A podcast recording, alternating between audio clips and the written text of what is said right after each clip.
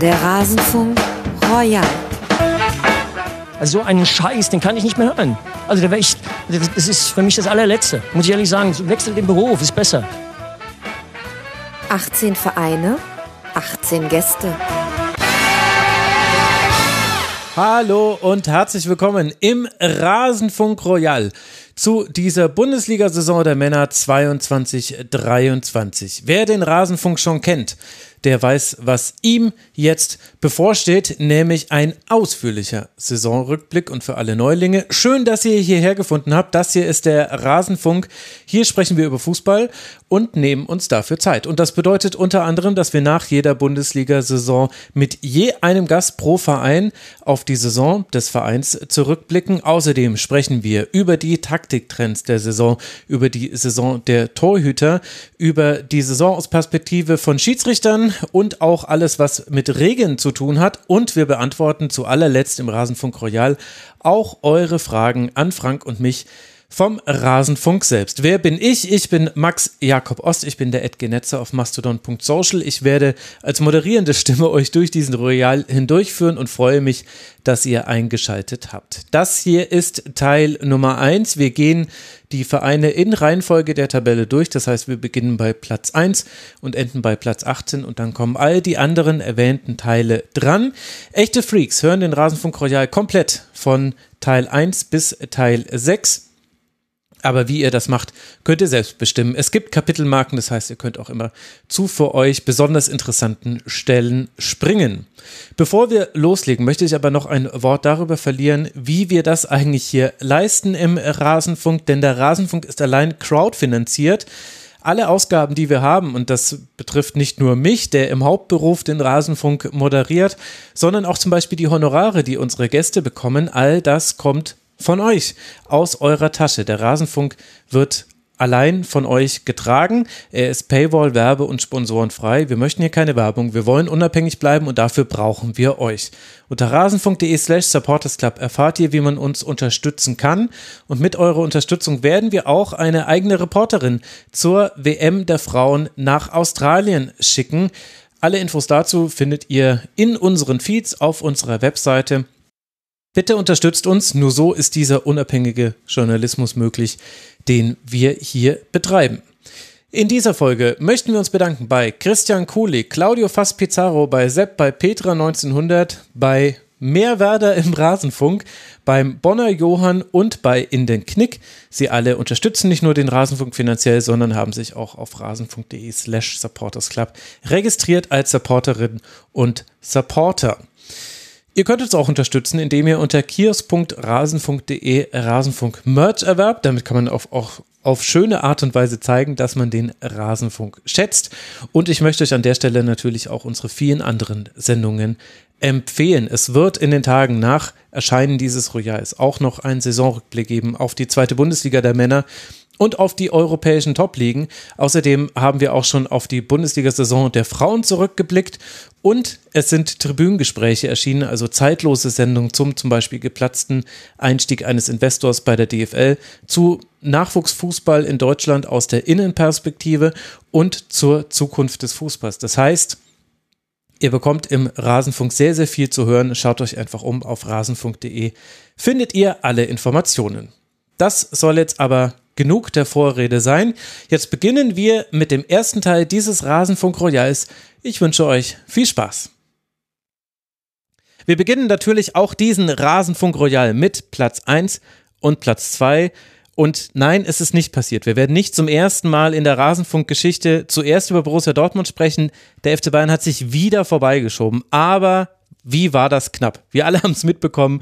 Punktgleich sind der BVB und der FC Bayern am Ende in der Tabelle gelandet. Und deshalb freue ich mich sehr, dass ich jetzt auch hier zwei Gäste auf Augenhöhe begrüßen darf. Zum einen zum FC Bayern, natürlich nicht nur zum FC Bayern, aber heute hier zum FC Bayern, Patrick Strasser von der AZ. Hallo Patrick. Hallo, Servus aus München. Und du bist natürlich auch noch Buchautor und machst viele andere Sachen. Also das werde ich alles äh, verlinken. Du bist ja ein Tausendsasser genauso wie Matthias Dersch, der nicht nur gut schreibt, sondern auch schön fotografiert. Vom Kicker. Hallo Matthias, schön, dass du hier bist. Hallo, danke für die Einladung. Ja, ihr zwei wart mittendrin in diesem 34. Spieltag. Habt ihr euch denn schon, Patrick, fang mal an, hast du dich schon von diesem Trubel erholt? Was war denn das für ein Finale? Ja, erholt schon, klar. Aber ähm, im Rückblick muss man sagen, äh, es wurde ja ganz kurz auch Fußball gespielt aus Sicht des FC Bayern. Äh, und irgendwie hat man ja eigentlich nur das Tor von Musiala im Kopf und danach äh, kamen schon wieder andere Schlagzeilen. Danach äh, äh, wurden die Spieler auf dem Rasen in, interviewt nach dem Motto Glückwunsch, aber wie schaut's eigentlich aus mit den Bossen? Ihr habt keine Bosse mehr und äh, schaut doch mal nach, ob ihr eigentlich noch äh, einen Arbeitsvertrag habt.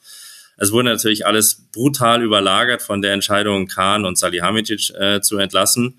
Ähm, aber es war zum Glück endlich mal, und das sage ich natürlich ganz gerne auch aus Münchner Sicht, ein richtig cooles, spannendes Bundesliga-Finale. Und wie war das bei dir, Matthias? Drama pur, glaube ich, kann man dazu sagen. Ähm, ich weiß nicht, wie tief wir nachher noch reingehen wollen in die Minuten nach dem, nach dem Spiel, aber es war natürlich eine etwas andere Gemengelage als in Köln äh, bei dem FC Bayern. Ähm, als das Spiel dann vorbei war, dieses 2-2 von Niki Süle kam ja äh, sehr, sehr spät. Kurz danach war die Partie vorbei, dann war in Dortmund auch jedem klar, ähm, das war's. Zweiter. Die Meisterschaft ist weg. Ja, und dann war dieses riesige Stadion, was so laut sein kann, für ja, vielleicht gut eine Minute ganz, ganz still. Also das habe ich wirklich in einem vollbesetzten äh, Dortmunder Stadion noch nie erlebt, dass es so ruhig ist. Ähm, und dann äh, ging es ganz leise los auf der Südtribüne, so Block 12, 13, da wo die, äh, die Treuesten der Treuen sitzen mit leisen Gesängen. Die sind dann ja im Grunde minütlich lauter geworden, bis dann so, ja, vielleicht nach 20 Minuten ungefähr wirklich das ganze Stadion, es waren auch ja, vielleicht noch 75.000 Leute da von den 81.000, dann äh, mit eingestimmt haben und die Mannschaft gerufen haben vor die Südtribüne. Und ähm, ja, die Bilder hat, glaube ich, jeder gesehen, dann nachher, wie Edin Terzic dann ähm, völlig in Tränen aufgelöst vor der Südtribüne steht und mit letzter Kraft die Arme reckt. Ähm, das waren schon besondere Momente in diesem, äh, äh, ja, an diesem Tag des großen Scheiterns, so muss man es ja für Borussia Dortmund eigentlich nennen. Ähm, ich glaube, da wird sich jeder, der dabei war, noch lange dran erinnern. Ähm, die Zeit wird dann zeigen, ob im Guten, weil es irgendwie ja der Moment für was Neues war, oder im Schlechten, weil es irgendwie der Start eines Traumas war. Da bin ich, ähm, äh, ich habe eine Tendenz, äh, wohin es gehen könnte, aber natürlich kann man es jetzt noch nicht abschließend bewerten. Denkwürdig war es in jedem Fall. Und willst du uns die Tendenz auch verraten? ja, ich, ich, wusste nicht, ob ich damit jetzt schon sofort nach äh, ein paar Minuten rauskommen soll. Also ich glaube schon, dass das ähm, ja so ein Startpunkt sein kann, wie das möglicherweise bei den Bayern 2012 war, diese mhm. äh, das Finale Doham, was verloren wurde, was dann ein Jahr später äh, durch den Sieg ausgerechnet dann über Borussia Dortmund in Wembley im Grunde äh, ausgemerzt wurde. Ähm, ich kann mir schon vorstellen, dass ähm, diese Verbindung zwischen Mannschaft, äh, Trainer und Fans, die da war in diesem Moment, dass die ähm, ja, Kraft entwickeln kann, was Positives entstehen zu lassen. Ich glaube, die Grundbedingungen in Dortmund sind dafür gegeben. Ähm, ich glaube nicht, dass es so ein traumatischer Zwischenfall wird, der ähm, ja im Grunde jetzt ähm, so ein Vizekusen-Syndrom in Dortmund äh, etabliert, ähm, auch wenn es sicherlich Argumente auch für diese Haltung gibt. Ähm, aber die Konstellation, die aktuell vorherrscht, die handelnde Person, die Pläne, die sie haben, ähm, die kann, äh, also die lässt mich relativ positiv aus Dortmunder Sicht auf die Zukunft blicken. Könnte Patrick wieder so die Wiederbelebung der alten Rivalität werden, die wir zwar alle beschworen haben, die aber ja ehrlicherweise bei den Spielen in München immer so eindeutig pro Bayern war, dass es dann irgendwie, also man hat sich immer aufgehypt für dieses Spiel und dann hat da regelmäßig Dortmund relativ deutlich verloren. Deswegen wirkt es irgendwie so ein bisschen wie eine Scheindiskussion. Vielleicht haben wir es jetzt wieder zurück, dass wir, dass wir wirklich so ein Kopf-an-Kopf-Rennen haben? Ich befürchte nicht. Also ich sehe es klar, sehe es ein bisschen anders als Matthias. Und ich bedauere das zugleich, aber ich glaube, dass es deutliche Spuren beim BVB hinterlassen wird, äh, dieses letzte Wochenende und äh, diese Meisterschaftsentscheidung. Und der Reflex und der übliche Reflex, was jetzt beim FC Bayern passiert, in Sachen Transfers etc., sich neu aufstellen, ähm, alles über, über Bord werfen, neu beginnen, neue Strukturen, äh, neue Spieler, äh, neue, neue Spannung in der Mannschaft, neue Schärfe, die könnte und deshalb sage ich, ich befürchte das, ganz aus neutraler Sicht natürlich, aber in Sachen Spannung befürchte ich, dass die Bayern jetzt wieder äh, ja, konsequenter agieren, ähm, vielleicht sogar schaffen, eine Saison mit ein wenig mehr Ruhe hinzubekommen. Und dann befürchte ich, dass die Karten für den BVB, Leipzig ja, viele mehr gibt's ja wohl dann nicht als Konkurrenz, dass es dann wieder eher schlechter ausschaut, weil wir haben ja in der Vergangenheit oft gesehen, was passiert, wenn Bayern äh, eine Chaos-Saison hat, ähm, die sie jetzt durch einen fast schon peinlichen Titel noch äh, irgendwie abgerundet haben. Aber was passiert, was passierte nach 2012? Was passierte nach äh, 2009, 2007? So Jahre, wo sie, äh, wo einfach äh, am Ende nichts lief. Uli Hoeneß war wütend und das Ergebnis war eigentlich im nächsten Jahr mindestens einer bis zwei oder drei Titel. Da würde ich auch gar nicht widersprechen, was die, was die Bundesliga angeht. Also ich sehe da auch durchaus die Tendenz bei den Bayern, die du gerade beschrieben hast, dass ähm, ja jetzt eine Reaktion folgen wird, die wahrscheinlich der sportlichen Konkurrenz sehr wehtun wird in, äh, in Deutschland. Ich glaube trotzdem, dass ähm, Borussia Dortmund wettbewerbsfähig bleibt und äh, eben nicht dieses, äh, dieses Taumeln jetzt einsetzt, was man ja auch schon mal gesehen hat bei Mannschaften, mhm. die so knapp vorm, vorm Titel waren. Ähm, es gibt noch andere Wettbewerbe, vor allem der Pokalwettbewerb, wo Dortmund dann ähm, möglicherweise auch mal eine Titelchance haben wird in den nächsten Jahren. Vor allem glaube ich, dass die äh, aktuelle Mannschaft, so wie sie dann jetzt neu strukturiert wird oder umstrukturiert wird in den letzten anderthalb, zwei Jahren, ähm, eben nicht mehr so auf diesen einen Moment hinarbeitet, sondern dass da mehr Kontinuität einzieht und ähm, dass sich dann möglicherweise, so wie es zu Beginn der Klopp-Jahre ja auch war, äh, auf einem ganz anderen Niveau, selbstverständlich jetzt, ähm, sich dann auch wieder ein Team entwickeln kann, das vielleicht noch nicht im nächsten Jahr dann die Meisterschaft holt, aber vielleicht im übernächsten, weil man eben wirklich gezielt jetzt die Schwachpunkte angeht. Ähm, aber grundsätzlich gebe ich dir vollkommen recht. Ähm, die Bayern werden sich nach dieser Saison, so wie sie gelaufen ist, ähm, nach dem Chaos auf allen Ebenen mit Sicherheit ähm, ja mit voller Wucht neu aufstellen. Dafür wird Uli Hoeneß sorgen und dafür wird auch Thomas Tuchel sorgen. Aber wir kennen auch alle die Geschichte von Thomas Tuchel, ähm, dem ich zustehe, dass er sich, äh, dass er sich sehr weiterentwickelt hat in seiner Karriere, nicht falsch verstehen. Ähm, aber ich glaube, es wird auch bei ihm irgendwann der Punkt erreicht sein, ähm, wo es möglicherweise in München dann mal nicht mehr ganz so rund läuft. Und ähm, da sehe ich jetzt durchaus den BVB besser gewappnet, dann da zu sein, als es vielleicht in dieser Saison der Fall war. Weil, wenn man mal so auf die Dortmunder Saison schaut, das machen wir im Detail ja gleich auch nochmal, dann wäre diese Meisterschaft vielleicht rein vom Entwicklungsstand dieser Mannschaft fast ein bisschen früh gekommen, weil sie ist noch nicht so weit. Ähm, sie kann aber so weit werden dann in den nächsten ein, zwei Jahren und da kann dieser Rückschlag jetzt ein wichtiger Baustein sein. Aber wenn du gerade gesagt hast, in zwei Jahren, dann hast du damit auch quasi schon unterschrieben, dass der äh, Meister 2024 FC Bayern heißt. Sagen wir mal so, es geht nichts über den FC Bayern in dem Jahr und dann hängt es stark davon ab, was der FC Bayern macht. Also ähm, ich glaube, wir sind uns ja alle einig, dass die Struktur des FC Bayern, die sportliche Kraft des FC Bayern, die finanzielle Kraft des FC Bayern eigentlich nur dafür sorgen kann, dass sie wieder Meister werden. Ja. Ähm, also nochmal, ich, ich, hoffe natürlich auch, dass der, dass der BVB äh, da jetzt nicht so durchhängt, sondern äh, irgendwie auch Kraft rausziehen kann aus diesen äh, Erfahrungen und die richtigen Lehren und Schlüsse zieht und äh, so gut wie möglich nächstes Jahr, muss man vielleicht sogar so sagen, äh, mithalten kann. Es kann es ja allen nur nur recht sein. Ja, und gleichzeitig irgendwie ein deprimierender Befund. Das heißt, keiner von euch beiden sieht die Möglichkeit, dass, die FC, dass der FC Bayern vielleicht seine Dominanz, die er jetzt durch dieses Jahrzehnt getragen hat, plus minus noch zwei Jahre, dass er jetzt wieder, dass wir in den Status von davor kommen.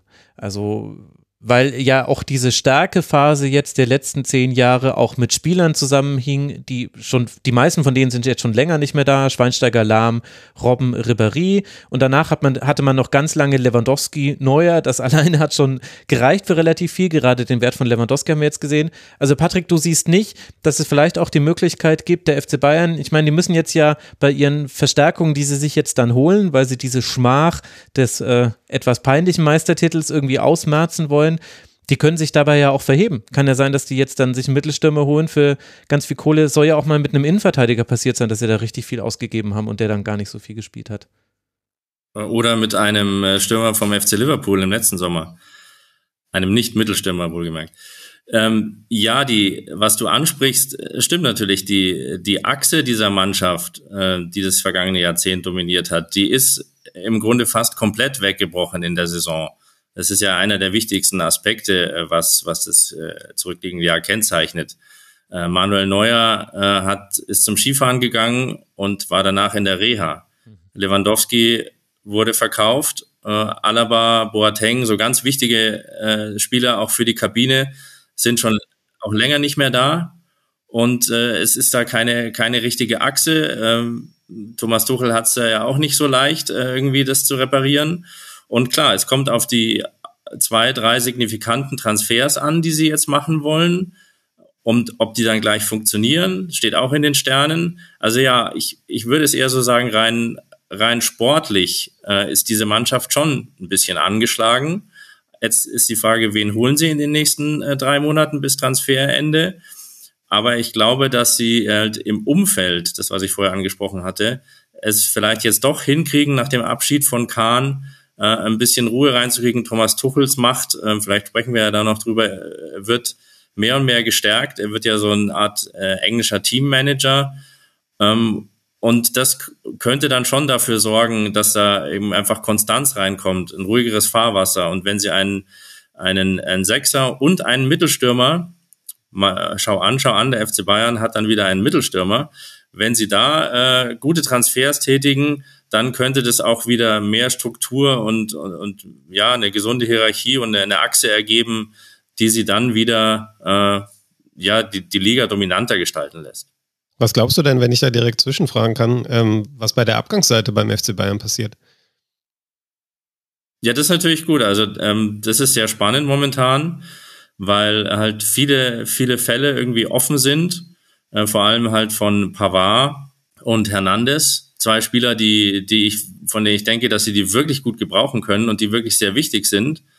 Aber ähm, das kann jetzt ja auch ein drei, noch fast drei Monate Poker werden bis zum 1. September. Ähm, das ist natürlich äh, irgendwie kritisch. Also so leid es mir tut, ob jetzt, äh, es hätte man vor einem Jahr ja nicht gewagt auszusprechen, ob jetzt Sadio Mané die Bayern verlässt oder nicht, äh, wird wahrscheinlich die nächste Saison nicht entscheiden. Aber Pavard, Hernandez, das sind schon Spieler, ähm, da bräuchten sie ja dann direkt wieder Alternativen. Und äh, klar, momentan ist dieses Vakuum da. Wer spricht eigentlich mit denen? Wer, wer handelt jetzt die Verträge aus? Wie geht's da weiter? Ähm, vielleicht ist es, äh, du hast recht, Matthias, sogar schwieriger jetzt zu handeln, als irgendwie einen Flauwitsch von Juve ähm, mit Geld und Argumenten zu überzeugen, nach München zu kommen oder ein, ein Rice äh, von, von West Ham. Also sie müssen da natürlich schon genau schauen, dass auch Spieler nicht den Verein verlassen, die diese Chaos-Saison, die da so ein bisschen überdrüssig sind und denken, ach, dann gehe ich doch lieber äh, irgendwie äh, nach Italien, Spanien, Premier League etc. und suche mir was. Ins ruhige Paris. ja, und gleichzeitig muss man doch vielleicht auch sagen, ein Teil dieser sportlichen Misere kommt ja vielleicht auch daher, dass in den vergangenen Saisons Lewandowski und andere Faktoren vielleicht noch überdeckt haben, dass der Kader dann doch nicht so strukturiert ist, wie die Bayern dachten. Und zwar gar nicht so sehr von der sportlichen Qualität her, weil die haben sie alle, aber eben von der Resilienz gegenüber Rückschlägen und von der ganzen Haltung zum Spiel. Also sowas wie dieses Spiel gegen Leipzig, wo ja schon Tausende auch das Stadion verlassen haben. Also da haben auch die Zuschauer nicht besonders viel Resilienz gezeigt. Aber dass man, dass quasi völlig klar ist, dieses Spiel ist verloren auch nach 1 zu 2. Wir schießen da kein Tor mehr. Also das war ja für alle zu spüren. Deswegen sind ja auch die Zuschauer gegangen. Das gab es ja gar nicht beim FC Bayern ganz, ganz lange. Und das würde ja bedeuten, dass auch quasi im vorliegenden Kader, und da sprechen wir ja dann ja nicht nur über die Defensive, sondern auch über die Offensive, vielleicht Spieler sind, die man falsch bewertet hat. Und gleichzeitig, wer ist denn jetzt noch da, der die kompletten letzten Jahre immer nah dran war an, am Team, um das zu beurteilen? Also so Thomas Tuchel jetzt mit Serge Gnabry ein Fünfjahresgespräch führen.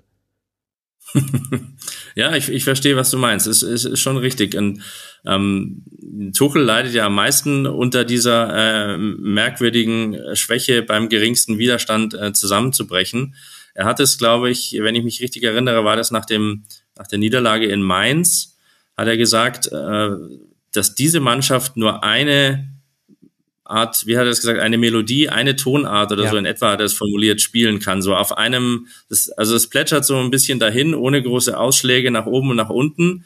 Äh, und das hat es schon sehr gut getroffen. Also die Mannschaft ist irgendwie, äh, wenn es einigermaßen funktioniert, äh, kann sie dann auch mal loslegen und dann schaut es ganz gut aus. Aber es darf irgendwie überhaupt nicht, nichts passieren. Also böse gesagt, wenn es plötzlich anfängt zu regnen, dann wissen sie auch eigentlich nicht mehr, was sie jetzt machen sollen. Glaubst du, das ist dieser, dieser Positionierung des FC Bayern geschuldet, national über Jahre extrem dominant, international, aber zumindest mal in den letzten zwei, drei Jahren ähm, dann eben nicht mehr absolute Spitze? Na, was ich jetzt gerade meinte mit diesem, diesem gegen Widerstände nicht mehr äh, aufbegehren können, das sehe ich eher in dem, äh, was ich vorher versucht habe auszuführen, dass eben äh, Lewandowski nicht da ist, Neuer nicht auf dem Platz stand, äh, kein Alaba, kein Boateng, dass dieser Mannschaft eben die so ein bisschen die Hierarchie und die Struktur fehlt. Und diejenigen, die sie da aufbauen wollten, die sind in meinen Augen noch nicht so weit. Also Joshua Kimmich vor allem äh, von Nagelsmann in diese Position geschoben ähm, was dann wiederum auch von Nagelsmann irgendwie ein Fehler war, weil er hat ihn zu sehr gepusht. Das kam bei den anderen Spielern und innerhalb der Mannschaft nicht gut an. Ähm, das ist so ein bisschen halt so ein Hierarchie- und Machtvakuum und, und das ist, wird spannend zu sehen sein, ob Neuer alleine quasi das schafft, mit seiner Rückkehr da wieder äh, für Ruhe zu sorgen und wieder so ein, so ein Ruhepol da hinten drin zu sein und dass die Mannschaft ähm, da auch dann wieder äh, von hinten raus so eine Stabilität erringt. Hm. Und gleichzeitig haben wir in der Phase noch den Spielertrainer Thomas Müller, der eigentlich dann so langsam qua Leistung nicht mehr in jedem Spiel auf dem Feld stehen sollte, qua seine Funktion, aber eigentlich schon. Was sind denn deine Gedanken dazu, wenn du jetzt siehst, dass vor allem Thomas Tuchel derjenige ist, der jetzt ja dann gemeinsam mit den anderen natürlich, aber dann den FC Bayern formen wird? Also da würden mich erst deine Gedanken und dann sehr die von Matthias auch interessieren. ja, ja, ja. Ich habe übrigens äh, Thomas Müller ganz bewusst rausgelassen. Ähm, in der Frage äh, Hierarchie. Das mag jetzt vielleicht überraschen, aber er ist ja, er geht ja auch eigentlich angezählt aus dieser Saison raus. Mhm. Ähm, Thomas Tuchel hat, wie schon einige Bayern-Trainer zuvor, er hat es vielleicht ein bisschen cleverer in der Rhetorik gemacht, aber er hat schon ganz deutlich gesagt, ähm, ich brauche dich nicht immer. Und dann hat er ihm qua Aufstellung auch gesagt, ich brauche dich vor allem nicht, wenn es richtig wichtig und ernst wird und gegen, gegen Manchester City die Besten auf dem Platz stehen müssen. Das heißt, ähm, durch seine Art ist er für die Kabine immer noch wichtig, aber ich glaube nicht, dass er in, in der Struktur der Mannschaft und in der Hierarchie so eine große Rolle spielt. Und damit wieder zu Thomas Tuchel. Das ist natürlich sehr dünnes Eis immer in München, wenn du sagst, äh, ich versuche die, die fußballerische äh, Qualität von Thomas Müller, die natürlich auf eine gewisse Art ein bisschen limitiert ist, aber er ist halt der Faktor Zufall, der einer Mannschaft auch gut tun kann und Faktor Motivation. Aber jetzt ähm, muss Tuchel auch sehen, wie er über den Sommer moderiert. Wie bringt er ihm bei? Was wird es möglicherweise für ein letztes Karriere von Thomas Müller beim FC Bayern? Äh, wie geht er mit ihm um? Äh, du hast gesagt Spielertrainer. Jein, sage ich mal. Also für mich war das schon auch ein bisschen Show und sehr clever, dass Tuchel dann mal an der Außenlinie, also er hat Thomas Müller draußen gelassen und weiß dann, die Kameras schauen auf mich, wenn ich an der Außenlinie mal frage, äh, was würdest du jetzt machen? Aber die Entscheidung trefft letzten Endes sowieso ich. Also es ist natürlich schon ein bisschen clever, den Leuten zu suggerieren, äh, das ist hier der, der Wichtigste, mit dem ich mich unterhalte, aber ich glaube, er ist es natürlich auch ähm, aber ja, ich glaube, Tuchel hat schon viel mehr als Nagelsmann die Fähigkeit, so eine Mannschaft äh, jetzt zu formen und zusammenzustellen. Ähm, Matthias hat es vorher sehr richtig gesagt, die müssen halt aufpassen, wer auf der Abgangsseite ihnen jetzt noch äh, davonläuft. Und äh, wie ich eben höre, sind die Bayern da so massiv jetzt dran und vor allem Tuchel mit Hernandez zu reden, mit Pavard zu reden, äh, vom gemeinsamen Projekt zu überzeugen. Dann kommt es darauf an, kann er, wen kann er dazu holen?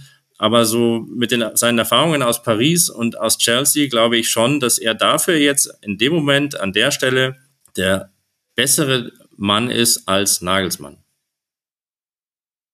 Ja, kann ich jetzt äh, bei Nagelsmann weiß ich es jetzt, äh, das beobachte ich oder habe ich ja auch nur aus der Ferne beobachtet. Thomas Tuchel habe ich ja aus nächster Nähe in Dortmund erlebt. Ich glaube, was man ganz zu Beginn sagen muss, ich habe es vorhin schon angedeutet, Menschen und Trainer entwickeln sich ja weiter. Ähm, und ich glaube, der Thomas Tuchel von heute, der den FC Bayern trainiert, ist nicht der Thomas Tuchel, der äh, damals von Mainz nach Dortmund gewechselt ist. Ähm, ich glaube, er hat äh, sich wahnsinnig gut entwickelt. Ähm, ich traue ihm das hundertprozentig zu, diese, ähm, wie hast du es vorhin gesagt, Patrick, diese englische Teammanager-Funktion dann beim FC Bayern auszuüben, eine Mannschaft zu formen, eine Mannschaft auch hinter sich zu bringen, ähm, wo ich immer noch ein Fragezeichen hintersetze, auch wenn ich mir die, die Zugehörigkeitsdauer bei, den, bei seinen jüngeren Stationen anschaue, wie lange das dann funktioniert. Ähm, das Problem haben fast alle Trainer, dass sie nach einer gewissen Zeit ähm, ja, sich ein Stück weit abgenutzt haben, ein Stück weit zu viele Konflikte aufgebaut haben, ähm, dass es dann irgendwann zur Trennung kommt. Da gibt es ganz wenige, die das dann über, über deutlich mehr als zwei, drei, vier Jahre schaffen. Ähm, ich glaube, für den Moment ist Thomas Tuchel der ideale Trainer für diese FC Bayern-Situation. Äh, und das ist auch für mich einer der entscheidenden Punkte zu glauben, dass die Bayern nächstes Jahr wahrscheinlich ähm, ja, wieder die klaren Favoriten sind. Äh, auch mal unabhängig davon, was jetzt auf dem Transfermarkt im Detail noch passiert. Ähm, weil ich schon glaube, dass er da einen klaren Plan verfolgt. Und ich glaube auch nicht, dass er zu angeschossen ist jetzt nach der Saison. Also gab ja dann auch schon Stimmen, ähm, hat er seinen Nimbus jetzt schon verspielt. Man, er hat dadurch jetzt, dass er den Titel gewonnen hat, das sowieso widerlegt, aber ähm, ich glaube, er geht relativ unbeschädigt aus diesem Jahr heraus. Und ähm, er hat die Tra Fähigkeiten als Trainer und ich glaube, er hat die Fähigkeiten auch als Mensch, dann äh, eben in die Köpfe reinzukommen seiner Spieler. Ähm, die Frage ist dann wirklich, wie lange geht's gut, wie lange kriegt das moderiert, gibt es irgendwann Grüppchenbildung? Ähm, das war ja ein Thema damals in Dortmund. Aber wie gesagt, ähm, ich glaube, da hat er daraus gelernt und hat es dann auch auf den Stationen danach ähm, schon wesentlich besser hinbekommen. Klar, gehe geh ich voll mit. Die Kurzfristigkeit ähm, der Branche, die ist ja beim FC Bayern noch viel extremer. Also wer von uns dreien äh, würde jetzt äh, seine Hand ins Feuer legen, dass Tuchel in einem Jahr noch Bayern-Trainer ist? Egal wie überzeugt wir von seiner Arbeit, seiner Menschenführung etc. sind, ähm, ja, also ich glaube, wie gesagt, er ist jetzt der Richtige, genau in dem Moment, in dieser Krise, Krise nach Meisterschaft, Ausrufezeichen. Ja. Aber wer weiß, was passiert. Ähm, für ihn wird es ja auch sehr, sehr wichtig, wer wird der neue Sportdirektor? Also diese Gespräche werden ja sehr spannend. Ähm, nehmen Sie einen eher sage ich jetzt mal so salopp, schwachen Sportdirektor, mit dem er dann ganz gut Doppelpass spielen kann und sich und eigentlich sich sicher ist, ich bin trotzdem hier der Chef? Oder setzen Sie ihm jemanden hin, der dann tatsächlich sein Vorgesetzter ist, mit dem er vielleicht nicht so gut kann und ähm, dann könnten da Reibungspunkte entstehen. Also diese Frage ist ja auch jetzt neben all den äh, Spielertransfers mit die wichtigste, wie stellt sich Bayern da auf? Absolut. Und dann auch, wie das Verhältnis von Tuchel zu Hoeneß sich entwickelt, ob das immer spannungsfrei bleibt, ob Tuchel äh, und Hoeneß da immer auf einer Wellenlänge funken, kann man wahrscheinlich auch ähm, zweierlei Meinung sein, weil Hoeneß ja auch jemand ist, der sich aktiv einmischt und Tuchel, glaube ich, Einmischung in sein Kerngebiet eigentlich nicht sonderlich gut findet. Äh, ich glaube, er war jetzt in den letzten Wochen clever genug, das ein Stück weit zuzulassen. Äh, so wie du das gerade mit Thomas Müller beschrieben hast, war es wahrscheinlich auch bei der Uli Hoeneß Nummer auf dem Trainingsplatz jetzt so von außen mal vermutet. Ähm, aber das ist natürlich auch noch so ein, so ein, so ein möglicher Kipppunkt dann. Ne?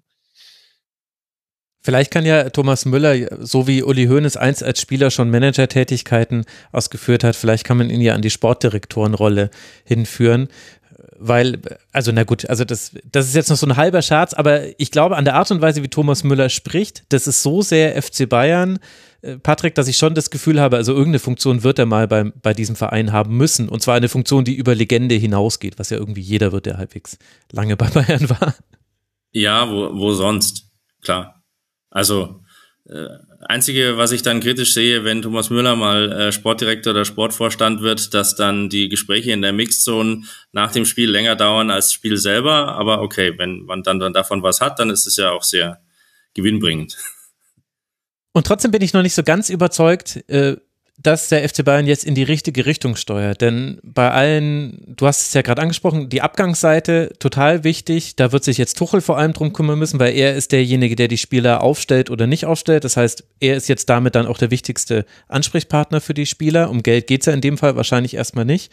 Und dann haben wir die Zugänge, da lag aber halt auch das äh, rummenige Höhnes geführte FC Bayern, der lag da schon grandios daneben. Da muss man nicht mal bis in die frühen 90er zurückgehen, sondern kann auch in der jüngeren Vergangenheit mal ein bisschen fischen, wer da so alles kam und dann eigentlich keine Rolle beim FC Bayern gespielt hat. Und wir haben diese Sportdirektorensuche bei der ja jetzt auch so eine Richtungsentscheidung ansteht, Patrick, weil man bisher eben immer nach diesem alten Besetzungsprinzip gearbeitet hat. Jemand, der schon einen Leumund hat bei den Fans, jemanden, den man auch gut kennt, auch schon in der persönlichen Zusammenarbeit. Und jetzt muss man die Entscheidung treffen. Wollen wir es wieder so machen? Dann kann man, keine Ahnung, Miro Klose vielleicht irgendwie davon überzeugen, wieder zum FC Bayern zurückkommen oder jemand anderen. Klose war ja auch schon mal in der Verlosung damals, äh, bevor Salihamidzic kam. Oder man geht in eine andere Richtung. Dann könnte zum Beispiel auch jemand wie Marina Granowskaja interessant werden, weil mit der hat Tuchel, also Tuchel hat sich über sie immer sehr positiv geäußert beim FC Chelsea, wenn ich mich richtig äh, zurückerinnere. Und das hat er nicht so häufig, was die Sportdirektoren anginge. Damit würde man aber wahrscheinlich auch wieder, also das hätte andere Konsequenzen und eben die ganzen Namen, die jetzt kursieren, Max Eberl und so weiter und so fort. Was glaubst du denn, welche Richtung es werden wird? Ja, genau, richtig. Ähm, das ist die entscheidende Frage. Ähm, gehen Sie den, den einfachen Weg? Und das wäre, so wie du gesagt hast, äh, jemandem aus dem Legendenstatus oder wie es immer so schön heißt, Markenbotschafter äh, jetzt darüber zu ziehen, so wie es 2017 mit Salihamidzic äh, passiert ist, als sich Hönes und Rummenigge unterhalten haben und dann haben sie gesagt, was ist eigentlich mit dem? Und dann dachten sie, ja, okay, äh, Lahm will nicht, Eberl hat abgesagt, dann nehmen wir ihn. Das könnte natürlich jetzt auch passieren und dafür gibt es halt Kandidaten wie Ein Robben, mhm. Bastian Schweinsteiger und ja, Miro Klose sehe ich jetzt vielleicht nicht so, aber die ersteren könnten äh, da in die engere Auswahl äh, kommen. Und ich glaube, dass äh, Thomas Tuchel da relativ einverstanden damit wäre, so wie ich vorher gesagt habe. Weil ihm ist, glaube ich, schon auch wichtig, dass er dann so das Gefühl hat, dass er im, im gesamten Machtkonstrukt damit äh, nicht eingegrenzt wird. Wenn du auf der anderen Seite aber jetzt tatsächlich äh, es schaffst, ähm, Max Eberl gleich wieder von Leipzig nach München zu holen, weil Uli Hoeneß sich das einfach in den Kopf setzt und dann geht's nur ums, ums Geld. Ja, wie viel muss man überweisen? Ähm, oder Markus Krösche. Das sind natürlich ähm, Sportdirektoren, die schon ihren eigenen Weg gegangen sind, die eine viel stärkere eigene Meinung und vielleicht auch Sicht auf eine Kaderzusammenstellung haben. Und da könnte es natürlich dann Reibung geben mit Tuchel. Auf der anderen Seite, letzter Aspekt dazu, 2012 hat man ja Matthias Sammer dazu geholt. Und Christian Erlinger musste gehen, weil im Elfmeterschießen ja sich nicht genügend äh, gemeldet haben gegen Chelsea, musste dann äh, Christian Erlinger gehen. Und überspitzt formuliert natürlich. Und jetzt zu sagen, wir nehmen jemand wie Matthias Sammer, der äh, den Trainer auch ein bisschen schützt, weiß ich gar nicht, ob es das jetzt braucht. Also ein, ein, ein Tuchel macht ja, das kannst du, Matthias, nochmal erklären, ich denke schon relativ gerne Medienarbeit. Da gibt's noch ganz andere äh, Trainer und er ist auch sehr offen, habe ich bisher den Eindruck in München, manchmal vielleicht zu ehrlich in, in seinen Antworten. Aber damals wurde ja Sammer geholt, um Heinkes so ein bisschen, so wie ein Schutzschirm für Heinkes. Und wenn du jetzt Eberl holst, ist es, glaube ich, nicht wirklich ein Schutzschirm für Tuchel, sondern es könnte halt positive Reibung, Reibung entstehen, aber auch ein, eine Machtfrage. Und deshalb werden sie sich jetzt genau überlegen, ob sie vielleicht einen Schweinsteiger nehmen, ähm, der so ein bisschen herangeführt wird mit Hilfe von Hoeneß und Rummenigge und aber dann Ruhe man Ruhe hat, weil er ja dem Tuchel nicht sofort sagen wird, wie es eigentlich funktionieren soll. So, was, was ich jetzt aus den letzten Wochen beim FC Bayern rausgezogen habe und auch in der Begründung jetzt des Kahn rauswurfs, ähm, es war ihnen ja wohl zu viel CEO, zu viel äh, Business Talk, zu viele Berater und das finde ich würde gegen eine externe Lösung sprechen in dem Moment, weil sie dann ja im Grunde einen ähnlichen Weg wieder bestreiten würden und das würde dann eher für die Variante von dir gerade, Patrick, sprechen, jemanden zu holen, der Stallgeruch hat. Das hätte Max Eberl natürlich auch, mhm. auch wenn es schon lange her ist. Aber ähm, den äh, Namen sollte man sich da wahrscheinlich weiterhin merken.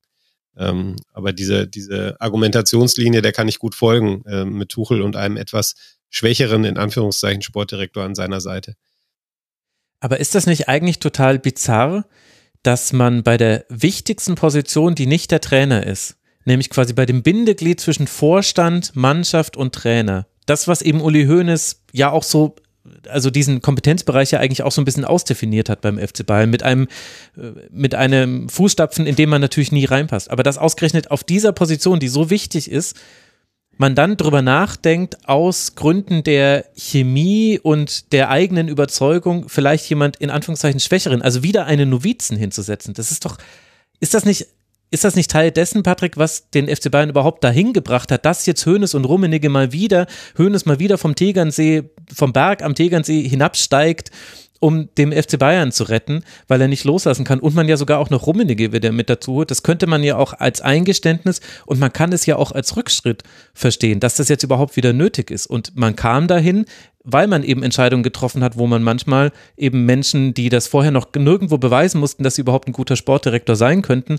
auf diese Position gesetzt hatten, hatte. Ja, richtig, aber andererseits mit den Eingeständnissen ist es so eine Sache. Ähm, ja, okay, ja, was, ja. was Hönes betrifft. Ähm, ja, ich, ich sehe es eher so, dass sie sich genau überlegen werden und mit sie meine ich ähm, Hönes, Rummenigge, Dresen, Heiner. Ähm, wer ist momentan jetzt der Wichtigste bei uns, abgesehen von der Mannschaft? Und das ist momentan Thomas Tuchel und den, den muss man ähm, stärken, den muss man äh, zufriedenstellen. Und ähm, ich glaube auch nicht wirklich, dass sie sich momentan leisten können, über, über Tuchels Kopf komplett hinweg jemanden zu verpflichten.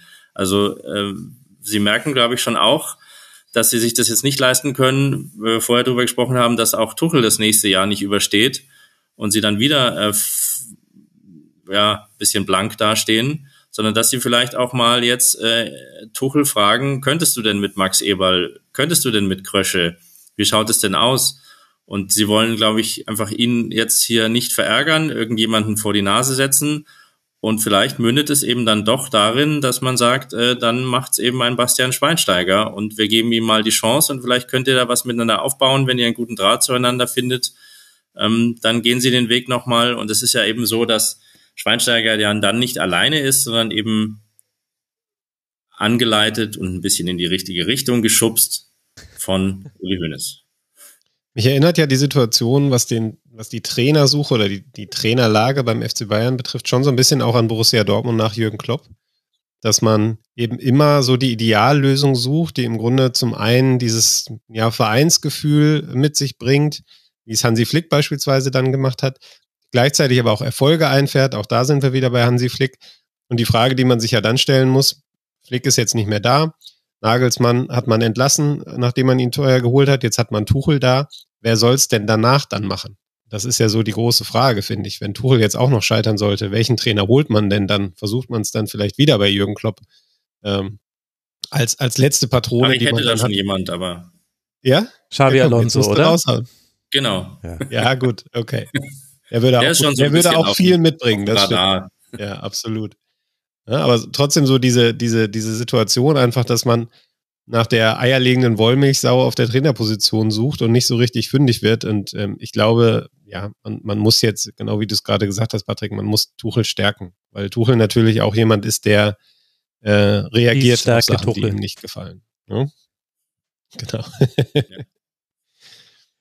Ach, das ist schon einfach bizarr, dieser FC Bayern. Es ist ein äh, so großes Konglomerat an verschiedenen Themen. Wir sind jetzt äh, schon mittendrin. Vielleicht äh, versuchen wir dann aber jetzt mal dann die Saison so ein bisschen aufzuarbeiten, Patrick, weil wir haben jetzt so ein bisschen von hinten angefangen. Du hast ja wie alle fünf Aspekte mitgebracht und ein Werkzeug. Was es damit auf sich hat, liebe Hörerinnen und Hörer, das erfahrt ihr in Kürze. Wir haben jetzt wahrscheinlich schon ein paar Dinge so zumindest so vorsichtige Haken dran gemacht. Was glaubst du denn, ist noch wichtig zu besprechen, wenn man eben auf diese Saison zurückblickt, die ja mit dem schlechtesten Ergebnis seit 2009, 2010 zur Meisterschaft geführt hat? Damals hatte man 70 Punkte, diesmal sind es 71 Punkte. Ja, ich hab, schaue auf meinen Spickzettel, weil ich gerade tatsächlich sehe, was wir eigentlich schon so en passant besprochen haben. Aber ich finde ja, man muss einfach nochmal erwähnen, der Kardinalfehler war einfach ähm, vor Beginn der letzten Saison zu sagen, man könne Lewandowski einfach irgendwie so ersetzen, kriegen wir schon hin. Also keinen Nachfolger zu finden, natürlich ist schwer, ich weiß, da kommen, sehe ich schon die Einwände aller User. Man kann natürlich nicht einfach irgendeinen kaufen und nicht so sehr mit Geld um sich schmeißen, das ist schon klar, das ist schwierig. Aber dann das so ein bisschen zu verkaufen, als wäre das dann eigentlich doch jetzt eine Top-Idee, dann gehen wir halt ohne Mittelstürmer und das wird irgendwie schon so funktionieren. Und dann war es auch ein bisschen fies von, ich, ich, erinnere mich, im August letzten Jahres von RB Leipzig äh, im Supercup, von Frankfurt im ersten Bundesligaspieltag, von manch anderem Gegner, dass sie den Bayern da immer erlaubt haben, fünf, sechs, sieben Buden zu machen. Mhm. Ähm, da haben sie die schon schön auf die falsche Fährte geschickt, die Bayern. Das war, glaube ich, eine ganz, clevere Absprache von den anderen zu sagen, äh, jetzt lassen wir euch da mal ein bisschen davonziehen und dabei werdet schon noch spüren, dass ihr eigentlich gar keinen Mittelstürmer habt.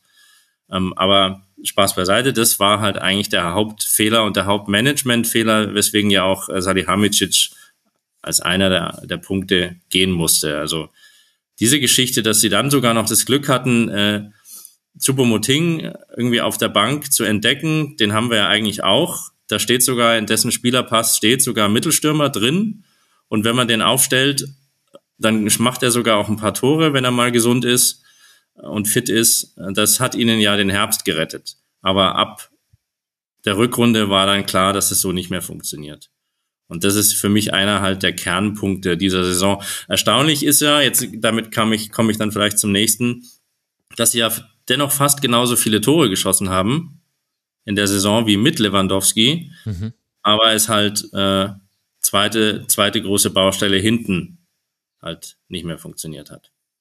Ja, aber da würde ich ganz gern kurz reingehen und die Parallele zu Dortmund ziehen. Denn bei Dortmund ging ein gewisser Erling Haaland, haben die ähm, Hörerinnen und Hörer vielleicht schon mal gehört. Das heißt, man hatte dieselbe Aufgabenstellung und man hat sie genau gegenteilig gelöst, nämlich mit Sebastian Haller einen arrivierten äh, Topstürmer geholt, der auch die Bundesliga schon kennt, der dann aus anderen Gründen erst in der zweiten Hälfte der Saison wichtig werden konnte. Das konnte natürlich damals niemand ahnen.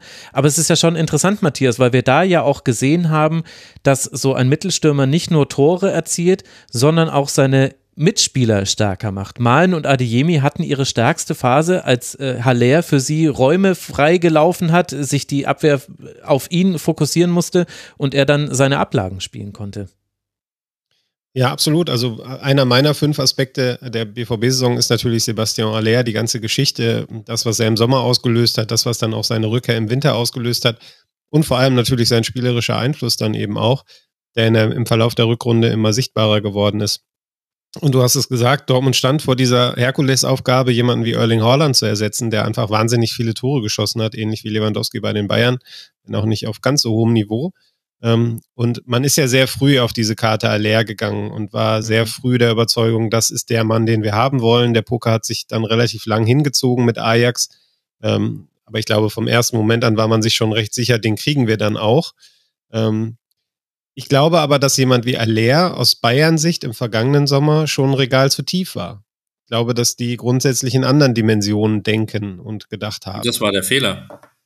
Genau, das ist dann im Nachhinein der Fehler gewesen, dass man eben, ja, dann ins oberste Regal greifen wollte, da aber keinen Kandidaten gefunden hat, den man bezahlen konnte. Holland äh, hatte ein anderes werthaltiges Angebot von Man City. Äh, da ist es dann auch für den FC Bayern schwer mitzukommen.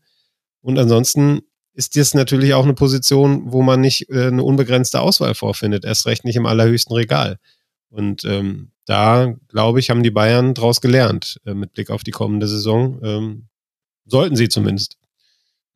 Ja, ich kann mir auch übrigens gut vorstellen, dass äh, Aller bei Bayern wunderbar funktioniert hätte. Also ich halte sehr viel von ihm und sehe es genauso, ähm, dass ich mir gedacht habe, warum haben sie da eigentlich nicht äh, äh, angeklopft und das versucht? Aber klar, das war einfach aus diesem Gedanken und so ein bisschen aus dieser Hybris heraus, ja, wir brauchen eher Harry Kane und sonst wen, aber äh, Aller bringt uns nicht weiter. Der spielt auch nur, nur bei Ajax, äh, in Anführungszeichen. Und ähm, ja, da haben sie sich einfach so ein bisschen verhoben, dass sie da gedacht haben, äh, wir nehmen nur die ein, zwei Top-Leute ins Visier. Wenn es nicht klappt, dann versuchen wir es anders.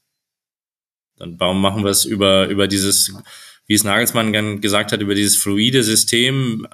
Alle sind überall aber das hat, äh, wie vorher ausgeführt, nicht lang funktioniert so richtig. Ich meine, letztlich, wenn ich da kurz zwischengehen kann, ist das ja auch das Terzic-Modell gewesen, zwangsläufig dieses Jahr durch den langen Aller-Ausfall. Es gab ja keinen Dortmunder, der mehr als, äh, oder der zweistellig getroffen hat. Also Aller, Brandt, alle bei neun Toren.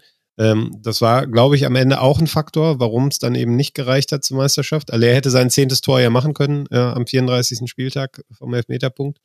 Ähm, aber diese, ich glaube, so richtig der Grundgedanke ist, dass man versuchen muss, die Last des Tore-Schießens auf mehrere Schultern zu verteilen. Du brauchst trotzdem einen, der heraussticht. Ähm, Dortmund hätte den in der Leer gehabt, wage ich mal zu behaupten, wenn der von Anfang an mitgespielt hätte.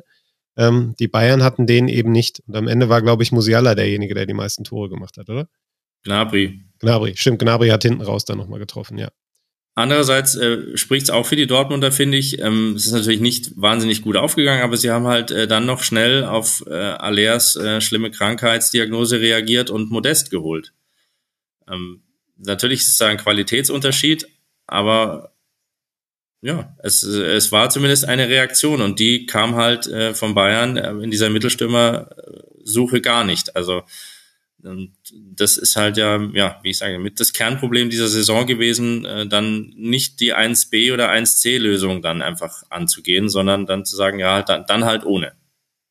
Wie schätzt du das denn ein? War da der, ich meine, du hast es ja vorhin ähm, so ein bisschen ironisch umschrieben mit der Mithilfe von Frankfurt und Leipzig in der ersten Saisonphase. Es gab ja auch medial sehr viel Lob, da müssen wir ja, glaube ich, auch nicht drum herum reden. Damals für den FC Bayern Transfersommer. Äh, Manet wurde gefeiert als der neue Weltstar, zumindest von einigen.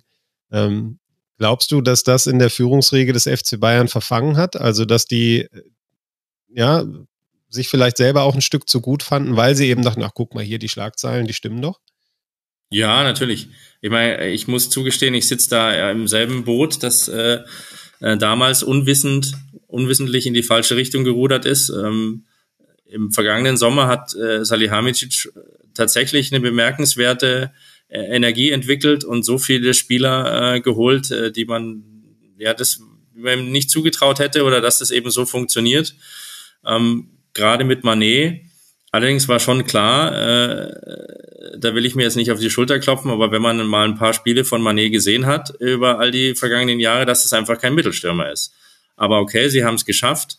Ähm, es gab natürlich aber auch einige im Umfeld des FC Bayern, die dann von einem Show-Transfer gesprochen haben äh, der dann eben auch äh, Salihamidzic äh, ja weiter im Amt gehalten hat. Da ist schon was dran. Auf der anderen Seite aber nochmal muss man ihm zugutehalten, also ihm, Salihamidzic, dass ein Transfer von, von Matthijs de Licht völlig aufgegangen ist ja. und ein sehr guter Transfer war. Das ist eigentlich für mich der Bayern-Spieler der Saison, trotz all der Gegentore, aber eine Konstante immerhin hinten drin. Ähm, und ähm, Einige der anderen Transfers waren auch ganz ordentlich. Da lag es ja eher daran, dass sie nicht so viel Spielzeit bekommen haben. Gravenberg, Masraoui, Tell. Ähm, also es war schon ein ganz ordentlicher Transfersommer, aber es hat halt die eine entscheidende Komponente der Mittelstürmer gefehlt. Und aber Matthias, du hast recht, natürlich haben sie sich gefreut über all die Schlagzeilen und wie sie, ich erinnere mich, wie sie dann einen Spieler nach dem anderen präsentiert haben über die Wochen im Sommer mit größtmöglichem Brimborium. Und Manet war natürlich irgendwie so der, der, der Top-Name und weltweit großes Aufsehen. Aber ja, du hast ihn halt äh, eigentlich für Positionen geholt, wo du schon Gnabry, Coman und äh, Sané hast. Und das ist leider nicht aufgegangen. Ja, und gleichzeitig ist es ja so komisch, weil der Lewandowski-Abgang, der kam ja nicht überraschend. Also es war ja nicht so, dass dass die eines Morgens aufgewacht sind und dann stand Robert Lewandowski vor der Tür und hat gesagt, äh, Leute, ich muss euch da was beichten. Ich bin hier nicht mehr ganz zufrieden, sondern das war ja eine immerwährende Diskussion und vor allem Menschen wie du, Patrick, die näher dran sind noch am Team, die haben ja auch mitbekommen, was auch Lewandowski da auch im Binnenverhältnis zu Nagelsmann und so weiter. Also es war absehbar, einer von beiden wird wahrscheinlich gehen müssen, entweder Nagelsmann oder Lewandowski. Jetzt sind am Ende beide weg, okay, doof gelaufen. Aber wie kann denn das eigentlich sein, dass man dann keinen Plan B hat? Denn Sadio Mané war meiner Meinung nach, ich nenne es die Opportunitätstransfers, die Salihamidzic manchmal gemacht hat. Es gab manchmal Spieler, die waren überraschend zu haben. Dann war Salihamidzic da, hat die auch geholt. Aber es war ja nie der Plan, also die sind ja nicht, im März haben die ja nicht drüber geredet, über den Kader der nächsten Saison und da stand ja nicht Sadio Mané auf dem Zettel. Das glaube ich einfach nicht. Und das hätte ja auch eben keinen Sinn ergeben. Das hat doch Salihamidzic, glaube ich, auch selber mal so erzählt, oder? Dass das ja, ja. Eine, eine gute Gelegenheit war. Genau, der Berater hat ihm erzählt, dass es da vielleicht eine Möglichkeit So einfach kann es gehen, ja. ja, ja, ja, nee, völlig richtig. Sie hatten ja schon letztes Jahr so ein bisschen drüber nachgedacht, wie es mit Harry Kane sein könnte und wie dieser Transfer äh, finanziell zu stemmen wäre. Und als dann klar war, dass Tottenham die Tür zumacht und sie dann vielleicht auf äh, 2023 den darauffolgenden Sommer gehen müssen, haben sie sich ja auch ein bisschen damit zufrieden gegeben und gesagt, na gut, jetzt ist er zu teuer, jetzt warten wir mal ein Jahr, vielleicht will er dann wirklich weg. Ähm, dann können wir im Sommer drauf zuschlagen und wir werden äh, das schon irgendwie äh, hinkriegen. Ähm, und dann kam die Gelegenheit mit Manet und das hat dann so ein bisschen die, ja, die Diskussion in eine andere Richtung gelenkt. Und äh, ja, deshalb fiel ja auch mal dieses Wort äh, Showtransfer. Es ist ja auch immer ganz interessant, weil ich nochmal einen kleinen Aspekt zu Lewandowski, das passiert ja beim FC Bayern sehr häufig, das ist jetzt passiert natürlich gerade auch im Fall Oliver Kahn. Immer wenn dann jemand weg ist, gehen musste oder gehen wollte, auf äh, Lewandowski hatte man ja dann einen gewissen Hals, dann werden ja auch so Sachen gestreut, so nach dem Motto, das kam ja dann über den Sommer, ja, das ist vielleicht gar nicht so schlecht, wenn der Lewandowski jetzt weg ist wegen der äh, Harmonie in der Kabine etc. Und äh, vielleicht ist dessen Zeit ja auch bald vorbei. Und das wurde ja alles so ein bisschen gestreut, um da irgendwie Ruhe reinzubringen. Ähm, ja, aber man hat natürlich dann doch unterm Strich gesehen, wer fehlt. Aber was sagt denn das dann letztlich über das Scouting des FC Bayern aus? Also, dass es in der Vergangenheit nie das Beste war, das wissen wir. Ich meine, Karl-Heinz Rummenigge hat mal ganz stolz erzählt, dass man Mario Mandzukic, der ja damals beim VfL Wolfsburg gespielt hat, bei der EM danach entdeckt hätte und sich dann entschieden hätte, dass man ihn verpflichtet, wo sich auch denkt, wie ist das eigentlich möglich? Aber okay, ist halt so. Anscheinend auch Sportschau-Zusammenfassung und Sportstudio-Zusammenfassung kann man nicht scouten aber es wurde ja, man dachte eigentlich, es hätte sich verändert. Marco Neppe, technischer Direktor, aktuell jetzt auch wieder ein bisschen in der Diskussion oder vielleicht nicht nur ein bisschen. Man dachte, der hätte das so ein bisschen strukturiert. Und man hatte ja auch mit Alfonso Davis zum Beispiel so einen richtigen, so einen da hat man ja den Diamanten gefunden, den immer alle suchen. Da hat es richtig gut geklappt. Haben wir uns davon blenden lassen von Davis, Patrick? der arme Junge, der kann ja nichts dafür. Aber ich weiß genau, was du meinst, natürlich. Äh, äh, da haben sie jemanden gefunden, man muss ja auch äh, Musiala als, als äh, mhm. äh, wirklich krassen Transfer erwähnen. Mit 16 den äh, von Chelsea wegzuholen, wo ich mir denke oder mehrmals geschrieben habe, also was haben die eigentlich immer so gemacht bei Chelsea im, im Jugendtraining, äh, dass sie den dann haben gehen lassen? Ähm, ja, aber im Umkehrschluss, vielleicht, weil du jetzt gesagt hast, hier Sportschau geguckt oder e mal eine EM verfolgt, vielleicht sollten wir drei jetzt hier im Rasenfunk äh, der künftigen Sportdirektorenschaft äh, noch ein, zwei Spieler vorschlagen und ähm, dann kommt auch ein Transfer zustande. Also man muss ja nur mal die Ideen liefern. Ja, ich, ich bin was da, glaube ich, nicht Guerrero? der richtige Ansprechpartner. Matthias, was ist ich mit glaub, Guerrero? Ich glaube, über Guerrero muss ich jetzt nicht erzählen, wie gut er ist. Das weiß Thomas Tuchel bestens. Ähm, mhm. Der äh, hat sich damals sehr gut mit ihm verstanden. Ich glaube, es war schon nach wenigen Wochen der gemeinsamen Zusammenarbeit fiel das Wort, äh, er hat das Potenzial zum Trainerliebling. Zitat Thomas Tuchel damals. Ähm, das äh, wäre ein Spieler, der die Bayern, glaube ich, nicht in der Spitze besser machen würde, aber der ein sehr, sehr guter Backup wäre für zwei Positionen. Einmal natürlich die Linksverteidigerposition, aber am ehesten noch als spielerische Acht. Und ähm, was er da für einen Impact haben kann auf seine Mannschaft, das hat man in der Rückrunde gesehen. Ähm, in Dortmund ist die Haltung zu ihm, das können wir ja vielleicht auch schon mal vorwegziehen, ja so ein bisschen ambivalent. Also im vergangenen Winter hätte man sich noch gern, ganz gerne getrennt, hätte man gerne noch Ablösesumme für ihn bekommen. Dann ähm, hat er in der, in der Rückrunde oder in der zweiten Saisonhälfte dann äh, wieder mal ein Hoch bekommen und dass er ein technisch wunderbarer Fußballer ist, der, der tolle Pässe spielt, ähm, steht völlig außer Zweifel. Ähm, es gab diese Cancelo-Szene, ähm, gegen Leipzig, wo er mal so einen Steckpass spielt. Ähm, danach habe ich gesagt, es gibt in der Bundesliga nur einen anderen, der das kann, und das ist Guerrero. Ähm, also das würde in meinen Augen total Sinn machen, ihn als Kaderspieler dazu zu holen. Du kaufst bei Guerrero eben nur immer auch so ein gewisses Fleckma mit. Ähm, das war letztlich ja auch der Grund, warum es in Dortmund nicht zur Vertragsverlängerung kam, weil man ihm eben nicht die Länge anbieten wollte, die er gerne haben wollte, weil man eben ja die Gefahr kennt nach sieben Jahren, die man jetzt gemeinsam beschritten hat, dass da manchmal auch ein bisschen Gemütlichkeit einkehrt. Ich glaube ja auch, das ist ein Problem, was dem FC Bayern nicht völlig fremd ist. Die Gemütlichkeit, ja, und ich äh, halte mich lieber zurück mit äh, Vorhersagen. Ich hätte im Sommer, wenn du mich damals gefragt hättest, hätte ich gesagt, Haller und Patrick Schick. Ich hätte zwei Leute geholt und äh, bei beiden hat dann, äh, also bei Haller, glaube ich, äh, das hätte man im Nachhinein jetzt noch verargumentieren können. Patrick Schick mit seiner verletzten Historie, da hätten die Leute gesagt, wer hat denn da gescoutet? Und dann hätte ich, also deswegen bin ich da vielleicht nicht der Richtige. Aber das Interessante ist ja auch, Patrick, also wir sprechen ja zu Recht, glaube ich, relativ kritisch über viel, was beim FC Bayern passiert ist.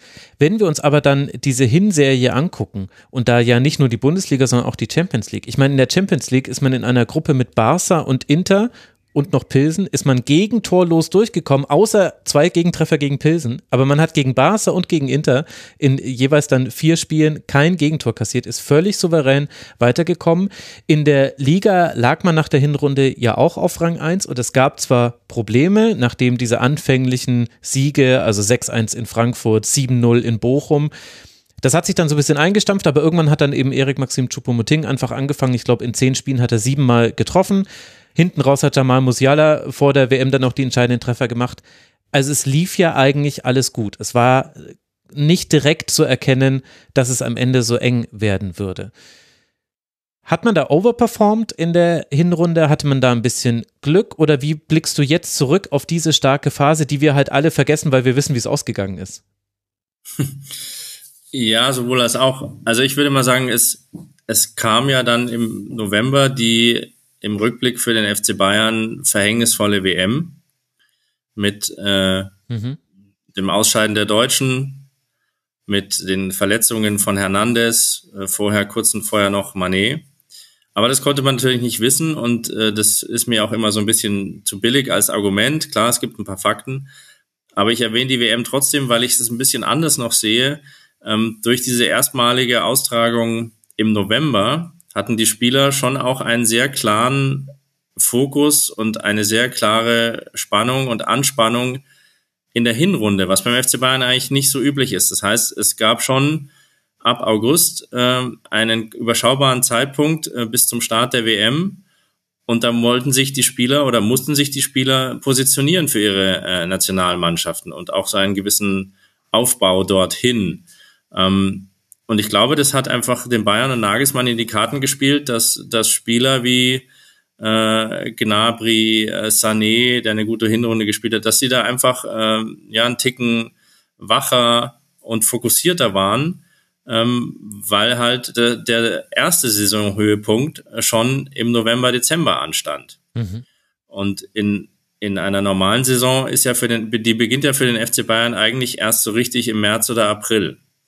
Und ähm, die Herbstkrisen sind eigentlich äh, programmiert und legendär beim FC Bayern. Die, die gab es in der vergangenen Saison auch mal nach dem 2-2 in Dortmund ähm, oder nach so ein paar Unentschieden im September. Aber trotzdem kam man dann in die Spur und hatte, glaube ich, zehn oder elf Siege in Folge. Aber wenn man sich nochmal anschaut, das war genau vor der WM. Und ähm, ich weiß nicht, ob ihr da mitgeht, aber für mich ist es so äh, im Rückblick, ich glaube, dass die Spieler da einfach diesen, diesen Fokus hatten, diese, diese Anspannung, jetzt geht's zur WM, ähm, jetzt wollen wir äh, uns bestens präsentieren und äh, ja, dann kam ein Sieg zum anderen. Es hat einfach auch irgendwie gut funktioniert. Ähm, und mit der WM und nach der WM kippte das ja alles. Finde ich ein interessanter Punkt. Ich habe die ganze Zeit, während du gesprochen hast, überlegt, wie es beim BVB war bei den einzelnen ich Kandidaten. Auch. Und mir ist an, an erster Stelle Mats Hummels eingefallen, der ähm, ja wahnsinnig fit aus der Sommerpause kam, ähm, sich äh, über die Hinrunde hinweg auch in eine, in eine sehr, sehr gute Form gespielt hat. Dann ja diese Nachricht bekam, er ist nicht dabei und dann hat er dieses Katastrophenspiel gegen Gladbach gemacht, ähm, am letzten Spieltag vor der, vor der WM-Pause. Aber er hat es eben geschafft, dann aus diesem ja, aus diesem Tief wieder herauszukommen, dieses Spiel abzuhaken, diese Nichtnominierung abzuhaken und auch in der Rückrunde wieder zu einem Faktor zu werden, auch im, erst im Verlaufe der Rückrunde. Ähm, und ansonsten habe ich jetzt die Parallele in Dortmund nicht gesehen. Ähm, vielleicht bei so Einzelnen wie Julian Brandt oder äh, mit Abstrichen Emre Can.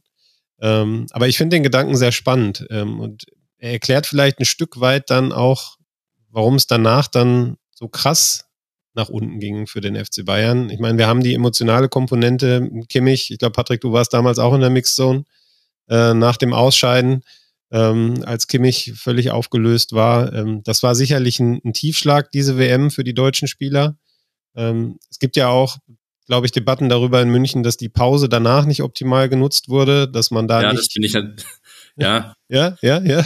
Ja, ja, na, ich muss nur schmunzeln, entschuldige, weil ja das äh, dann immer so Auslegungssache ist. Plötzlich ist dann der Urlaub zu lang, der sonst äh, nie äh, lang genug sein könnte, aber gut. Das ja, das ist, das ist ja die typische Fußballdebatte irgendwo, ne? Ja, Also ich meine, äh, Hansi Flick hat die Familien ins, ins Camp gelassen in, in äh, Katar.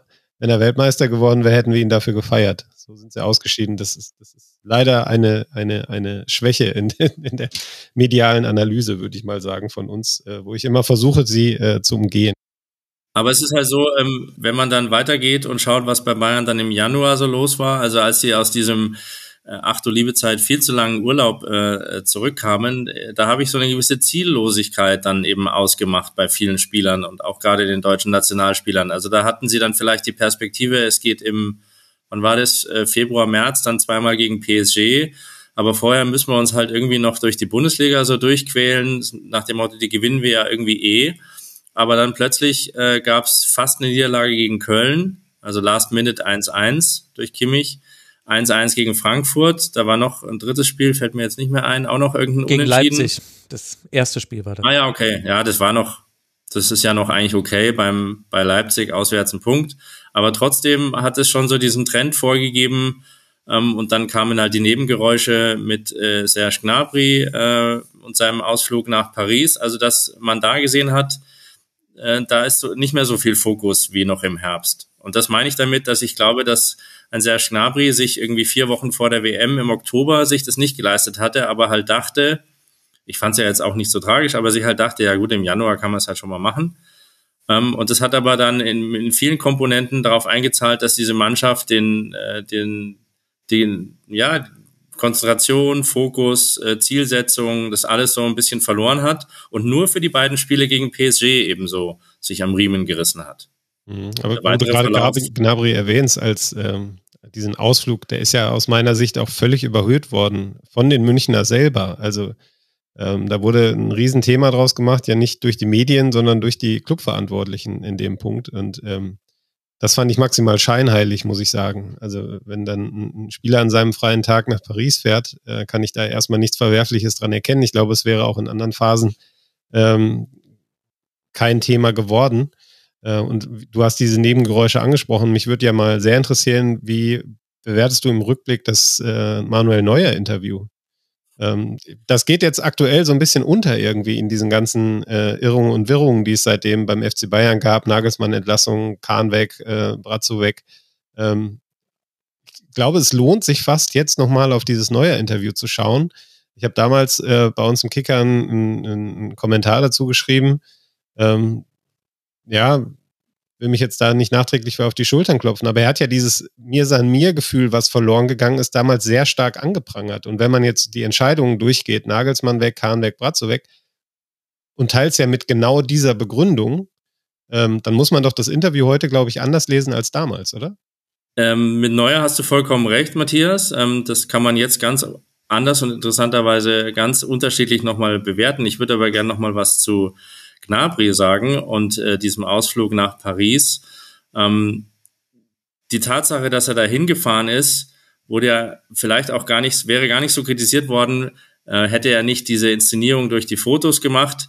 Ich würde da auch sagen, ja, kann man drüber stehen, so what. Ähm, aber ich habe damals auch mal geschrieben, ähm, man stelle sich nur vor, er wäre in den Louvre gegangen und hätte sich da ein bisschen weitergebildet, dann wäre es ein bisschen schwieriger gewesen für Salihamidzic, ihn da so in die Pfanne zu hauen. Aber das nur nebenbei.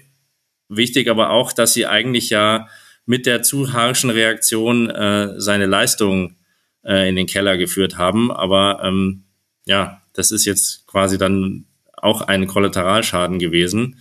Und zu Neuer, ja, das muss man, äh, kann man sich natürlich gerne jetzt nochmal durchlesen, äh, die Punkte, die er angeprangert hat. Es gab eine, einen anderen Anlass, da haben wir jetzt noch nicht drüber gesprochen, für die Leute, die es nicht mehr wissen. Es ging um den Rauswurf seines äh, Torwarttrainers. Man muss manchmal wirklich sagen, seines Torwarttrainers, eigentlich angestellt beim FC Bayern, aber seines Freundes äh, Toni Tapalovic. Aber ja, äh, er hat da schon viele Punkte angeprangert, ähm, über die man jetzt ganz anders nachdenkt. Und ähm, die, äh, ja, im Rückblick führt es ja dazu, so wie die Saison gelaufen ist, was äh, mit Jan Sommer passiert ist, wie dessen Rückrunde so war, dass Manuel Neuer absolut gestärkt herausgeht. Und wenn er es schafft, äh, über eine Gesundheit und Fitness wieder die alte Form zu erlangen, dann hat er mehr Macht denn je, würde ich sagen.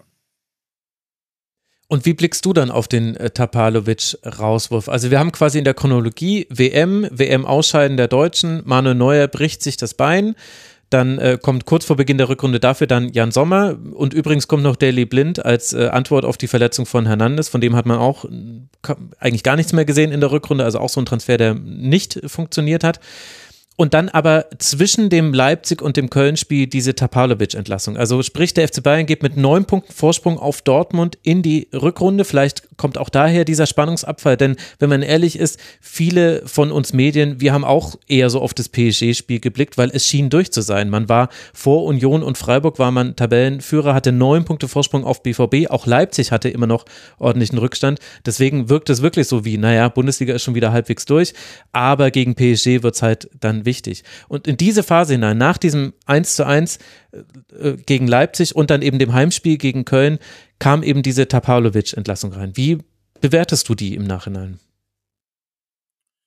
Eigentlich so wie damals auch schon, dass es äh, gar nicht vordergründig darum ging, jetzt irgendwie äh, Manuel Neuer zu ärgern, sondern das war, und das ist ja dann kurios, wenn man dann weiterschaut, was im März passiert ist, eigentlich noch ein letzter Schritt, um Trainer Nagelsmann zu stärken, der eben einfach mit Tapalovic nicht konnte. Das war der einzige, der nicht zu seinem ursprünglichen oder ständigen Trainerstab gehörte. Und äh, mit dem gab es offenbar ein paar Reibungspunkte mit Tapalovic. Und äh, dann hat man äh, quasi über Salihamidzic gesagt, ja, okay, äh, wenn du mit dem nicht klarkommst, das, äh, da kriegen wir auch eine andere Lösung hin. Man hat es vielleicht ein bisschen unterschätzt, weil man sich gedacht hat, naja, in der Rückrunde ist der Neuer sowieso nicht mehr auf dem Platz. Da kann jetzt auch ein anderer den Sommer und den Ulreich trainieren. Und jetzt zeigen wir aber nach außen nochmal, ähm, dass wir voll auf dich setzen, Julian, und dass du der Trainer für die nächsten noch dreieinhalb Jahre bist. Aber es hat natürlich auch den Hintergrund, dass man tatsächlich ja im Verein schon Stimmen hatte, die nach diesen Kriselchen, wie ich sie genannt habe, im Herbst und äh, äh, 0-1 in Augsburg, 2-2 in Dortmund, ähm, dass man da ja auch schon unzufrieden war mit Nagelsmann. Das hatte aber auch sehr, nicht nur mit den Ergebnissen, auch mit seiner Arbeitsweise und seinem Stil und seinem Umgang, seiner, wie er sich präsentiert und gibt zu tun. Aber ich denke, es war so eine letzte Karte, die man gespielt hat mit Tapalovic. Da war da so ein bisschen das Bauernopfer, um Nagelsmann nochmal zu stärken. Na, das hat ja gut funktioniert. ja. Was uns ja letztlich äh, zu Nagelsmann schon hinbringt. Also es kommt dann noch Cancelo am Deadline Day, wieder so ein Opportunitätstransfer. Er war in Manchester City nicht mehr wohl gelitten und dann konnte man ihn holen. Ist ja auch kein schlechter Fußballer, aber es gibt vielleicht auch Gründe, warum er nicht wohl gelitten war. Sagt eigentlich einem jeder, der die Premier League ein bisschen näher verfolgt. Und kurzfristig läuft es ja auch wieder. Also man gewinnt dann in Mainz mit 4 zu 0. Eigentlich stützt das deine These, dass äh, wenn es darum ging, dann waren ja die Bayern-Spieler da, nur halt in der Liga ging es scheinbar um nichts mehr und deswegen äh, hatte man da ein bisschen Probleme. Dann natürlich die alljährliche Niederlage in Gladbach, die aber auch direkt nach dem PSG-Spiel kam, wo man im Hinspiel noch gewonnen hatte. Und wir alle wissen, das sind jetzt aber schon die letzten Partien von Julian Nagelsmann. Also das wird dann nach einem 1 zu 2 in Leverkusen, was dann die dritte Saisonniederlage war, das war dann schon zu viel des Guten. Warum hat Julian Nagelsmann, obwohl er vielleicht als einer der Trainer nach Guardiola die die meisten Vorschusslorbeeren bekommen hat, in, in, also nicht in Worten, sondern in Taten. Also er hat eine Vertragslaufzeit von fünf Jahren bekommen. Man hat eine Ablöse von ihm gezahlt. Ich würde für ihn gezahlt. Ich würde sagen, nach Guardiola war er der Trainer, den man wirklich am deutlichsten gezeigt hat, vielleicht auch durch so eine Entlassung von Tapalovic, wir wollen mit dir langfristig etwas aufbauen, du bist unser Mann. Warum war das dann schon wieder vergessen? Im März oder wann das war. Und er wurde entlassen. Na, vergessen ist vielleicht das falsche Wort. Es geht eher darum, dass so unterschwellig ja schon immer irgendwie was schwelte. Das war im, im Binnenverhältnis Mannschaft äh, Nagelsmann und vor allem aber auch im Verhältnis zwischen Nagelsmann und dem Vorstand. Und da hat er ja auch, finde ich, im Rückblick immer mal wieder Fehler gemacht, weil er sich einfach, weil er doch einfach in der Kommunikation und in der Außendarstellung nicht das Bild abgegeben hat, das sich eben Herren wie Uli Hoeneß oder Herbert Heiner von einem Bayern-Trainer erwarten. Und ähm, das Entscheidende an dem Gladbach-Spiel war eigentlich nicht die Niederlage, sondern wie Nagelsmann sich hinterher über die Schiedsrichter aufgeregt hat und das ähm, vor Reportern, ich war auch vor Ort, äh, ich glaube wissentlich auch vor Reportern und da einfach ein bisschen ausgetickt ist. Und ich kann mir Uli Hoeneß hat nie darüber gesprochen, aber ich kann mir einfach so gut vorstellen, wie das bei ihm angekommen ist, dass er sich gedacht hat, ach, meinem Jupp wäre sowas nie passiert. Und das stimmt ja auch. Und dem Hansi Flick wäre es wahrscheinlich auch nicht passiert, auch wenn wir jetzt vielleicht irgendwelche Ausraster vergessen haben, aber so vom Gefühl stimmt's ja irgendwie auch. Und da hat Nagelsmann einfach ähm, nicht so nie den richtigen, nie den richtigen Ton und das Gefühl getroffen, hatte ich so den, den Eindruck. Ähm, und ähm, dann kam die Niederlage in Leverkusen, wieder in Führung gewesen, wieder verloren. Und ich denke, er auch hat da auch ein bisschen übertrieben mit so drei Auswechslungen zur Pause. Das war irgendwie auch, auch des Guten zu viel. Und ähm, ja, danach kommt das ins Spiel, was du, Max, vorher gesagt hast. Äh, danach hat man sich äh, Gedanken gemacht. Dann hat man an Thomas Tuchel gedacht. Und dann hat man festgestellt, ui, der ist ja frei. Und dann hat man mal angerufen und dann hat man gemerkt, da ist, da könnte was laufen und dann ging es ganz schnell. Aber auch das mit Julian Nagelsmann, was natürlich alles valide Punkte sind. Er war nicht immer glücklich in seiner Außendarstellung und auch, und die Außendarstellung strahlt auch äh, ins Binnenverhältnis zum Team. Das ist beim FC Bayern definitiv so und ich glaube bei vielen anderen Teams, wahrscheinlich bei allen anderen Teams auch.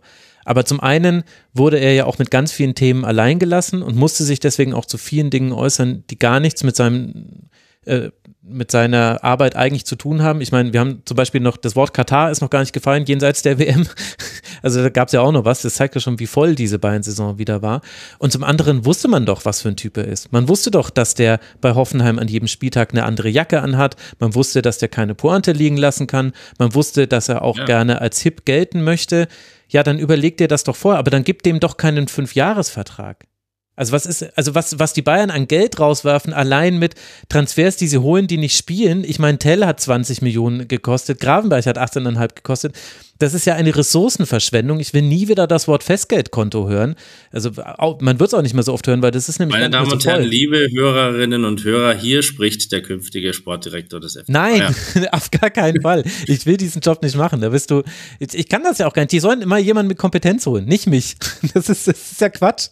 Das wäre ja genau der falsche, der falsche Weg, wenn jetzt hier eine unterdrückte Nummer anruft und sagt, komm mal äh, das ist in, gefährlich, das ist gefährlich, ja. im Pilgergewand an den Tegernsee und dann äh, gehen Unterdrückte Nummer ist entweder meine Mutter oder Uli Hoeneß. Ja. ja, exakt so ist es bei mir auch. Oder die Grundschullehrer, äh, die können es jetzt inzwischen auch sein. Da kannst du dich schon mal drauf vorbereiten, Patrick. Das wird, wird auch noch kommen. Aber also was ich damit sagen will, ist, man hätte das doch auch ungefähr so ahnen können. Und dann ja, und dann stellt sich dann stellen sich doch ganz andere Fragen. Dann stellt sich doch die Frage, warum dann Julian Nagelsmann? Denn hat er sich denn wirklich so viel anders verhalten, als wir drei das vor der Saison oder vor seiner Verpflichtung vom FC Bayern uns vorgestellt hätten? Wenn ich mal ganz kurz von außen da nochmal drauf schauen kann. Ich habe es eigentlich schon so erwartet, dass Julian Nagelsmann ein bisschen cleverer ist, was seine Außendarstellung angeht. Weil du hast es angesprochen, ja, im Grunde alles, was er beim FC Bayern gezeigt hat, hat er vorher auch schon angedeutet und äh, teils noch offener zur Schau gestellt. Aber wenn man sich mal seinen, seinen bisherigen Karriereweg anschaut, dann war er ja im Grunde mit diesem Fünfjahresvertrag beim FC Bayern fast schon am Ziel. Also hätte es ein besseres Match für ihn geben können als dieses. Und da hätte ich schon erwartet, dass er für das Alter jetzt mal rausnehmen, äh, weil ich meine, der ist über 30 gewesen, ist auch schon alt genug eigentlich, um, äh, um, um gute Entscheidungen zu treffen. Da würde ich dann jetzt mal das Jung vielleicht streichen in dem Zusammenhang. Ähm, äh, hätte ich schon gedacht, dass er mit dieser Chance, die sich da ihm bietet, etwas gewissenhafter umgeht und sich vielleicht manche Sachen dann nicht erlaubt. Da würde ich jetzt dann auch die Verantwortlichen des FC Bayern ein Stück weit in Schutz nehmen. Ich glaube, die Erwartungshaltung war auf ihrer Seite genauso da und die konnte man auch haben. Also die war jetzt nicht völlig aus der Luft gegriffen. Ähm, warum das dann so gelaufen ist, wie es gelaufen ist, das wirst du, Patrick, besser beurteilen können. Ähm, aber ich äh, hätte da Nagelsmann, wie gesagt, deutlich mehr Cleverness zugetraut. Ja, völlig richtig. Und es fiel eben dann auch auf äh, den Fluren der Vorstände äh, etc. Äh, dann auch mal irgendwann in dieser äh, Phase äh, das Wort arrogant als Adjektiv und Attribut für Nagelsmann und ähm, gerade auch im Umgang so ein bisschen mit den Bossen einfach äh, zwischen selbstsicher und selbstbewusst und arrogant ist ja dann auch immer nur ein, ein kleiner Schritt. Und auch da war er ein bisschen zu wenig clever, ähm, um da irgendwie manchmal so ein ja bisschen ruhigeren Ton anzuschlagen. Und ein anderer Punkt, über den wir noch gar nicht gesprochen haben, rein äh, fachlich inhaltlich, denke ich auch im Rückblick, oder diese Stimmen waren auch schon am Ende der ersten Saison, zu Beginn der zweiten Saison zu vernehmen, dass es Nagelsmann ganz im Pepschen Sinne auch einfach ein bisschen übertrieben hat mit seinem Input. Mhm. Mit äh, Trainingsinhalten, mit Videoschulungen, mit Nachbereitungen, äh, mit Belehrungen. Und ähm, so blöd es klingt, aber es ist halt immer so, dass das bei Fußballprofis sehr unterschiedlich ankommt. Äh, bei Jüngeren ist es eine gute Hilfestellung, aber bei manch Älteren, die schon so viel gesehen und erlebt haben und Trainer hatten, denen geht es irgendwann auf die Nerven, manchmal sogar verständlich. Und ähm, Nagelsmann hat es eben nur geschafft, einen Teil der Mannschaft hinter sich zu bringen. Das ist zum Beispiel so ein Punkt, glaube ich, in dem sich Tuchel als Coach auch extrem weiterentwickelt hat. Mhm. Denn es gab in Dortmund damals ja auch die Stimmen, das ist so ein Playstation-Trainer, der wird am liebsten jeden Pass seiner Spieler äh, mit dem Controller an der Seitenlinie steuern. Der hat ganz klare Vorstellungen. Ich glaube, er ist ein Stück weit davon abgerückt, wenn ich so höre, was dann Spieler aus Paris und aus ähm, von Chelsea im Nachhinein über ihn gesagt haben. Ähm, und ich traue Nagelsmann diesen Schritt natürlich auch zu, ähm, dass er jetzt daraus lernt und äh, dass er zukünftig anders handelt. Aber ich glaube, das ist ein, ein ganz, ganz entscheidender Punkt. Ja. Es war ja auch, Entschuldige, es war ja auch Tuchel, der nach äh, Amtsübernahme hier in München gesagt hat, ähm, er möchte jetzt relativ wenig äh, Input bringen und verändern. Glaube ich zwar jetzt nicht so ganz, weil äh, er wird ja dafür eingestellt, um irgendwie äh, den Weg zum Guten einzuschlagen und er wird schon auch von vornherein seine Ideen äh, mit einfließen lassen. Mm, aber ja, Nagelsmann hat es einfach äh, so ein bisschen übertrieben und vielleicht fehlt ihm einfach diese Erfahrung, die Tuchel schon gemacht hat. Du hast es so richtig formuliert, ja. Und warum hat dann aber auch Thomas Tuchel es nicht geschafft, sportlich da eine Stabilität reinzubringen, sondern im Grunde war Thomas Tuchel vor allem nach diesem Mainz-Spiel, du hast es vorhin schon angesprochen, offen, nach außen hin erkennbar ratlos. Denn egal, was er probiert hat, erst hat er gesagt, Mensch, wir müssen wieder die Freude ein bisschen zurückbekommen, es muss richtig Bock zu machen.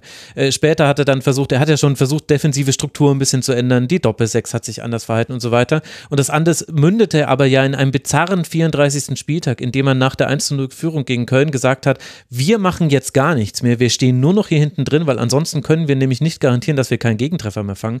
Dann hat man natürlich trotzdem eingefangen, natürlich wieder durch einen Handstrafstoß. Bayern hat zehn Strafstöße gegen sich bekommen. Neun davon wurden auch verwandelt von den Gegnern.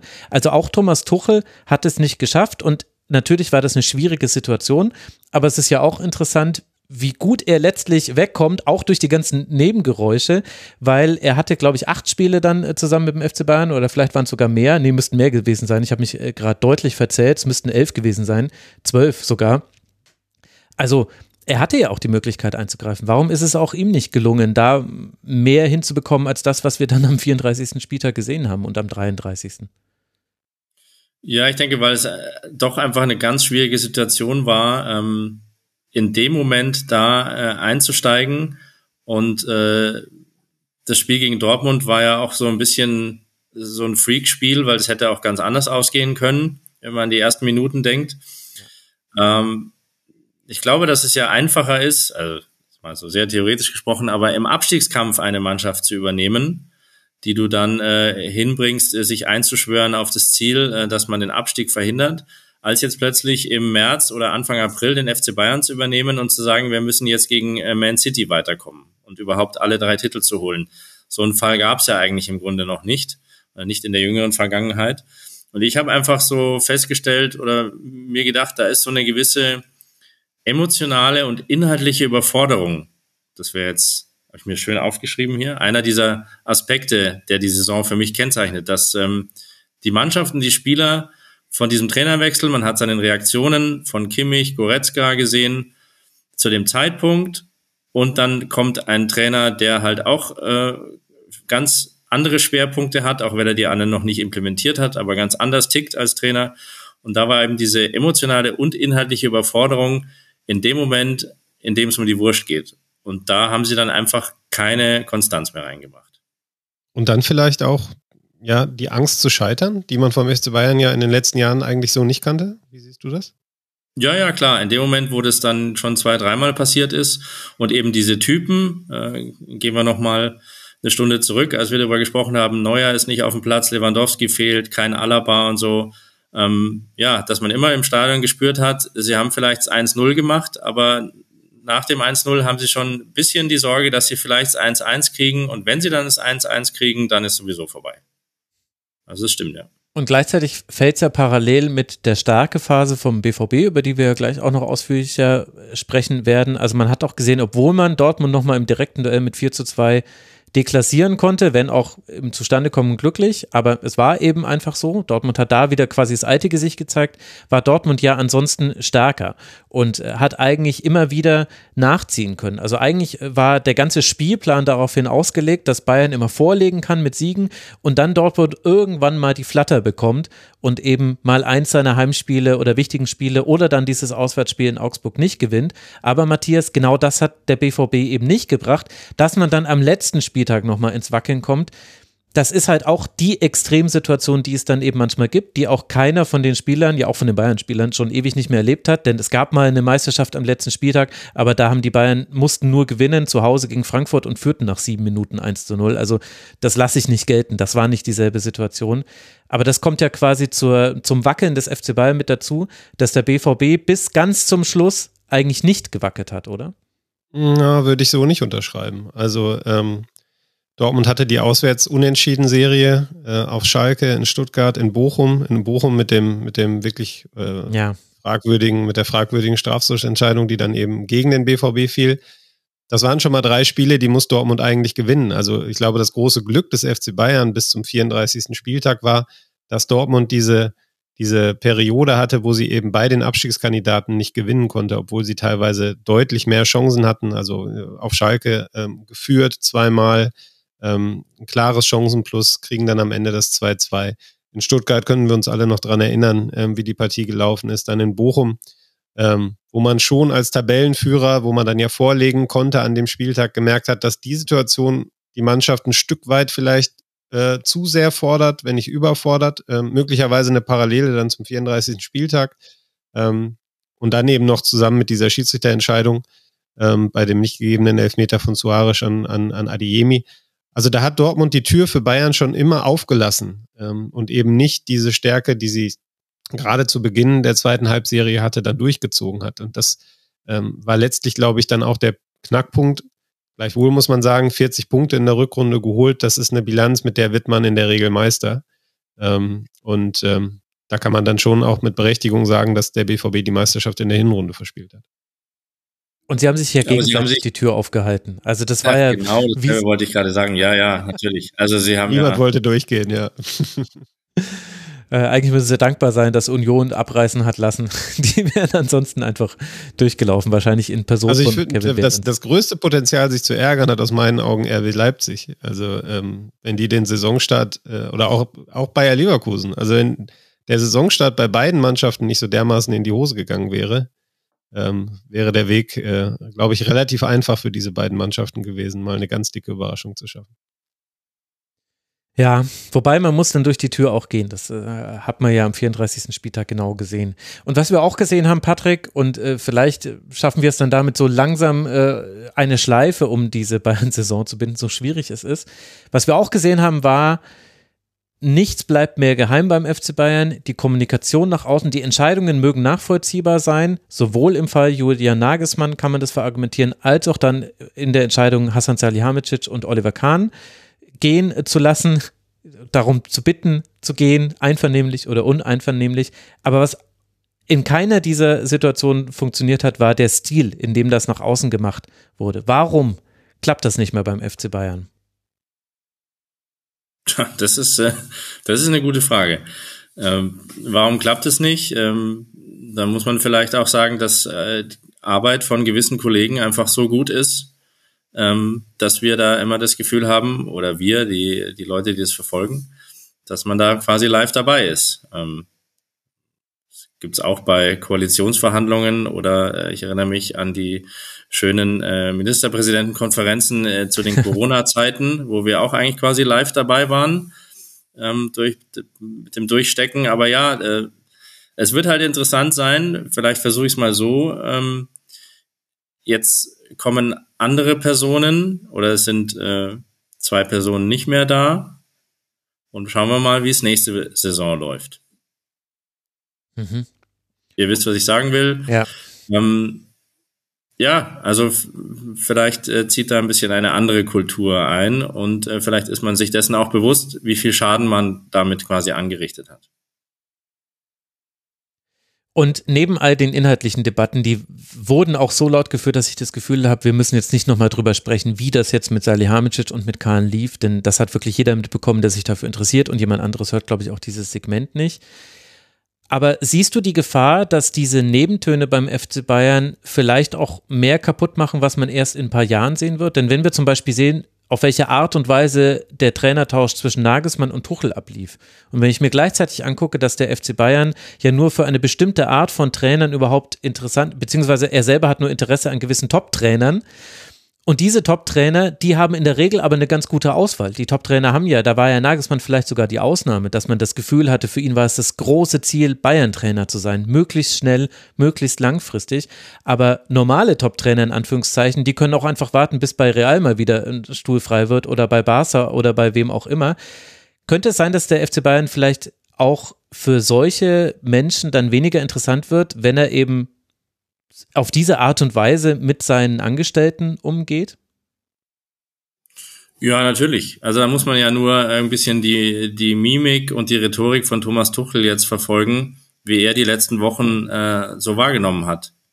Also er kam vom FC Chelsea und hat sich wohl schon gedacht, dass es bei seiner nächsten Aufgabe ein bisschen ruhiger werden könnte, egal wo das sein wird. Und dass dann ausgerechnet er beim FC Bayern äh, da landet, ähm, und diese äh, neuneinhalb Wochen erlebt, die nicht wirklich sexy waren für ihn, das hätte er sich nicht gedacht. Und ähm, da war schon ziemlich, da ist ziemlich konsterniert, dass er jetzt am Ende, wie wir vorher gesprochen haben, dann irgendwie doch als Gewinner rausgeht, weil so ein bisschen wie bei House of Cards er jetzt da noch als einer der wenigen äh, im Amt ist. Ähm, das ist wiederum die andere Sache, aber er hätte sich das natürlich deutlich anders vorgestellt und verstehe schon, dass ähm, äh, dass er sagt, ich habe mit Kahn und Salihamidzic das alles ausgehandelt, die haben mich überzeugt und die sind jetzt nicht da und wie geht's jetzt eigentlich weiter? Ähm, das ist schon richtig und das werden, um zu deiner Frage zurückzukommen, auch andere Trainer beobachten, was jetzt da passiert ist und ähm, nicht einfach nur Hurra schreien, wenn der FC Bayern demnächst mal anfragt, sondern schon auch nochmal überlegen, wo ist das Problem, wie sind die Strukturen und in, in was für ein, in was für ein äh, Schiff setze ich mich da rein. Auf der anderen Seite hat Tuchel natürlich auch ein Stück weit davon profitiert, dass die Debatten so liefen, wie sie liefen beim FC ja, Bayern, ja. weil ich glaube, ähm, die Schwäche des Clubs war in dem Moment die Stärke von ihm in seiner als äh, in der Verhandlungsposition und ist vielleicht ja dann im Endeffekt auch der Grund, warum es letztlich so schnell und überhastet zu dieser zu diesem Wechsel kam. Sind wir denn eigentlich schon beim Werkzeug der Saison? Weil ich, ja. ich das liegt immer hier so und ich möchte es schon die ganze Zeit in die Hand nehmen, warte aber auf dein Go. Ja, bitte, bitte, das Werkzeug. Ich will es jetzt, ich, dass ich die Dramaturgie durcheinander bringe. Nein, nein, wir müssen ja auch, ich will ja auch noch über den BVB sprechen. Also sorry, ja, nichts also, gegen dich, aber und nichts gegen die FC Bayern. Also das Werkzeug, ich will es sehen. Es ist ein Hammer. Ja. Wir sind ja immer noch ein akustisches Medium, deswegen muss ich das übersetzen. Ja, ja, ach so, ach so, ja, ja, natürlich. Ja, ja wir aber, sehen uns gerade. Aber was, aber was könnte es anders sein? Ich meine, wenn man drüber nachdenkt, wie sie mit, wie der FC Bayern in Personaldebatten in dieser Saison so umgegangen ist. okay, der Hammer, der ihn dann auch mal trifft, ja? Ja, also. Dafür fand ich den Hammer jetzt relativ klein, muss ich sagen. ja. ja, aber der ist schon schmerzhaft. Also doch, der ist schon recht stabil. Also der kann schon, ich möchte es jetzt nicht ausprobieren, aber der kann schon Schaden anrichten. Das, äh, also meinem Sohn gebe ich dir nicht in die Hand. Ja, das ist schön. Äh, wir haben noch zwei Vorschläge auch aus dem Forum bekommen, die möchte ich einfach äh, wegen der darin enthaltenen Pointen auch noch nennen. Rob Chang hat geschrieben, der, Bayern, äh, der FC Bayern ist ein großer, teurer und lang zusammengestellter Werkzeugkoffer. Man hat immer das Gefühl, alles ist da, was man braucht, aber wenn man ihn dann doch mal aufmacht, dann merkt man, da muss doch mal wieder aufgeräumt werden, dass ein neuner Schraubenschlüssel fehlt und man währenddessen aber vier Zehner hat und der Sechser-Schlüssel entpuppt sich als ein falsch beschrifteter Achterschlüssel. Und manche Werkzeuge sollten auch nicht mehr benutzt werden, da sie schon Risse zeigen. Das fand ich sehr schön schön und getoppt wurde es noch von Dirk, der geschrieben hat, das Werkzeug des FC Bayern in dieser Saison. Äh, ständiges, unerträgliches Getöse und eher bescheidene Ergebnisse ganz klar ein Laubbläser. Fand ich auch ah. sehr schön. da steckt schon sehr viel drin und ich bin gespannt, wo wir dann beim BVB landen. Wir haben jetzt immer das schon so ein bisschen parallel mitbesprochen, Matthias, denn zur Saison von Dortmund gehört der FC Bayern und andersrum, ich habe es eingangs schon gesagt, und dennoch verdient ja diese Saison, die ja in vielen Aspekten dann doch eine meisterliche war, nochmal einen genaueren Blick. Wo würdest du denn gerne starten jetzt bei der Analyse dieser Spielzeit 22-23? Ja, es gibt im Endeffekt zwei Möglichkeiten, wo man startet. Man könnte bei Terzic starten, ähm, bei seiner ähm, ja, in Amtssetzung im vergangenen Jahr, ähm, oder man startet bei Sebastian Aller, den wir ja vorhin auch schon mal angerissen haben. Ähm, ich würde mal bei Terzic starten, mhm. Ähm, einfach auch um der Chronologie irgendwie so ein Stück weit zu entsprechen. Ähm, zwar jetzt, wir zeichnen am Donnerstag auf, ich weiß nicht, ob ich das sagen darf. Ähm, vor zwei Tagen war die große Elefantenrunde in Dortmund mit äh, Aki Watzke, ähm, Sebastian Kehl, Edin Terzic und Matthias Sammer als externen Berater. Und ich kann mich noch gut an das vergangene Jahr erinnern, als auch diese Elefantenrunde angesetzt war, damals noch mit Marco Rose als BVB-Trainer. Und ähm, ich hatte private Termine am Wochen, äh, an, dem, an dem Nachmittag, ähm, hatte eigentlich frei und irgendwann fing mein Handy an zu vibrieren und hörte nicht mehr auf. Und irgendwann habe ich doch mal drauf geguckt und sah dann, oh, Marco Rose ist nicht mehr BVB-Trainer. Ähm, eine solche Überraschung, das kann ich vorwegnehmen, war diesmal nicht zu erwarten, ähm, denn Edin Terzic ist zwar nicht Meister geworden mit dem BVB, hat aber ansonsten die äh, internen Erwartungen ihn komplett erfüllt. Ähm, und da würde ich dann wieder den Sprung in den vergangenen Sommer machen. Es gab dieses, ähm, ich glaube, anderthalbminütige Video, was der BVB damals veröffentlicht hat von Edin Terzic, ähm, der in der pathetischen Art, die er manchmal hat, dann so ein paar Leitplanken gesetzt hat für die Saison, was er sich erwartet.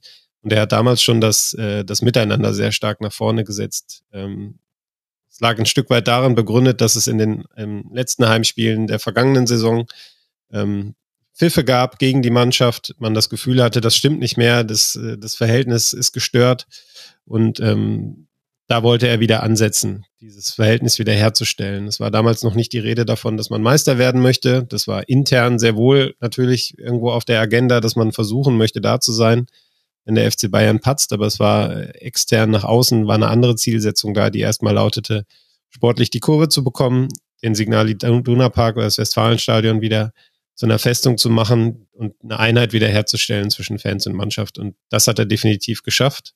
Ähm, es gab allerdings auch Phasen in dieser Saison, wo man ja schon ein Stück weit zweifeln musste, ob das klappt, ob er sportlich der richtige Trainer ist ähm, für den BVB. Ähm, diese Spiele, die wir vorhin mal kurz angerissen hatten, dann im November vor der WM-Pause die Niederlagen in Wolfsburg und in Gladbach. Ähm, ja, wo wirklich eine bleiernde Stimmung sich über Dortmund gelegt hat. Ich habe das damals nur aus der äh, Entfernung mitbekommen, weil ich in Katar dann war bei der WM. Ähm, aber ja, also wenn es eine Herbstdepression gibt, ähm, dann herrschte die in Dortmund zu dieser Phase und es gab ja durchaus kritische Stimmen damals auch, was Terzic angeht. Ähm, und ähm, er hat dann aber und das war der entscheidende Punkt äh, für die Rückrunde, äh, die richtigen Töne getroffen im Januar, im Februar, als die Mannschaft sich dann wieder getroffen hat. Ähm, und wenn man jetzt mal auf dieses Gesamtjahr schaut von Terzic, dann hat er es zum einen geschafft, dieses Wir-Gefühl wieder zu stärken. Da haben wir vorhin schon drüber gesprochen, über die Szenen nach dem Abpfiff bei dem, bei dem Meisterschaftsfinale, die, ähm, glaube ich, angesichts der sportlichen Leistungen in diesem Spiel auch hätten ganz anders ausfallen können. Ähm, und er hat es geschafft, viele Spieler besser zu machen. Emre Can, äh, Julian Brandt, äh, Rafael Guerrero haben wir vorhin schon drüber gesprochen. Er hat äh, Adiemi in die Spur bekommen, er hat Malen in die Spur bekommen. Ähm, da könnte ich jetzt noch ein paar weitere aufzählen. Ähm, insofern kann man die Saison des BVB nicht ohne Terzic ähm, ja, besprechen und ich glaube, es ist auch richtig, mit ihm anzufangen. Ich hatte mir hier als äh, äh, einer von den Aspekten äh, überlegt, ob ich sage, ich sage es jetzt mal, äh, ich habe mir Ted Terzic als äh, Aspekt aufgeschrieben. Ich weiß nicht, wer von euch Ted Lasso guckt. Mhm. Ähm, dem einen oder anderen Hörer mag es ein Begriff sein. Ähm, ich habe das vor zwei Wochen, glaube ich, auch mal geschrieben. Ähm, ein Stück weit ähm, ist Terzic ähnlich empathisch wie äh, dieser doch recht erfolglose Footballtrainer, der auf einmal in der Premier League äh, für Furore sorgt. Ähm, er hat mehr Fachwissen, deutlich mehr Fachwissen als Ted Lasso, aber sein Ansatz ist im Grunde ein ähnlicher. Und ähm, ja, was das bewirken kann, hat man dann nach diesem 34. Spieltag gesehen. Ähm, in den 20 Minuten nach dem Abpfiff, die wirklich beeindruckend waren. Mhm. Ja, und deshalb ähm, habe ich den jetzt mal an die erste Stelle gesetzt. Da würde mich noch eine Detailfrage interessieren. Und zwar, wir sprechen immer sehr viel über Edin Terzic, aber zu ihm gehört ja noch ein ganzes äh, Trainerteam. Und da hatten wir ja auch einen Wechsel zur Rückrunde hin, nämlich äh, Peter Hermann musste aus gesundheitlichen Gründen aufhören und Armin Reutershahn wurde verpflichtet. Ähm, das hat auch jemand im Forum nochmal ganz schön ausgeführt. Und unter anderem hat Reutershahn äh, die Standardtrainingsform übernommen und die Schwäche bei Standard-Gegentoren, äh, die war dann auch weg. Also das ist Teil Kurz. dieser erfolgreichen Rückrunde. Bis zum 34. Spieltag war die weg, wenn ich da mal kurz zwischen gehen darf. Ja, das stimmt. Aber vielleicht war der 34. Spieltag ein besonderer Spieltag. Aber ja, äh, das ist natürlich äh, komplett richtig. Spielt das denn jetzt in der Nachbetrachtung vielleicht auch eine Rolle? Also ich will jetzt nicht sagen, ähm, es lag jetzt allein an Armin Reutershahn, dass auch die Rückrunde so gut war. Es wäre natürlich Quatsch, auch das Zustandekommen der Ergebnisse spricht da nicht dafür. Aber es ist ja quasi mehr als nur Edin Terzic und es war ja schon eine inter interessante Wahl mit Peter Hermann, jemanden sehr erfahrenen an seine Seite zu setzen. Absolut. Ähm, das Trainerteam ist ganz wichtig. Sebastian Gebhardt ist sein, sein erster Vertrauter, sein erster Co-Trainer. Ähm, wirklich, ja, Freund seit Studientagen, ähm, mit dem er alles bespricht. Und das ist vielleicht dann auch ein Unterschied von, von Terzic zu zum Beispiel einem Typ wie Nagelsmann. Terzic hat es explizit gewünscht, eine erfahrene, einen erfahrenen Assistenten an die Seite zu bekommen, weil er, mhm. glaube ich, sehr wohl weiß, was er eben noch nicht kann und was er in seiner Karriere noch nicht erlebt hat ähm, auch wenn er ja schon als Co-Trainer in der, in der Premier League auch war, äh, damals unter Slaven Bilic. Ähm, er weiß schon, dass er gerade in puncto Erfahrung noch Nachholbedarf hat. Ähm, deshalb fiel die Wahl damals auf Peter Herrmann, der dann, du hast es gesagt, aus gesundheitlichen Gründen ausgeschieden ist. Und deshalb fiel dann auch danach die Wahl auf Armin Reutershahn, der ja eben ein ähnliches Profil im Grunde ähm, abdeckt, was, was die persönliche Erfahrung angeht. Ähm, absolutes Kind der Bundesliga, hat viel gesehen. Ähm, und ja, ich glaube schon, ohne dass ich jetzt Reutershahn überhöhen möchte in dem Erfolg, dass ähm, er durch sein Wirken eine wichtige Komponente war dann für den Aufschwung in, in der Rückrunde. Ähm, zumindest mal ein Puzzlestück, äh, ohne dass es nicht gegangen wäre. Und ähm, ja, die Standards hast du angesprochen. Offensiv ähm, waren sie eigentlich vorher schon besser geworden, aber defensiv hat man sich da eben schon gesteigert. Gleichwohl da nach wie vor ähm, Verbesserungspotenzial, gerade was die Defensive betrifft, ähm, da ist. Und wie blickst du jetzt dann im Rückblick auf diese Hinrunde und die Schwächen, die man da hatte? Also es gab dieses völlig bizarre Heimspiel gegen Werder, das man verloren hat, das ja auch das letzte oder einzige verlorene Heimspiel letztlich in dieser Saison war, wussten wir damals aber noch nicht. Man hat in Leipzig deutlich verwonnen mit verloren, verwonnen gegen äh, mit 0 zu 3. Gut, gegen Manchester City kann das passieren, aber auch in Köln verloren, an der alten Forsterei verloren, in Wolfsburg verloren, in Gladbach verloren. Man merkt schon ein Muster. Auswärts kamen die Niederlagen. Du hast es ja vorhin auch schon angesprochen. Und das hat ja auch dazu geführt, dass man diese neun Punkte Rückstand auf den FC Bayern hatte, denn die haben dann irgendwann alles gewonnen und sind davongezogen. Eine ganze Weile war das noch so halbwegs eng beieinander, Dortmund und Bayern. Was für Gründe gibt es jetzt so in der Rückschau für diese Schwäche oder kann man das immer noch gar nicht so wirklich erklären?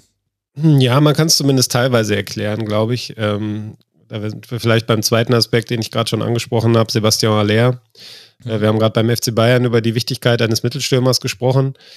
Der BVB glaubte ihn in Aller gefunden zu haben und dann kam eben in der Sommervorbereitung, ich kann mich noch gut an den Tag erinnern, ähm, wir hatten kurz davor eine Medienrunde noch mit Aller, ähm, wo er über die Ziele gesprochen hat. Ähm, dann stand das Testspiel an, er war nicht dabei, es hieß, er fühlt sich unwohl und dann kam ähm, relativ schnell dann auch ähm, die Diagnose, damals noch mit, äh, mit einem ja, kleinen Fragezeichen, weil noch nicht ganz klar war, ob es dann wirklich Krebs ist. Ähm, aber es war ähm, ja ein Schockmoment, das kann man, glaube ich, äh, so sagen, rein aus der menschlichen Perspektive.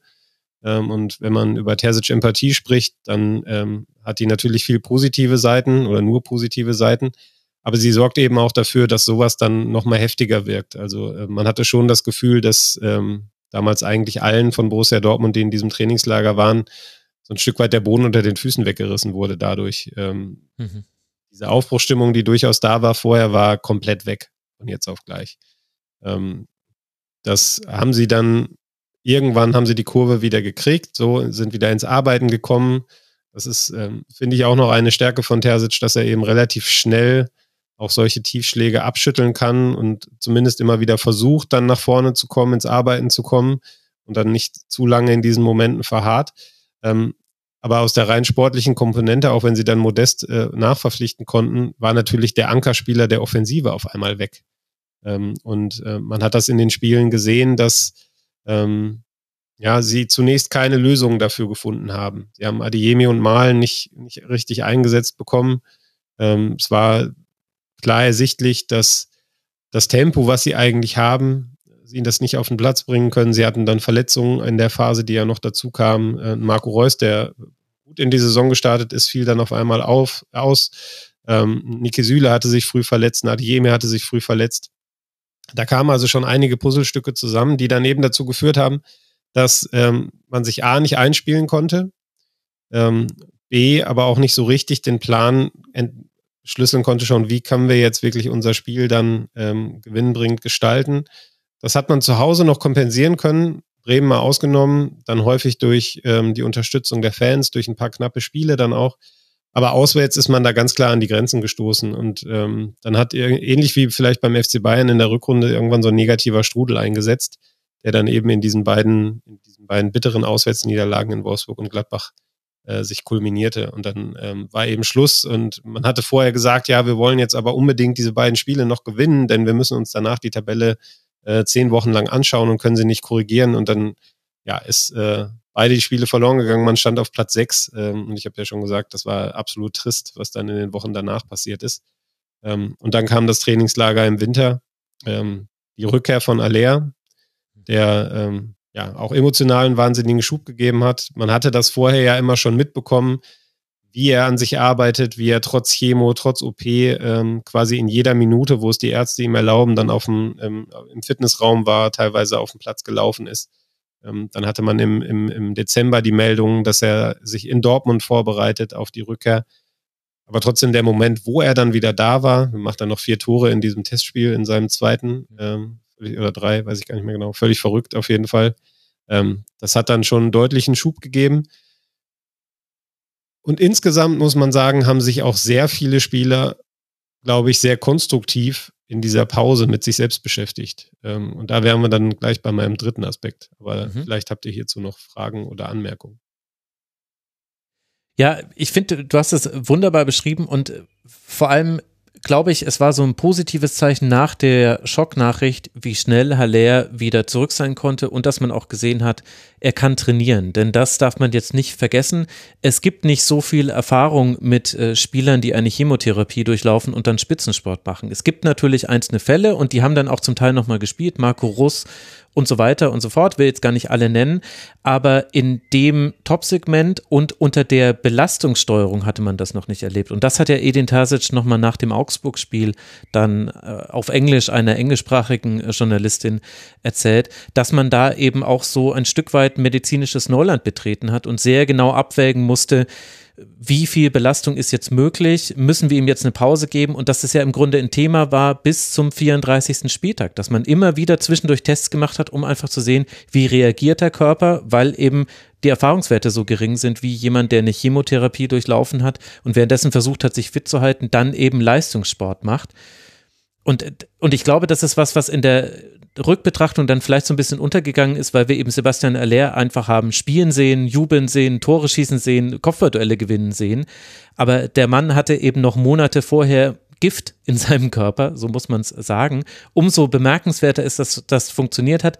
Ich könnte mir aber auch vorstellen, und das wäre jetzt dann eine Frage an dich, dass das vielleicht intern dann doch noch den BVB mehr beschäftigt hat und beschäftigt hat und zwar eben nicht nur positiv, weil man eben immer wieder nochmal Tests hatte und die Frage stand, können wir ihn nochmal spielen lassen oder müssen wir ihn vielleicht sogar am 34. Spieltag rausnehmen? Man weiß es nicht. Hätten die Ärzte es gesagt, man hätte es definitiv gemacht.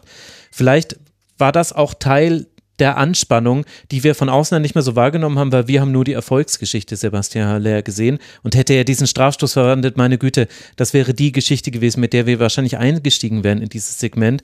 Aber intern war es vielleicht eben nicht nur positiv gesetzt und besetzt, sondern auch noch mit Fragezeichen. Ja, ich würde äh, ein bisschen einschränkend dazu sagen, dass es ja gar nicht nur diese eine Erfolgsgeschichte war. Es gab ja relativ schnell dann im Verlauf der Rückrunde, als die Quote von Aller nicht stimmte, ja auch Stimmen, extern, die gesagt haben, na ja, so gut ist er gar nicht, vielleicht brauchen sie doch einen neuen, der kommt ja gar nicht wieder.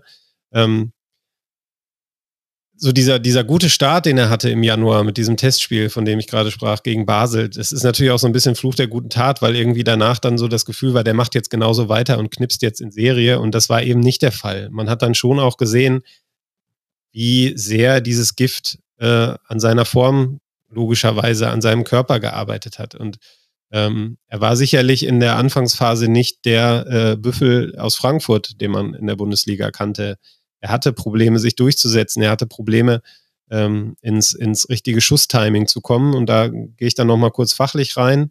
Ähm, da fand ich, hat man dann auch gesehen, dass Terzic als Trainer in der Lage ist, sich weiterzuentwickeln und dazu zu lernen und eben noch nicht fertig ist in seiner Entwicklung. Ähm, was mich wiederum dann auch für die Zukunft positiv stimmt, dass er an den Sachen, die auch jetzt noch nicht hundertprozentig funktioniert, eben auch versuchen wird zu arbeiten. Ähm, er hat ganz konkret dann mit Aller daran gearbeitet, äh, immer in der Rückversicherung mit ihm. Was können wir machen, um dir zu helfen? Und ähm, ein Teil war zum Beispiel, dass sie die Pressinglinie ein bisschen verschoben haben. Ähm, sie haben nicht mehr so früh attackiert, sondern das ein paar Meter nach hinten verschoben. Dadurch hatten dann Aller und Malen Räume, ähm, die sie bespielen konnten, wo Aller dann auch gezielt sie suchen konnte. Wenn er dann als Zielspieler vorne eben den Ball bekommen hat, dann wusste er, okay, hinter mir ist der Raum, da kann Adiemi oder Malen können da reinlaufen. Das hat sehr gut funktioniert. Sie haben auch seine eigenen Abläufe ein bisschen angepasst, dass er eben ja in späteren, also dass, dass die Auslöser später kommen für seine Bewegungen. Und dadurch ist er dann eben im Laufe der Rückrunde ja auch wieder selber deutlich effektiver geworden. Nicht nur durch die Art und Weise seiner Präsenz, wie er dadurch das Spiel verändert hat, sondern er ist dann auch in Abschlusssituationen gekommen und hat in den letzten Saisonspielen, Mainz ausgeklammert, ja auch ähm, Tore erzielt. In Augsburg war er im Grunde der, der Unterschiedsspieler dann, den man sich ja im Grunde von Anfang an von ihm erhofft hat, dass er der mal irgendwann wird, äh, indem er eben cool geblieben ist in dieser extremen Drucksituation, die beiden ersten Tore geschossen hat, beim ersten wirklich dann auch in klassischer Stürmermanier auf den Fehler des Innenverteidigers gelauert hat.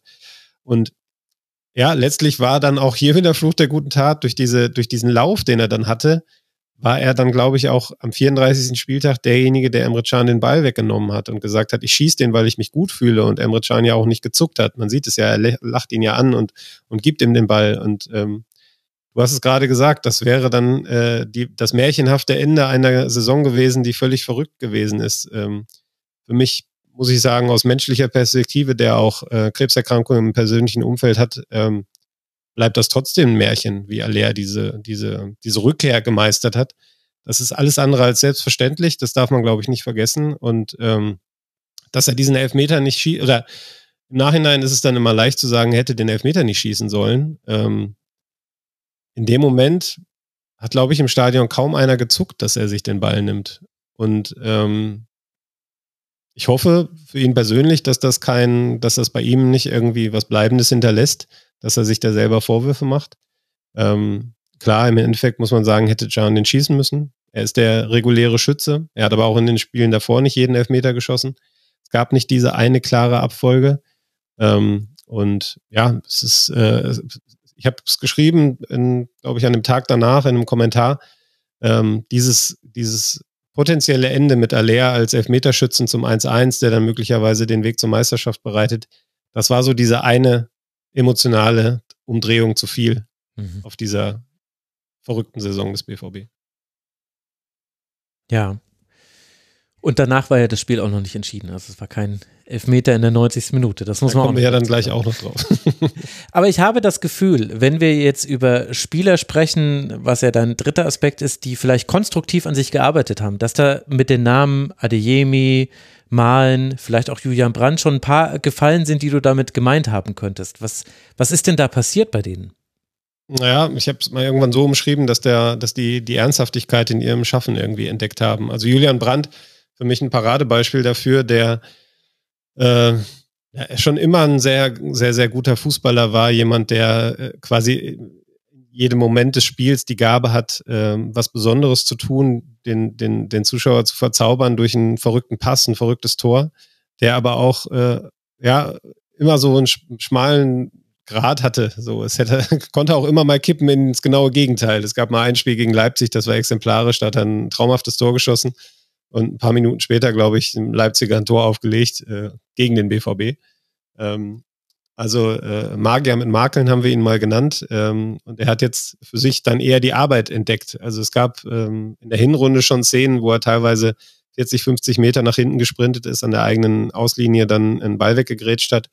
Ähm, da konnte man sehen, dass er, glaube ich, unzufrieden war mit der Art und Weise, wie sich seine Karriere bei Borussia Dortmund entwickelt hat, dass eben nicht der, ja, der klare, die klare Verbesserung da ist im Vergleich zu Leverkusen, was seine eigenen Leistungen angeht, dass seine Nationalmannschaft, da sind wir dann wieder beim Faktor WM, ähm, eben auch nicht die Rolle spielt, die er gerne spielen würde. Ähm, der war schon in der Hinrunde dann neben Jude Bellingham vielleicht der beste Dortmunder. Mhm. Ähm, ja, und dann hast du die Spieler angesprochen, Adeyemi, Malen, ähm, vor allem auch Can, ähm, der sich, glaube ich, sehr selbstkritisch auch mit seiner Rolle auseinandergesetzt hat. Es gab so den, den, den leicht spöttischen Begriff Scheinkrieger bei ihm immer, weil er einfach ein Spieler ist. Ähm, Patrick, du kennst ihn aus München ja auch äh, noch ein bisschen äh, aus seiner Zeit da äh, in der Jugend, der, ähm, sag ich mal, keinem Zweikampf aus dem Weg geht, keiner Konfrontation aus dem Weg geht ähm, und dadurch aber häufig seinen Fokus vergessen hat in der Vergangenheit. Ähm, es gab äh, einige Elfmeter, die er für den BVB verschuldet hat, in der Champions League beispielsweise. Es gab Platzverweise. Ähm, und, und ja, so dieser, diese, diese Balance zu halten zwischen Emotionen auf der einen Seite und Kleid auf der anderen, das ist ihm nie so richtig geglückt in den vergangenen Jahren. Und er hat jetzt von Terzic eine sehr klare Aufgabe bekommen im Winter, nämlich ähm, die des Sechsers ähm, mit klarem Aufgabenprofil. Und er hat es geschafft, sich darauf zu konzentrieren. Ich habe deshalb den Aspekt, über den wir reden, auch einfach Emre genannt, ähm, weil einfach bei ihm das Schlüsselwort ist. Er muss die einfachen Dinge tun. Er darf nicht Übersteiger machen ähm, in der vorletzten oder letzten Reihe. Ähm, er darf keine verrückten Pässe versuchen, sondern er muss sich auf die Basics konzentrieren in seinem Spiel. Dann ist er sehr, sehr wertvoll für den BVB. Das hat er in, in dieser Rückrunde gezeigt. Und ähm, ja, er ist ein Beispiel von den ähm, Spielern, die deutlichen Schritt nach vorne gemacht haben unter Terzic. Da fällt mir übrigens ein, wenn ich ganz kurz, äh, als du das äh, vorher so schön ausgeführt hast über Alea und den Elfmeter, ähm, ich denke, dass wir alle immer in diese Falle reintappen, dass man dann sich denkt, ja, der Emre Can, der hätte den Elfmeter auf jeden Fall verwandelt. Mhm. Also diese, diese, diese Abzweigung, dass er ihn vielleicht auch nicht verwandelt hätte, ähm, die nimmt man dann immer nicht.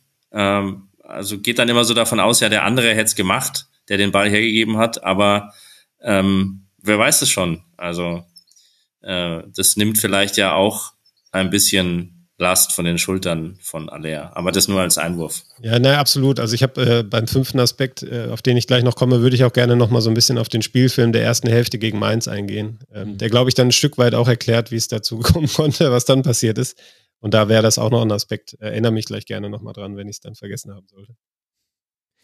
Ich möchte gerne eine Frage aber noch stellen zu den Spielern, die sich da verbessert haben jetzt in der Rückrunde. Die hört sich vielleicht so ein bisschen ketzerisch an, aber man hat das halt eben auch schon manchmal erlebt Liegt da vielleicht auch eine Gefahr drin, dass jetzt quasi eine gute Rückrunde dann für die weitere Kaderplanung falsche Entscheidungen zulässt? Denn es hat ja sowohl einen Grund, warum diese Spieler besser geworden sind, es hat aber, glaube ich, auch einen Grund gehabt, warum sie vorher in der Kritik standen und zum Teil jemand wie Donny Malen, da hätten wir jetzt nicht, wir wären nicht alle davon ausgegangen im Winter, dass er in der nächsten Saison noch beim BVB ist. Siehst du da auch eine Gefahr für die weitere Kaderplanung jetzt? Ähm, potenziell ist da eine Gefahr, ja. Ähm, ich finde aber, das Beispiel Rafael Guerrero zeigt eigentlich, dass sie sich dessen bewusst sind. Ähm, es hätte bei Guerrero, glaube ich, für den BVB ein leichtes sein können, ihm zu sagen, na gut, dann kriegst du halt den, sag ich mal, Vierjahresvertrag, den du dir gerne wünscht, oder den Dreijahresvertrag und nicht den zwei Jahre mit Option.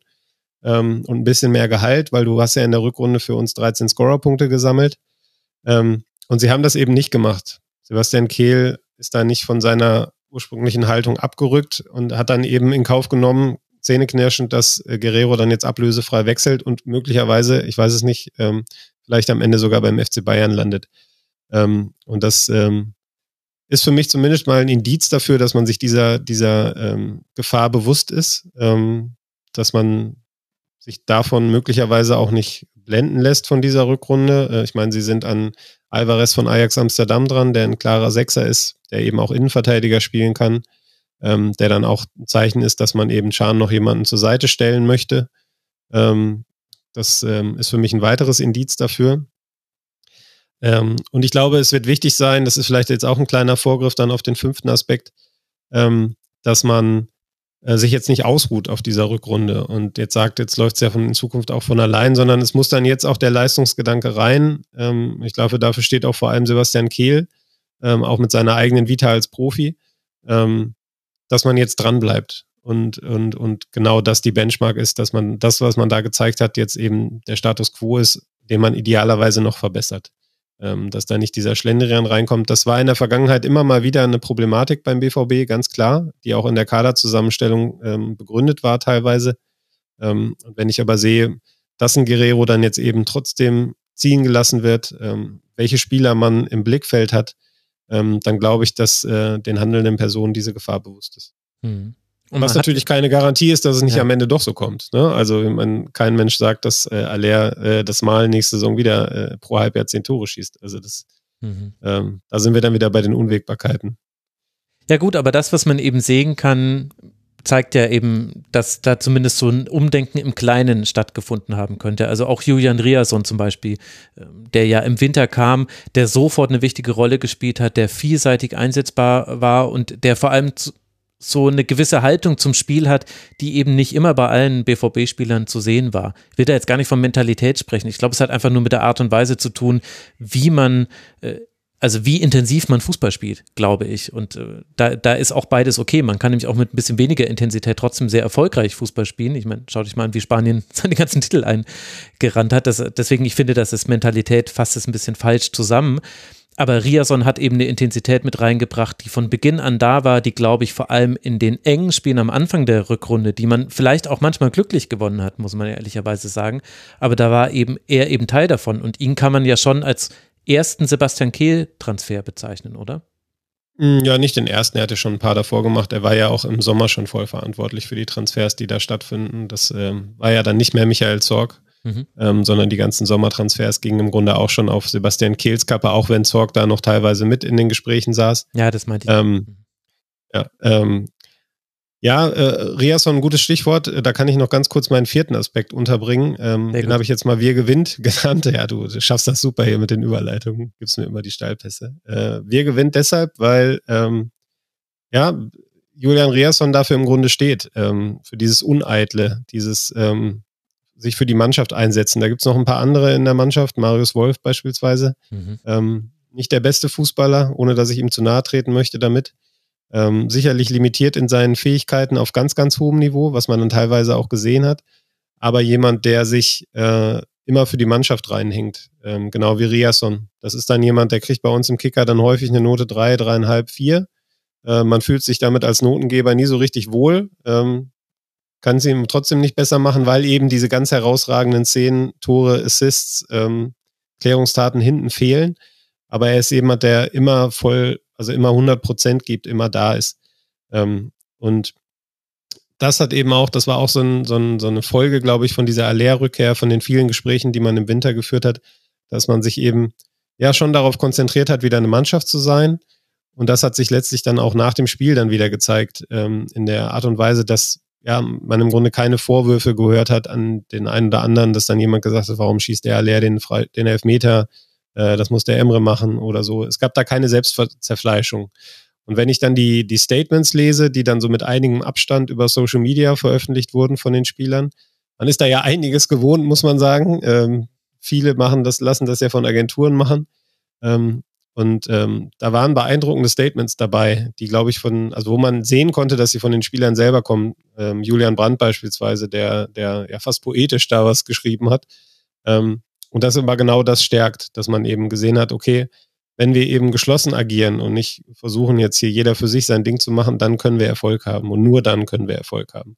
Auch wenn das am Ende nicht belohnt ist, da sind wir dann gleich bei Aspekt 5, ähm, glaube ich, war das eine wichtige Lehre aus dieser Rückrunde.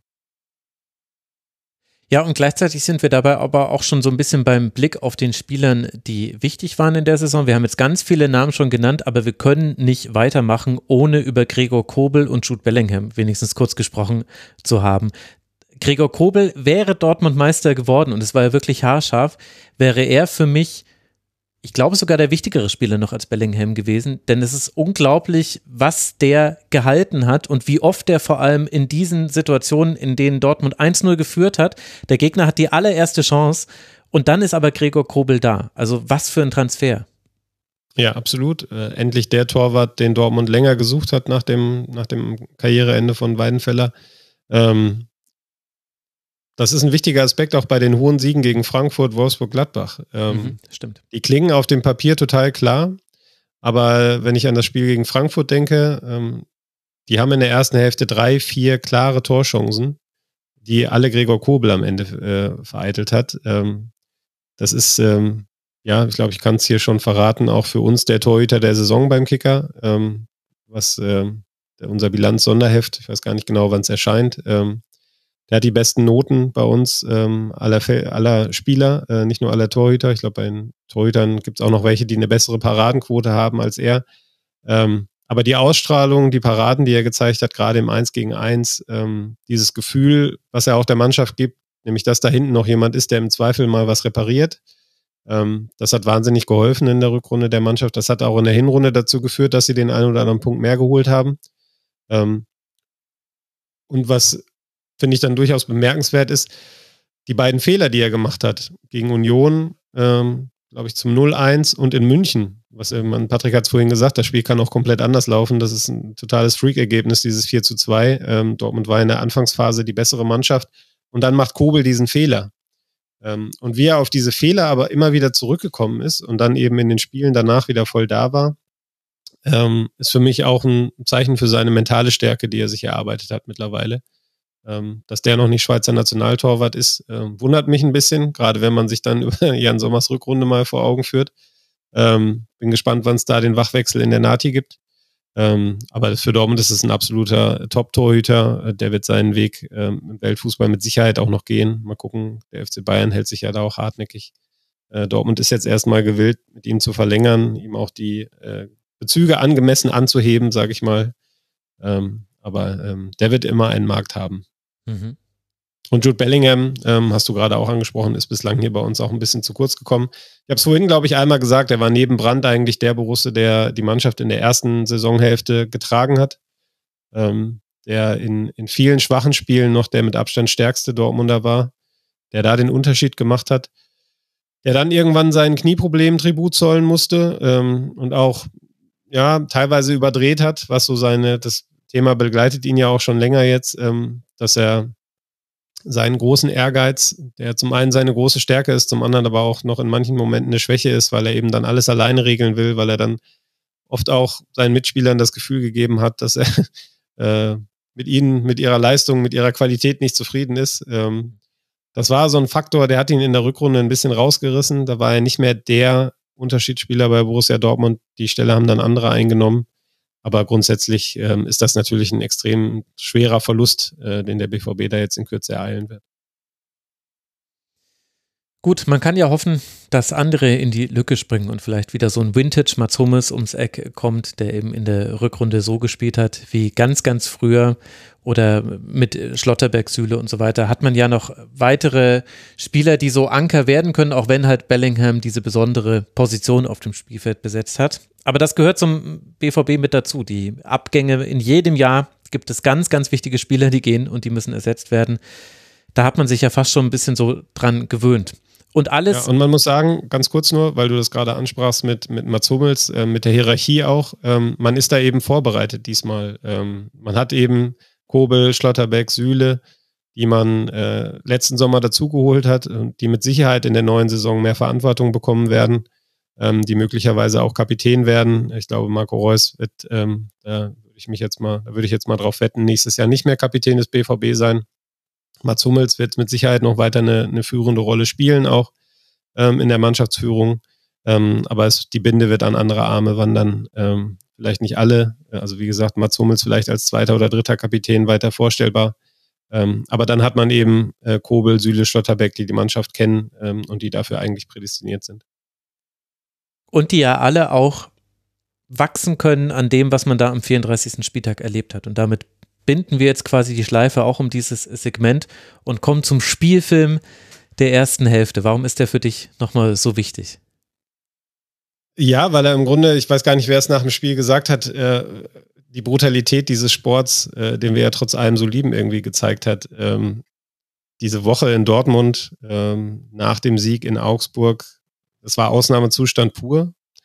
äh, habe dann auch Stimmen gehört, äh, die dann gesagt haben, ja, die hätten das von der Mannschaft noch weiter fernhalten müssen oder Leute, die genau das Gegenteil gesagt haben, die hätten das noch näher an die Mannschaft rankommen lassen dürfen. Man ist da, glaube ich, als Verein in einer schwierigen Situation, ähm, weil man ja, äh, man kann es ja nicht einfach geschehen lassen und dann wird man auf einmal Meister und dann überlegt man sich, wie feiern wir das denn jetzt eigentlich? Mhm. Ähm, ich glaube, das kann man sich äh, heutzutage nicht mehr erlauben. Man muss da gewisse Vorbereitungen treffen. Das hat man getan. Ähm, Gleichzeitig haben Terzic und Kehl in der Woche auch immer noch gewarnt davor, dass eben noch dieser eine Schritt zu gehen ist. Mein Gefühl am Spieltag selber, als die Mannschaft dann auf den Platz kam, die ersten Minuten gespielt hat, war, dass sie schon von dieser enormen Erwartungshaltung und dem, was da möglicherweise kommt, so ein Stück weit erdrückt waren. Es war so ein Rückfall dann auch in, in alte Zeiten, also ein, Schan, ein Brand waren auf einmal ähm, ja nicht so prägend wie in den Spielen davor, sondern erinnerten eher so an ihr altes Ich, sage ich mal. Ähm, da ist so ein bisschen zusammengebrochen, was man sich vorher aufgebaut hat. Ähm, und dann kam eben dieses, dieses frühe Gegentor, ausgerechnet durch einen defensiven Stand, also durch einen, durch einen Standard äh, der Mainzer, auf die man vorher noch explizit hingewiesen hat.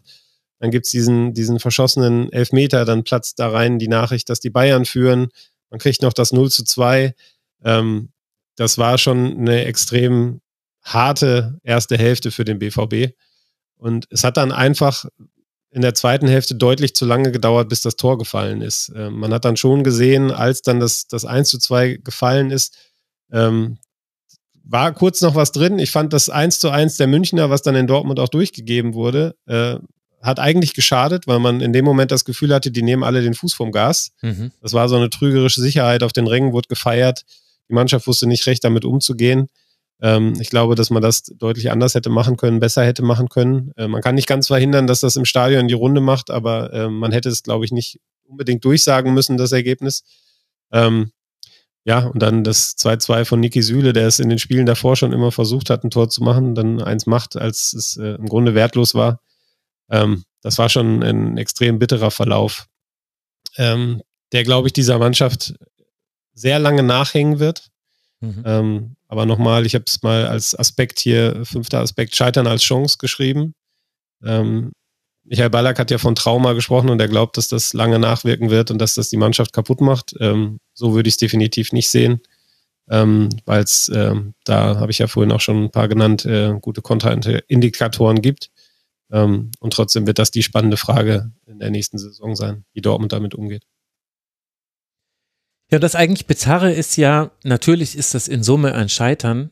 Und natürlich hat auch der BVB, er ist nicht bei sich geblieben, das kann man glaube ich sagen. Also 63 Flanken waren es am Ende, die, also die Beine waren schwer, sagt man immer so, aber es war ein Stück weit langsamer, das Spiel in der ersten Hälfte, gerade wenn man es vergleicht mit Gladbach und Wolfsburg, wo man in der ersten Runde einfach, in der ersten Halbzeit, meine ich, einfach drüber gerollt ist und dann war das Ding schon entschieden. Das war nicht der Fall, aber es war ja dennoch ein gutes Spiel. Finn Dahmen hat den besten Tag gehabt, seitdem er bei Mainz 05 ist und wir ihn spielen haben sehen.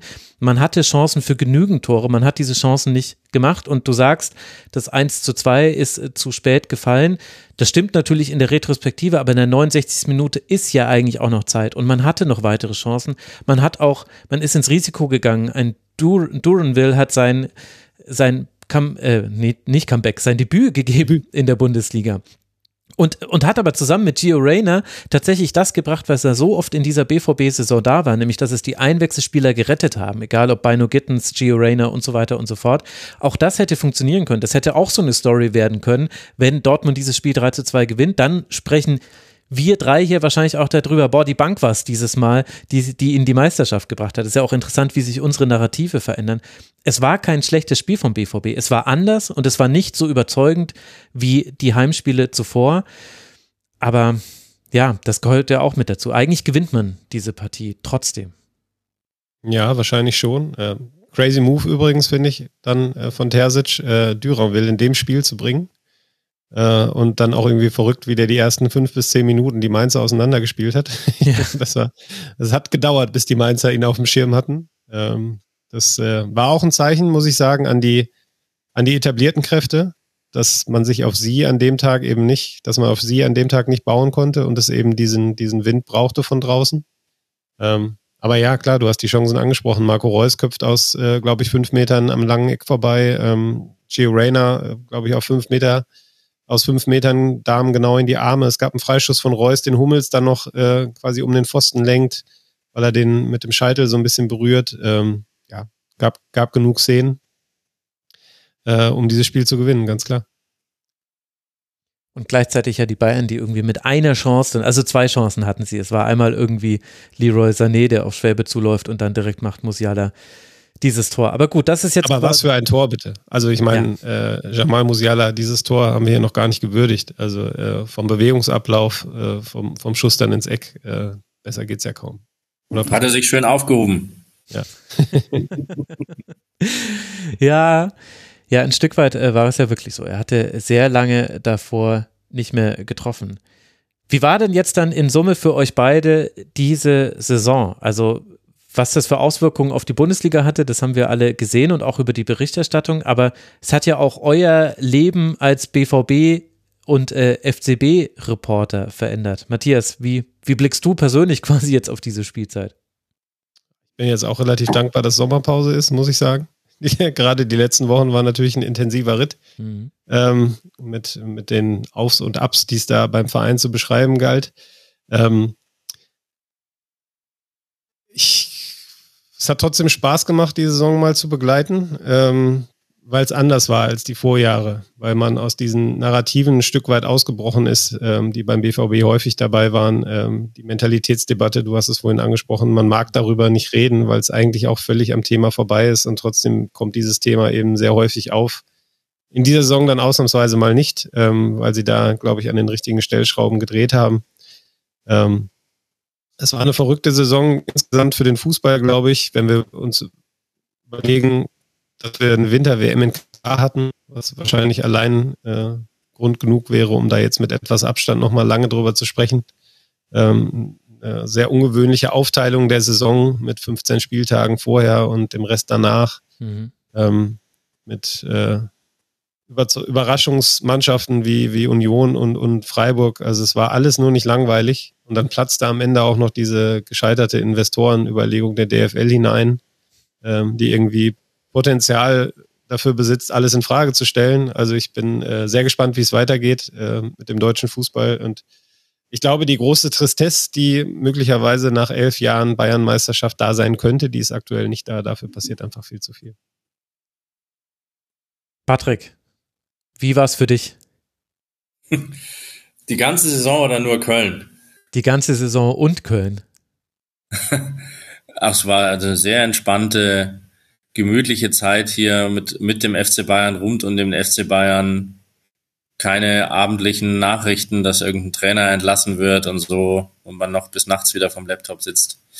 Ja, also natürlich genau das Gegenteil. Aber ähm, irgendwie, äh, mir hat diese Saison Spaß gemacht.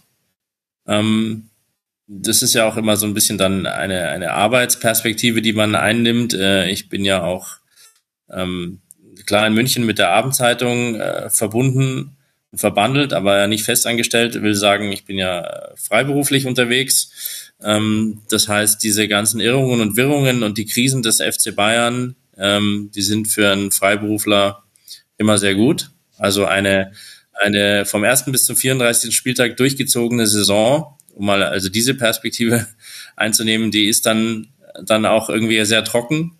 Und ich habe die ja ein paar Mal mitgemacht in den vergangenen Jahren, weil ich jetzt äh, insgesamt noch neun Jahre freiberuflich arbeite und kann mich erinnern an Jahre, wo ich dann im Mai irgendwie noch so ein paar Bayern-Themen und Geschichten angeboten habe und es dann hieß, nee, danke, also lass mal, der Abstiegskampf ist viel spannender und wir schauen noch mal, wer Platz vier erreicht, aber Meisterschaft, äh, also Bayern, das äh, brauchen wir jetzt eher nicht mehr. Und so gesehen war die sehr inhaltsreich, sehr fordernd, äh, sehr spannend und wie anfangs auch schon gesagt, fand ich es halt auch sehr cool, äh, dass der BVB so lange dran geblieben ist, beziehungsweise dass man sich gegenseitig äh, so oft äh, die Hand gereicht hat äh, beim Überqueren der Straße zur Meisterschaft. Äh, beide Vereine sind ständig hingefallen, lagen am Boden, haben sich wieder aufgeholfen, sind dann wieder gestolpert und äh, Leipzig ist aber trotz Grün äh, an der Kreuzung stehen geblieben. Also es war, ich, es war eine humorvolle, spannende, äh, witzige Saison. Ähm, könnte ein Ticken ruhiger werden nächstes Jahr, aber im Endeffekt kommt es alle, alles anders, als wir glauben.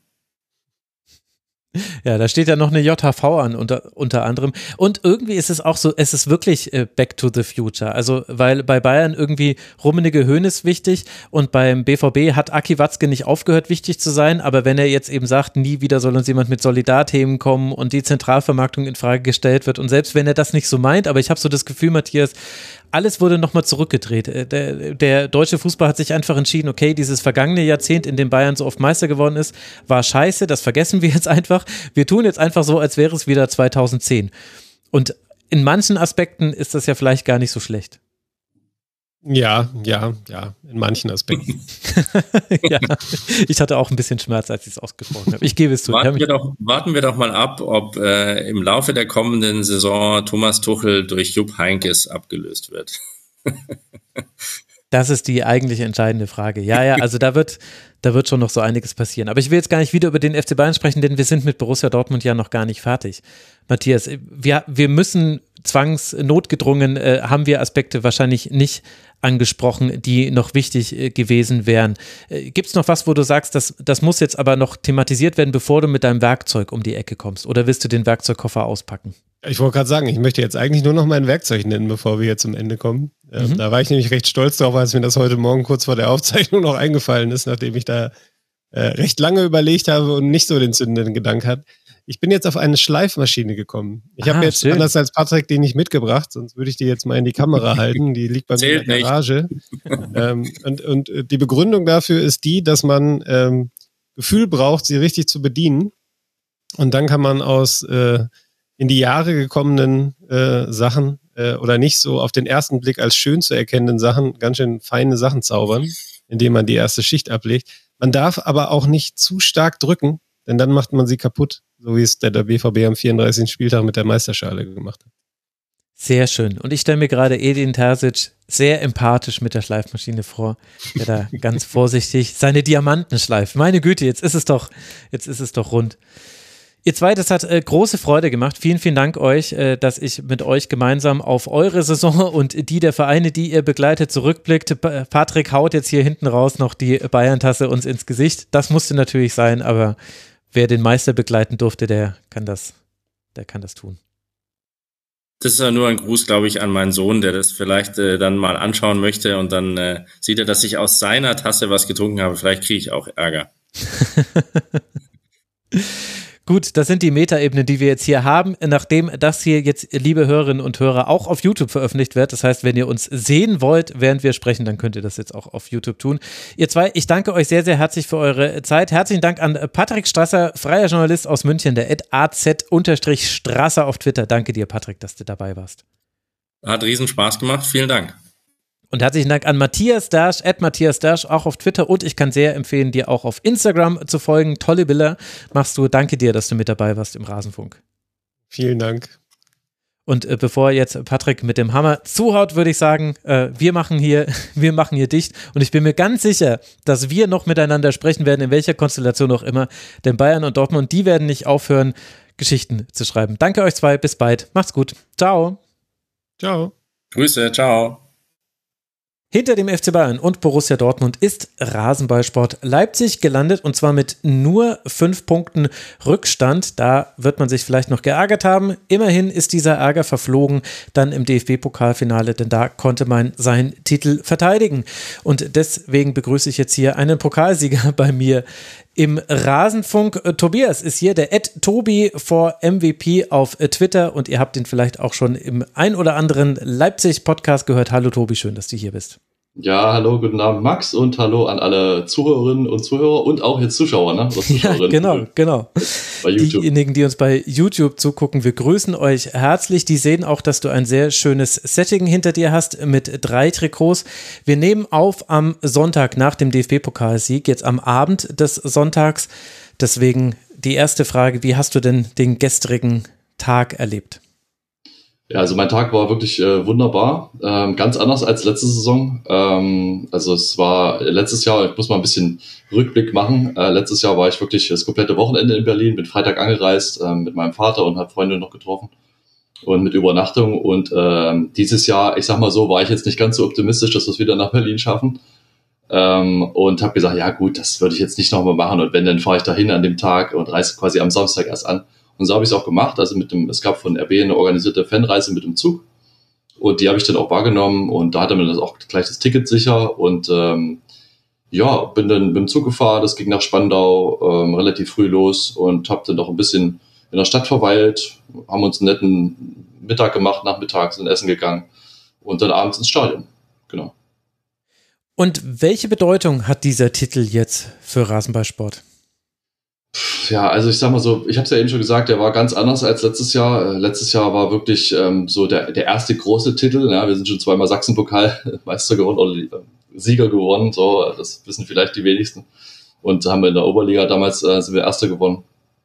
Ähm, und das war aber letztes Jahr so der erste große Titel und natürlich auch vom Spielerischen her, kommen wir vielleicht gleich nochmal dazu, ganz anders so. Also in einem Elfmeterschießen mit dem letzten Elfmeter dann irgendwie so zu gewinnen und das, diesen ersten großen Titel zu feiern, war, war unfassbar und dann hast du natürlich nochmal ganz andere Emotionen. Aber natürlich war das gestern genauso krass, weil du ja, weil du ja als, Fans, als Fan ganz anders drinsteckst. Also du, ich sag mal so, als neutraler Zuschauer, die haben schon gesagt, na ja, RB wird es schon machen und so, aber als Fan ist man immer so, dass man sagt, also zumindest ich, dass ich sage, okay, also ich glaube an Karma, ne? also ich möchte jetzt nicht irgendwie übertreiben und sagen, wir haben das Ding schon geholt vor Anpfiff. Und ähm, als dann aber das 1-0 fiel und man so den Spielverlauf mitbekommen hat, habe ich gedacht, okay, ja, doch, das könnte klappen. Und das beim 2-0 war ich mir dann natürlich schon sehr sicher. Ne? Und dann äh, feiert man natürlich trotzdem ausgiebig, auch heute noch. Man hört es ein bisschen, die Stimme ist ganz schön basslastig. Ähm, aber ja, es war es ist trotzdem toll. Also unfassbar. Ich glaube, so oft äh, gab es nicht Teams, die das zweimal hintereinander geschafft haben, den Pokal mhm. zu gewinnen. Insofern ähm, ist das klasse und eine absolute Krönung dieser, dieser, dieses Teams, dass ich mich doch, doch sehr verliebt habe, so immer mehr im Laufe der Saison. Aber vielleicht kommen wir da auch noch dazu, zum späteren, zur späteren Aufnahme. Hast du denn eine Erklärung dafür, warum Rasenballsport der DFB-Pokal so liegt? Also man war jetzt zum dritten Mal in vier Jahren, glaube ich, im Finale. Man hat diese ungeschlagen Serie. Ich meine, ja, es waren vier Heimspiele jetzt, beziehungsweise äh, drei Heimspiele. Das Finale sollte man nicht als Heimspiel zählen, auch wenn es so genau. gewertet wurde, fällt mir gerade auf. Aber das alleine kann ja der Grund nicht sein, weil man musste ja zum Beispiel auch in Freiburg antreten und hat da sehr souverän gewonnen. Ja, vielleicht ist das so ein, so ein Ding, dass man so auf K.O.-Spiele sich besser fixieren kann, äh, oder fokussieren, besser gesagt. Ähm, da waren ja auch Spiele dabei, was für mich eins der Highlight-Spiele dieser Saison war, das Heimspiel gegen Borussia Dortmund ähm, im Viertelfinale. Ähm, da mhm. hat man gemerkt, das war auch nach so einer Phase, nachdem wir gegen Bochum und Dortmund verloren, äh, gegen Bochum und äh, Mainz verloren hatten, davor war das City-Spiel, wo man gedacht hat, okay, heute müssen wir eigentlich auch mal gewinnen und wie der Mannschaft herausgekommen ist, war ein absoluter Wahnsinn. Ähm, und ich glaube, das zieht sich so ein bisschen durch die letzten Pokaljahre, dass sie dann wirklich bei so Top-Spielen da sein können oder bei Spielen, um die, um die es irgendwas geht. Ähm, ja, und ich weiß nicht, es ist einfach unser Wettbewerb gewesen in den letzten zwei Jahren. Ich muss allerdings dazu sagen, ähm, wir haben, also Borussia Dortmund war so das einzig ganz große Team, ja, ohne jetzt despektierlich zu sein den anderen gegenüber, was wir in den letzten zwei Jahren geschlagen haben. Ne? Also damals die Pokalniederlagen im Finale war, waren ja gegen Bayern und Dortmund. Und ähm, letzte Saison ähm, haben wir schon sehr, sehr viel Glück auch mit dem Weg gehabt, mhm. dem Pokalweg, den wir hatten. Äh, da ja Dortmund und Bayern sehr, sehr früh ausgeschieden sind. Und dieses Jahr haben wir eben Dortmund eliminiert. Ähm, Bayern ist äh, auch ausgeschieden gegen Freiburg. Und äh, genau, aber letztlich muss man das ja trotzdem den Weg gehen bis zum Ende. Ne? Also Chapeau. Klar, aber, aber ganz erklären kann ich mir nicht. Ne? Aber es ist natürlich auch der kürzeste Weg zum Titel. Ne? Ähm, sechs Spiele. Aber absolut. Schon, ja. Und wer weiß, vielleicht hilft das tatsächlich, wenn man einfach in so einem Wettbewerb äh, gut mit dabei ist, dann gibt einem das vielleicht auch so eine gewisse Selbstgewissheit auf dem mhm. Feld. Aber das ist jetzt auch, da müssen wir eh spekulieren und äh, es zählt ja das Ergebnis.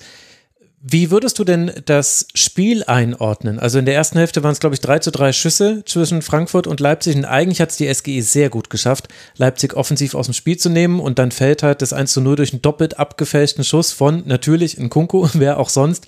Und dann ging es sehr eindeutig seinen Weg, dann hat auch Leipzig wenig zugelassen.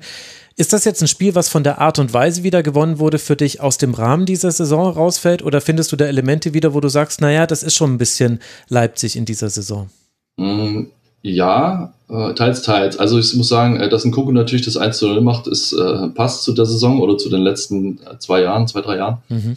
Ähm, auch wie das fällt, ähm, in so einem Finale ist es ja oft so, also selten, so empfinde ich das zumindest, sind Finals absolute Kracherspieler. Also weil natürlich sehr viel für beide Mannschaften auf dem Spiel steht. Das hat man auch gestern gemerkt. Also ich glaube, keiner wollte so wirklich Fehler machen. Gerade die erste Halbzeit, also für den neutralen Zuschauer, falls es die gibt, ähm, ähm, war das jetzt nicht so schön. Also das wird jetzt kein Finale bleiben, vielleicht was vielen im, rein spielerisch in, im Gedächtnis bleibt, ähm, weil es auch einfach dafür keine Aktionen gab. Ne? Das hat man auch an der Schiedsrichterleistung übrigens gemerkt, die ich sehr, sehr gut fand. Ähm, das ist ja auch oft auch so, dass, dass da gar keine krasse Szene dazwischen war, wo man irgendwie sagen könnte, okay, daran reibt man sich auf. Ähm, es plätterte fast so ein bisschen dahin, würde ich sagen. Ähm, wenig, wenig Strafraumaktion, wenig Toraktion.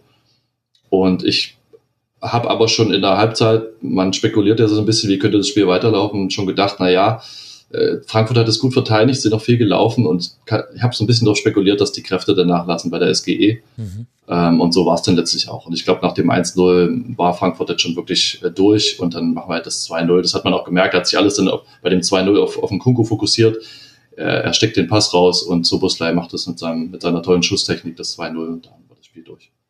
Ja, im Grunde war es äh, fast parallel zur Auswechslung von Sebastian Rode oder es war ja. im Grunde parallel. Sebastian Rode geht, dann ist das Zentrum, das vorher einfach wirklich wasserdicht war, das ist ein bisschen offener. Und dann kam aber auch noch sehr viel Zufall mit dazu, aber das gehört eben auch zu solchen Spielen. Jetzt ist ja Rasenballsport nicht irgendein Verein, sondern ein besonderer Verein. Es ist ja auch kein Verein in dem Sinne, so ehrlich muss man sein. Wie hast du denn, wie diese das alles wahrgenommen, rund um das Finale, wo er dann auch Eintracht Frankfurt so ein bisschen ein Kontrastprogramm versucht darzustellen zu so einem Verein wie Leipzig und wo ja auch, du hast es selber gesagt, ob es neutrale Fans bei so einem Spiel gibt, weiß ich auch nicht, weil Polarisierung ist auf jeden Fall ein Ding, was bei Leipzig mit dabei ist. Und jetzt hast du das ja jetzt schon zweimal in Berlin dann auch am eigenen Leib erfahren. Wie, wie sind da so deine Gedanken zu? Ja, also das ist völlig richtig. Äh, wenn man sagen müsste, sind wir entweder der Gegenwurf zu Frankfurt oder Frankfurt der Gegenentwurf zu uns, ähm, je nachdem, wie man das sehen äh, kann. Ähm, das merkt man an dem ganzen Drumherum. Ähm, ich, äh, der ganzen, da gibt's ja immer vor dem Spiel so eine so eine Präsentation der Vereine mit, mit Songs oder mit mhm. Stadionsprecher und so weiter. Und das ist schon ein Gegenentwurf oder Maskottchen, auch ein nettes Thema gestern mit Attila. Und von uns steht halt Bulli da. Aber ich sag mal so, ich bin ja nicht ohne Grund RB-Fan ähm, und das schon von, von Anfang an, also ich gehe seit 2009 hin. Und ähm, ja, also ich sag mal so, das ist jetzt nicht, also jeder hat halt so seine Sache, das zu präsentieren. Ich bin halt eher auf der Seite, dass ich sehr die Moderne mag, das, äh, die moderne Herangehensweise und ähm, Frankfurt setzt halt auf die Tradition. Die haben auch äh, sehr viele Fans da gehabt. Ähm, ich glaube, das Verhältnis war zwei Drittel zu ein Drittel im Stadion, ähm, konnte man relativ deutlich erkennen. Und äh, ja, aber letztlich waren wir diejenigen, die gefeiert haben und insofern war das völlig okay. Aber ich muss sagen, ich habe ähm, im Vorfeld sehr viel Respekt gehabt, äh, weil man ja weiß, was bei den Fangruppierungen manchmal so abgeht. Ähm, und äh, es war alles gut. Äh, es ist alles irgendwie friedlich verlaufen. Klar im Spiel, so diese Störaktion gegen unser Team, gerade auch bei der Siegesfeier, finde ich, muss nicht sein. So, das gehört sich irgendwie nicht. Aber gut, muss jeder selber beurteilen, wie man das macht. Was ist denn das Moderne bei Leipzig, das dir so gefällt? Ja, also es ist alles sehr professionell aufgestellt, muss ich sagen. Äh, man hat da einen klaren Weg, äh, den man gehen möchte. Ähm, man kann es jetzt zum Beispiel auf ganz profane Dinge zum auch schon mal runterbrechen, ja, äh, zum Beispiel das Lied. Ähm, also wir singen dann halt Leipzig on Fire und drüben wird ähm, das Lied der SGE gespielt mit so einer Rockband. Tankard, ja. Ja, das, ja, ja, genau, ähm, die dann auch da waren. Äh, und das ist so witzig, weil mir das zum Beispiel gar nicht gefällt. Also das ist einfach so, es sind einfach so Unterschiede, die dann wahrscheinlich dann auch passen zu den jeweiligen Fangruppierungen, warum man eben Fan des einen Vereines und warum man Fan des anderen Vereines. Und ähm, bei mir ist es einfach so. Ich bin immer dafür, um neue Wege zu gehen. Ähm, natürlich gefällt es vielen nicht. So, da gibt es Reibungspunkte. Verständlicherweise muss ich auch sagen, manchmal. Mhm. Ähm, aber was wäre ich denn für ein Fan, wenn ich sagen würde, okay, nee, ich äh, bin jetzt 14 Jahre dabei und sage, nö, nö, ich äh, suche mir jetzt irgendwie einen anderen Verein. Den es auch übrigens vorher nicht gab. Auch die Frage werde ich irgendwie oft gestellt, was war denn eigentlich vorher? Äh, gab es bei mir nicht. Also RB ist wirklich so mein Ding von Anfang an. Ja, das ist ja das. Es gibt Fans, also Vollblutfans bei jedem Verein. Ähm, das irgendjemandem abzusprechen, wäre totaler Quatsch. Und äh, dennoch ist eben die Genese von Rasenballsport eine ganz einzige. Ich meine, du weißt ja auch, dass du hier in einem Format bist, wo ich äh, die Abkürzung immer Raber nenne, eben aus Ja, dem Grund, weil ich eben sage, naja, diesen Verein in Anführungszeichen gibt es eben, äh, weil man erstmal ein Produkt bewerben möchte oder es ist eben Teil eines großen Marketingkonzepts und weil ich halt mich dem nicht, mit dem nicht gemein machen möchte, habe ich diese ehrlich gesagt auch sehr leicht von der Zunge gehende Raber-Formulierung. Ich finde es viel weniger sperrig als die andere Abkürzung, die man da nehmen kann. Also du weißt ja quasi auch, äh, dass, äh, dass das hier auch im Rasenfunk begleitet wird, dieser Aspekt. Hat sich denn da deiner Wahrnehmung nach jetzt etwas verändert in den letzten Jahren? Also was mir ganz konkret aufgefallen ist, ist äh, neben dem, dass natürlich die Aufregung rund um Leipzig sehr groß war, als der Aufstieg geschafft war. Das ist auch verständlich, denn letztlich nimmt Leipzig anderen Vereinen den Platz weg, weil man einfach viel besser aufgestellt ist und eben dieses Konstrukt gemeinsam mit Salzburg hat. Das braucht man ja gar nicht klein argumentieren. Das ist einfach da. Gleichzeitig kann aber Leipzig jetzt auch nichts dafür, wenn die DFL sagt, nur das passt schon, so wie ihr das jetzt gebaut habt. Äh, Was mir jetzt aufgefallen ist in jüngerer Vergangenheit war, dass äh, häufig, wenn es wird um 50 plus 1 geredet und um, den, um, um die Auswirkungen eben von Vereinen, ich sage jetzt mal wie Leipzig, äh, also wo eben ein potenter Geldgeber letztlich das finanzielle Risiko abfangen kann und damit eben solche Vereine weniger tief stürzen können als andere Vereine. Jetzt hatte Leipzig noch keinen Grund zu stürzen, ist ein anderes Thema. Aber das Interessante ist, dass ja Leipzig dabei immer gar nicht genannt wird, denn auf dem Papier ist man ja gar keine Ausnahme von 50 plus 1. Man hat ja nur ein Vereinskonstrukt aufgebaut, was halt mit einem Verein in dem Sinne wenig zu tun hat. Hast du das Gefühl, es hat sich was verändert in den letzten vielleicht zwei, drei Jahren in der Wahrnehmung von Leipzig? Weiß ich nicht. Ähm, das ist schwer zu beurteilen. Also, also unser Verein ist ja speziell, das ist völlig korrekt. Es ist einfach eine andere Herangehensweise. Ähm, und ich sag mal so, und der Meinung bin ich auch, ähm, wir sind ein junger Verein, der auch junge Fans hat. Ähm, das sieht man auch in, dem, in der Gruppierung, die einfach in das Stadion geht. Und ähm, da stellt sich die Frage gar nicht so. Also, also meine, ich, vielleicht kann ich da ein bisschen was Persönliches erzählen. Das ist vielleicht ein bisschen einfacher, das dann oder greifbarer zu machen. Ähm, wenn man jahrelang ähm, so ein bisschen hinterher rennt hinter anderen und nicht so einen wirklichen Zusammenhalt hat oder Zusammenhalt spürt, auch in der Stadt.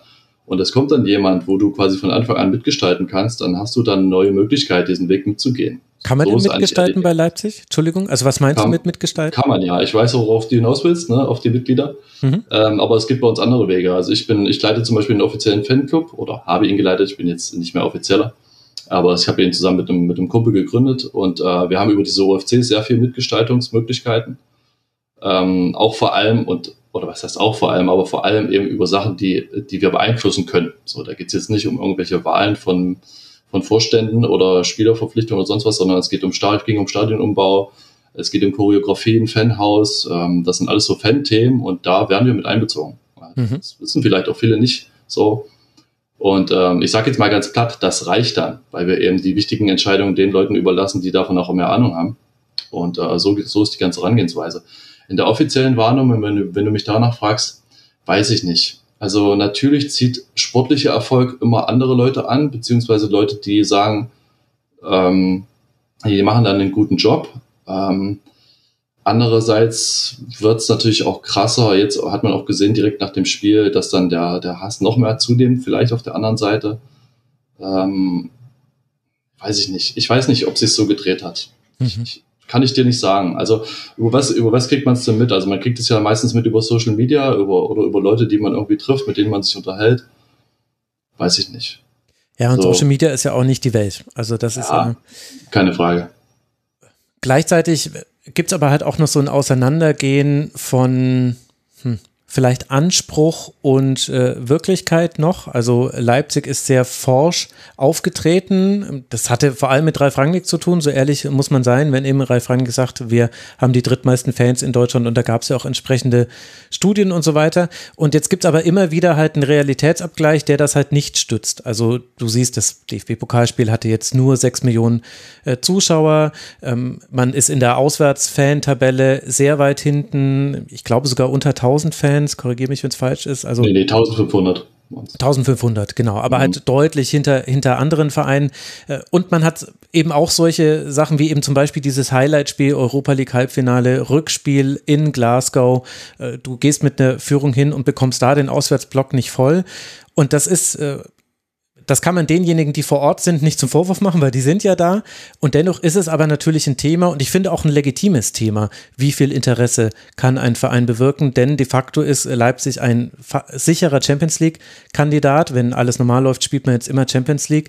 Und dann ist es ja doch durchaus irritierend, wenn das eben nicht passiert. Kannst du das erklären, warum offenbar die Begeisterung nicht mitwächst oder ist das Fanpotenzial zu gering? Was also, sind da deine Gedanken zu? Also ich würde ja, wie gesagt, ich habe ja, gehe ja den Weg seit 2009 mit und natürlich mhm. war diese erste Erstligasaison ein absolutes Highlight, ähm, weil, also da hat man die Stadien auch voll bekommen. Das vergessen viele heute, dass wir auch mit 8000 in Dortmund waren oder mit 7500 mhm. in München damals, ähm, weil es eben was Neues war. Und ähm, da waren die, das, die Heimspiele auch besser besucht als heute. Und das ist auch ein großer Fakt, das stimmt. Äh, das, das ist keine Frage.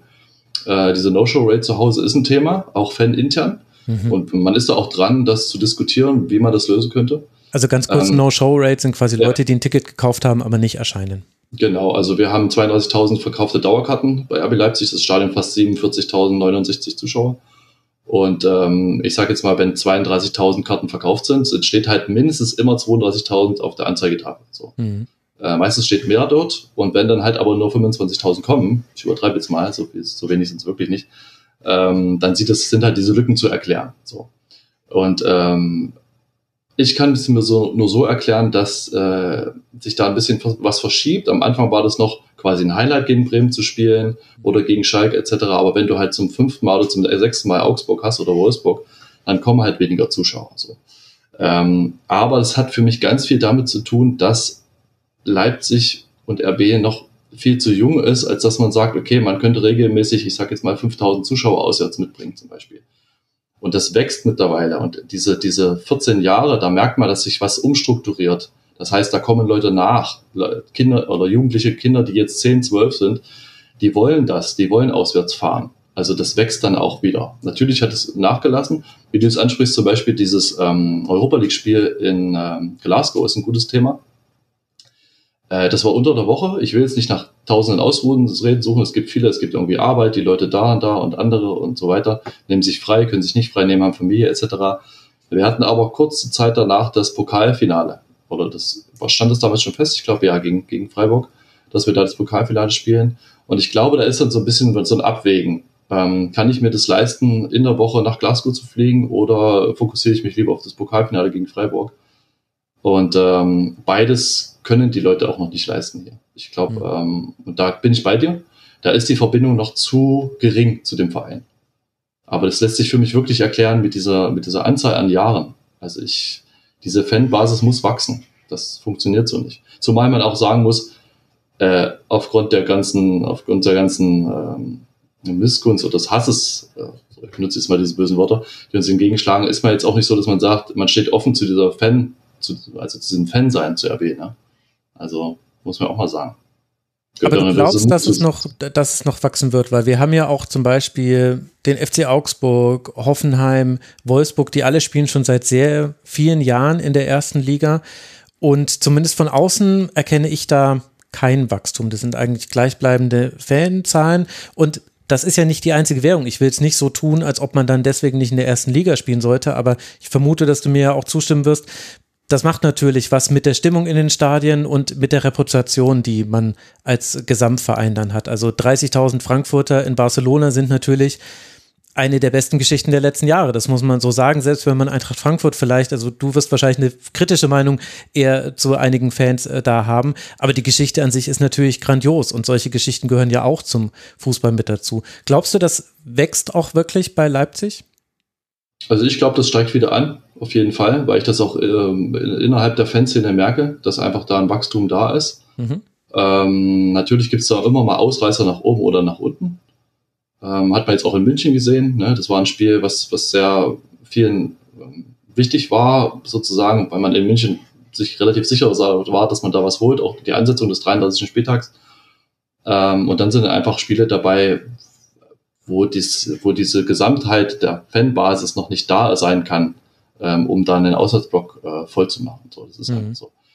Ähm, ich muss dir allerdings sagen, ich bin so ein Mensch, der ist auch honoriert, wenn 50 Leute auswärts fahren. Klar, 30.000 Frankfurter, ja, es ist, äh, das war was Besonderes. Ähm, die haben dann auch ein, haben da vielleicht auch eine gute Anbindung, direkt dahin zu fliegen. Ich weiß es nicht. Ähm, da kommen so viele Faktoren zusammen. Für mich ist das jetzt kein großes Kriterium. Ich weiß aber, was du meinst. Ähm, also niemand möchte, dass man vor halbvollen Stadien spielt. Hm. Wir sind jetzt äh, sehr allgemein reingestartet, sorry, das war äh, gar nicht Alles geplant, gut. aber äh, ich glaube, wir können da auch eine Überleitung zur Saison finden. Denn welche Rolle spielt denn dann auch die Art und Weise, wie Leipzig Fußball spielt, für die Begeisterung in der Stadt? Und wie hat sich das denn in dieser Saison auch verändert. Denn wir erinnern uns, in einer lang vergangenen, in einem Land lang vor vergangener Zeit, da ging man mit Domenico Tedesco in diese Erstligasaison. Und das war nämlich im letzten Sommer. Und du schüttelst jetzt schon den Kopf. Warum? Ich schüttel den Kopf, weil, und das muss ich jetzt wirklich mal so als allgemeine Aussage mal treffen, diese Saison war unfassbar lang, vor allem mental. Mhm. Ich weiß nicht, ob das an der WM lag. Ähm, das zog sich einfach und für mich bildet wirklich dieses Rasenfunk-Interview heute so den Abschluss. Also wir haben danach Wellen, Sommerpause. Ja, es ist, äh, genau, absolut. Also es freue ich mich heute Abend. Alles gut hier heute, aber ich bin dann auch froh, wenn es vorbei ist, weil man erstmal so das Handy weglegen kann, sich nicht mehr darum kümmern muss. Egal. Äh, nee, das war wirklich ein, ein absolutes, eine Achterbahnfahrt. Also zwischendurch haben wir das auch in anderen Podcasts mal die Wort, das Wort Achterbahnfahrt sehr gern benutzt.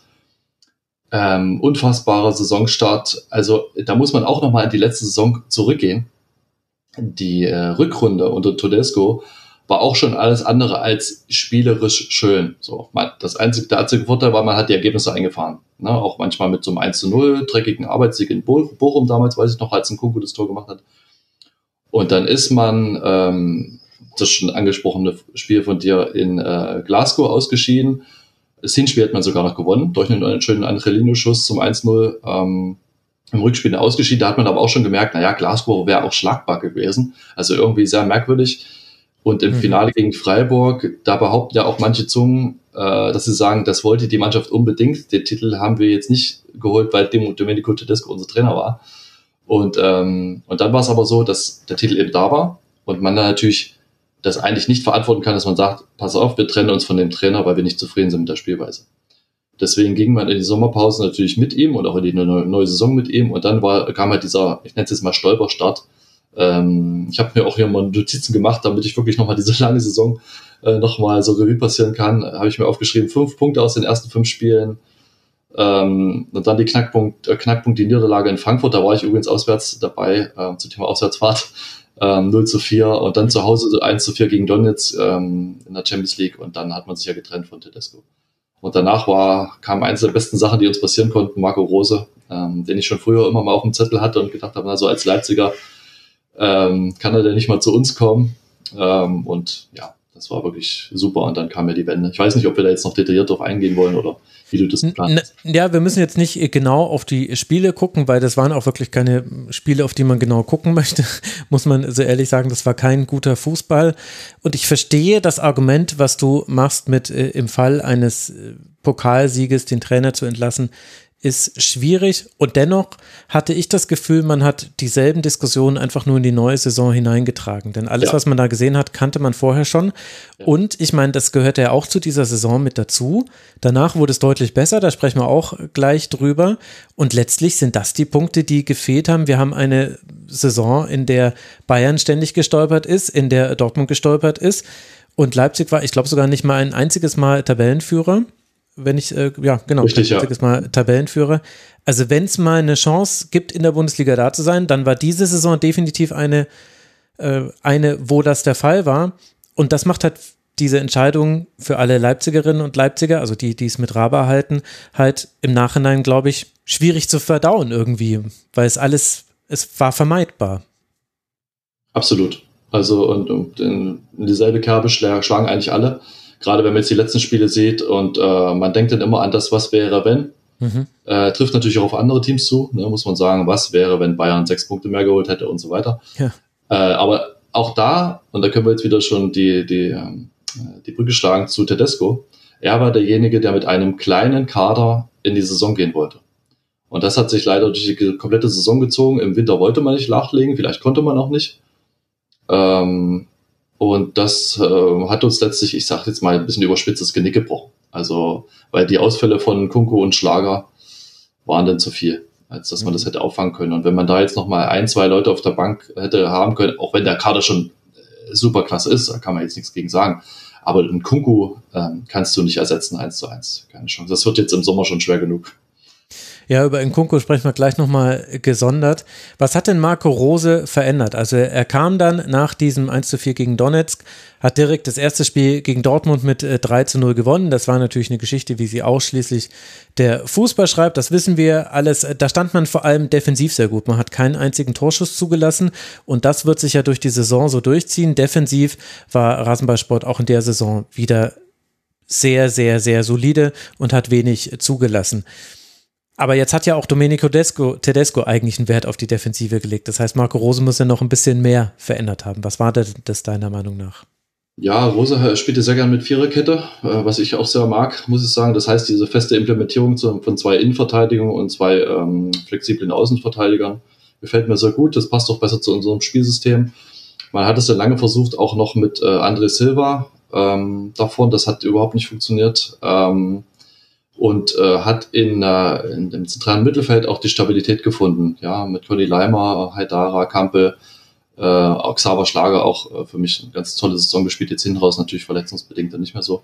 Aber gerade Hinrunde, ähm, ja, er hat einfach eine, eine Kompaktheit geformt, die das Team brauchte. Bei Todesco war es eher so, dass es schon sehr, sehr viel ballbesitzlastig war äh, und ich sag mal auch wenig ansehnlich, ähm, was dann auch zu dem ganzen Spielstil der Mannschaft überhaupt nicht passt. Also RB stand schon immer für, für offensiven Fußball, für, für Pressing-Fußball, für Konterfußball und das äh, ging ganz schön abhanden. Erst unter Marsch und dann unter Tedesco vollkommen. Und ähm, ja, das hat Rose wieder rausgekitzelt und hat dann auch flexibler gespielt, auch im Angriff. Äh, Timo Werner zuletzt mit dem Kunku. Das war eine gute Sache, ja. Kannst du mir erklären, warum so ein hochtalentierter Fußballer wie André Silva bei Leipzig gar nicht funktioniert? Kann ich dir erklären, weil das noch nie bei uns funktioniert hat. Also Mittelstürmer, Mittelstürmer ähm, ganz schwierig. Yusuf Pausen würde ich gar nicht mal so als klassischen Mittelstürmer bezeichnen. Er ist jemand, der, der schirmt Bälle ab und kommt so über den Kampf. Ähm, der hat noch nie, es gab mal ein Jahr, ich glaube, das war dritte Liga, wo er relativ viele, Tor, viele Tore für uns geschossen hat. Ähm, das war's dann aber auch. Und ähm, Patrick Schick vermisse ich immer noch sehr. Das hat mir sehr gut gefallen. Das war aber auch das Nagelsmann-System. Der hat sehr gut harmoniert mit, mit äh, Timo Werner, aber ansonsten hat das nie funktioniert. Ähm, du kannst dich sicherlich noch an Chiro Immobile erinnern bei Dortmund. Ja, klar. äh, damit vergleiche mal André Silva so ein bisschen bei uns. Das, manche Sachen passen und manche passen einfach nicht. Äh, er hat, ist jetzt, hat sich so schwer verletzt. Ähm, Bündelriss, glaube ich, mhm. im Training. Und ähm, ich bin mir sehr sicher, dass er im Sommer unser Verein verlassen wird weil es, es, es passt einfach nicht. Ja, auch systemisch passt gar nicht. Ja, also das, ähm, das 4-2-3-1 oder das äh, 3-4-2-1, was dann Telesco hat spielen lassen, ähm, das ist, das ist offenbar nicht äh, gut genug angelegt im, in Leipzig. Da müsste man zu viel umbauen und das will man dann vielleicht auch nicht. Jetzt gab es aber ja nicht nur Hochphasen, denn ansonsten wäre die Saison keine Achterbahn, sondern es wäre eine Treppe mit einem Plateau oder keine Ahnung, wie man es dann beschreiben würde, sondern es gab nochmal diese Durchhängephase. Du hast sie vorhin schon benannt. Es geht dann nach der langen Winterpause wieder zurück in die Saison. Man startet dann eigentlich gut mit einem 1 zu 1 gegen den FC Bayern. Das war das erste Spiel dann im Januar und äh, macht da auch äh, ganz gute Ergebnisse. Also Schalke deutlich besiegt im DFB-Pokal weitergekommen zwei kleine Dämpfer, 0 zu 0 in Köln und 1 zu 2 zu Hause gegen Union verloren. Ich vermute aber, dass du so als Durchhängerphase dann eher das meintest, was du vorhin beschrieben hast. Also 0 zu 7 gegen Manchester City, gegen die, muss man sagen, auch noch andere verloren haben in der Saison bisher. Und dann aber in Bochum 0 zu 1 verloren, zu Hause gegen Mainz 0 zu 3 verloren. Das hat richtig wehgetan. Und erst mit dem BVB-Sieg im DFB-Pokal konnte man da die Wende einleiten. Waren es jetzt nur die Verletzungen, die dazu geführt haben, oder muss man da auch noch über andere Sachen sprechen? Ähm, teils, teils. Also es, ich habe ja vorhin schon mal über das Bochum-Spiel gesprochen, letzte Saison, mhm. ähm, wo Nkunku dann das 1-0 gemacht hat. Ähm, diese Saison haben wir, glaube ich, ich habe neulich nochmal nachgeguckt, 22 Torschüsse in Bochum, äh, auch verlieren dort 0 zu 1. Ähm, durch einen Einwurf, Kopfball, Gewursteltor und Bochum hat es gut gemacht. Äh, die haben das gemacht, was sie können. Äh, aber wir waren einfach nicht fähig, durch, dort zu treffen. Und das zog sich ja durch alle drei Spiele. Ne? Das, war die, das waren die Spiele Man City 0 zu 7, klar, äh, das kann man 0-4 verlieren, das kann man 0-2 verlieren oder eben 0 zu 7. Ähm, das ist nun mal so, das ist dann auch abgehakt, auch wenn es sehr bitter war in der Höhe. Ähm, dann folgt das Bochum-Spiel und das Verrückte ist, nach dem Bochum-Spiel kam ja die Länderspielpause und ich dachte, alles klar, ist ganz gutes Länderspielpause ist, man kann sich wieder fokussieren. Und dann spielst du zu Hause gegen Mainz, wo wirklich 90 Minuten nichts ging. Ähm, und Mainz da auch in einer sehr guten Phase war, muss ich sagen. Da haben sie mit ihrem besten Fußball gespielt. Äh, Ajorgt zum Beispiel, ein super Tor gegen uns gemacht. Ähm, da ging wirklich gar nichts. Und äh, ich weiß nicht, wie, wie das zu erklären ist. Vielleicht so ein bisschen, wie wir es ja vorhin schon mal besprochen haben, diese, diese Fokussierung auf ein Spiel, das dann kam mit dem Dortmund-Spiel im Pokal, wo man auch Dortmund ist ja auch so ein bisschen ein spezieller Gegner für uns, muss man sagen. Äh, da können sich die Jungs nochmal richtig heiß machen und vielleicht war das bei Bochum und, und Mainz nicht so. Also da fehlt dann vielleicht so ein bisschen das, das, das Kitzeln, das das Team braucht. Ne? Genau, das ist die Phase und danach lief es ja dann wieder besser. Aber es gibt so einen roten Faden, der sich äh, durch alle Spiele zieht, in denen sich Leipzig schwer tut, nämlich dass man immer mal wieder offensiv sehr harmlos ist. Und zwar jetzt nicht nur in so einem Pokalfinale, da finde ich, hast du recht, wenn du sagst, das sind oft zähe Spiele. Aber zum Beispiel dieses Bochum-Spiel ist eigentlich ein ganz gutes Beispiel. Da hat man in der ersten Hälfte keinen einzigen Schuss aufs Tor abgegeben und in der zweiten Hälfte war es aber deutlich besser. Und dann lag es auch an Manuel Riemann, dass man das, dass man da kein Tor äh, geschossen hat aus Leipziger Sicht. Deswegen wurde es dann eine Nieder Niederlage. Und äh, es gab äh, weitere Spiele, wo Leipzig unerklärlich schwach war. Letztlich könnte man auch, ich meine, dieses Spiel wurde gewonnen, aber auch die ersten 30 Minuten gegen den FC Bayern zum Beispiel, da hatte Leipzig keine Offensivaktion. Danach hatte man sehr gute Offensivaktionen. Und das ist ja das, was quasi die Phase vorher umso schwerer erklärbar macht, weil man sich die Frage stellt, na, ihr hättet es doch gekonnt, warum ist es denn nicht gelungen? Kannst du das erklären? Nein. Nein, und wir sind da wirklich alle ratlos. Also unsere Spiele, äh, das hat fast gar nicht so Trainer, Trainer, ähm, äh, Trainergründe, sondern es zieht sich eigentlich schon über mehrere Jahre. Verläuft eigentlich immer gleich. Wir versuchen am Anfang relativ schnell ein Tor zu machen. Ja. Ich sag mal so in der ersten Viertelstunde. Wenn die Mannschaft merkt, es klappt nicht, zieht sie sich ganz schön zurück, lässt den Gegner kommen und versucht dann ihre Stärke im Konterspiel auszuspielen. Ähm, und ich sag mal so, es ist ganz selten, dass wir Spiele drehen. Ähm, jetzt glaube ich, ist die Häufigkeit jetzt auch nicht so hoch im Fußball, dass man Spiele oft dreht, wenn man hinten liegt. Aber RB war schon immer so, dass sie sich wohler fühlen, wenn sie 1 in Führung gehen. Und äh, man wartet eher ab, was aber die Mannschaft toll gemacht hat, jetzt über die Saison hinaus. Und ich glaube, das ist auch ein Verdienst von Marco Rose, ist, dass sie, dass sie ein unvergleichliches, also so ein, so ein Selbstverständnis entwickelt hat. Ähm, zu merken, alles klar, dann steht es jetzt halt mal 60 Minuten 0 zu 0. Und wir lassen den Gegner auch mal kommen und locken ihn. Ähm, das war früher nicht so. Also früher hat man so gemerkt, okay, sie wollen unbedingt nach vorn preschen und es muss jetzt unbedingt relativ schnell das Tor fallen und da ist so ein, ja, das ist so eine, so eine Abgeklärtheit reingekommen. Ja, und ähm, ja, aber woran es jetzt liegt, dass man vorn nicht trifft, das, das ist eine gute Frage. Vielleicht fehlt es einfach noch am, am, am zweiten Knipser jetzt neben Kunku. Ähm, das ist eine gute Frage. Ja. Kann ich, also kann ich leider auch nicht erklären. In manchen Spielen hatte ich den Eindruck, dass das Übergangsspiel nicht gut genug ist bei Leipzig. Also, dass man manchmal gegen, gegen Gegner und das, man kann da aber nicht quasi so sagen, immer wenn man hoch angelaufen wird, sondern es ist von Gegner zu Gegner unterschiedlich. Aber manchmal kommt man einfach auf Teufel komm raus nicht in die gefährlichen Zonen. Das ist, äh, das ist irre.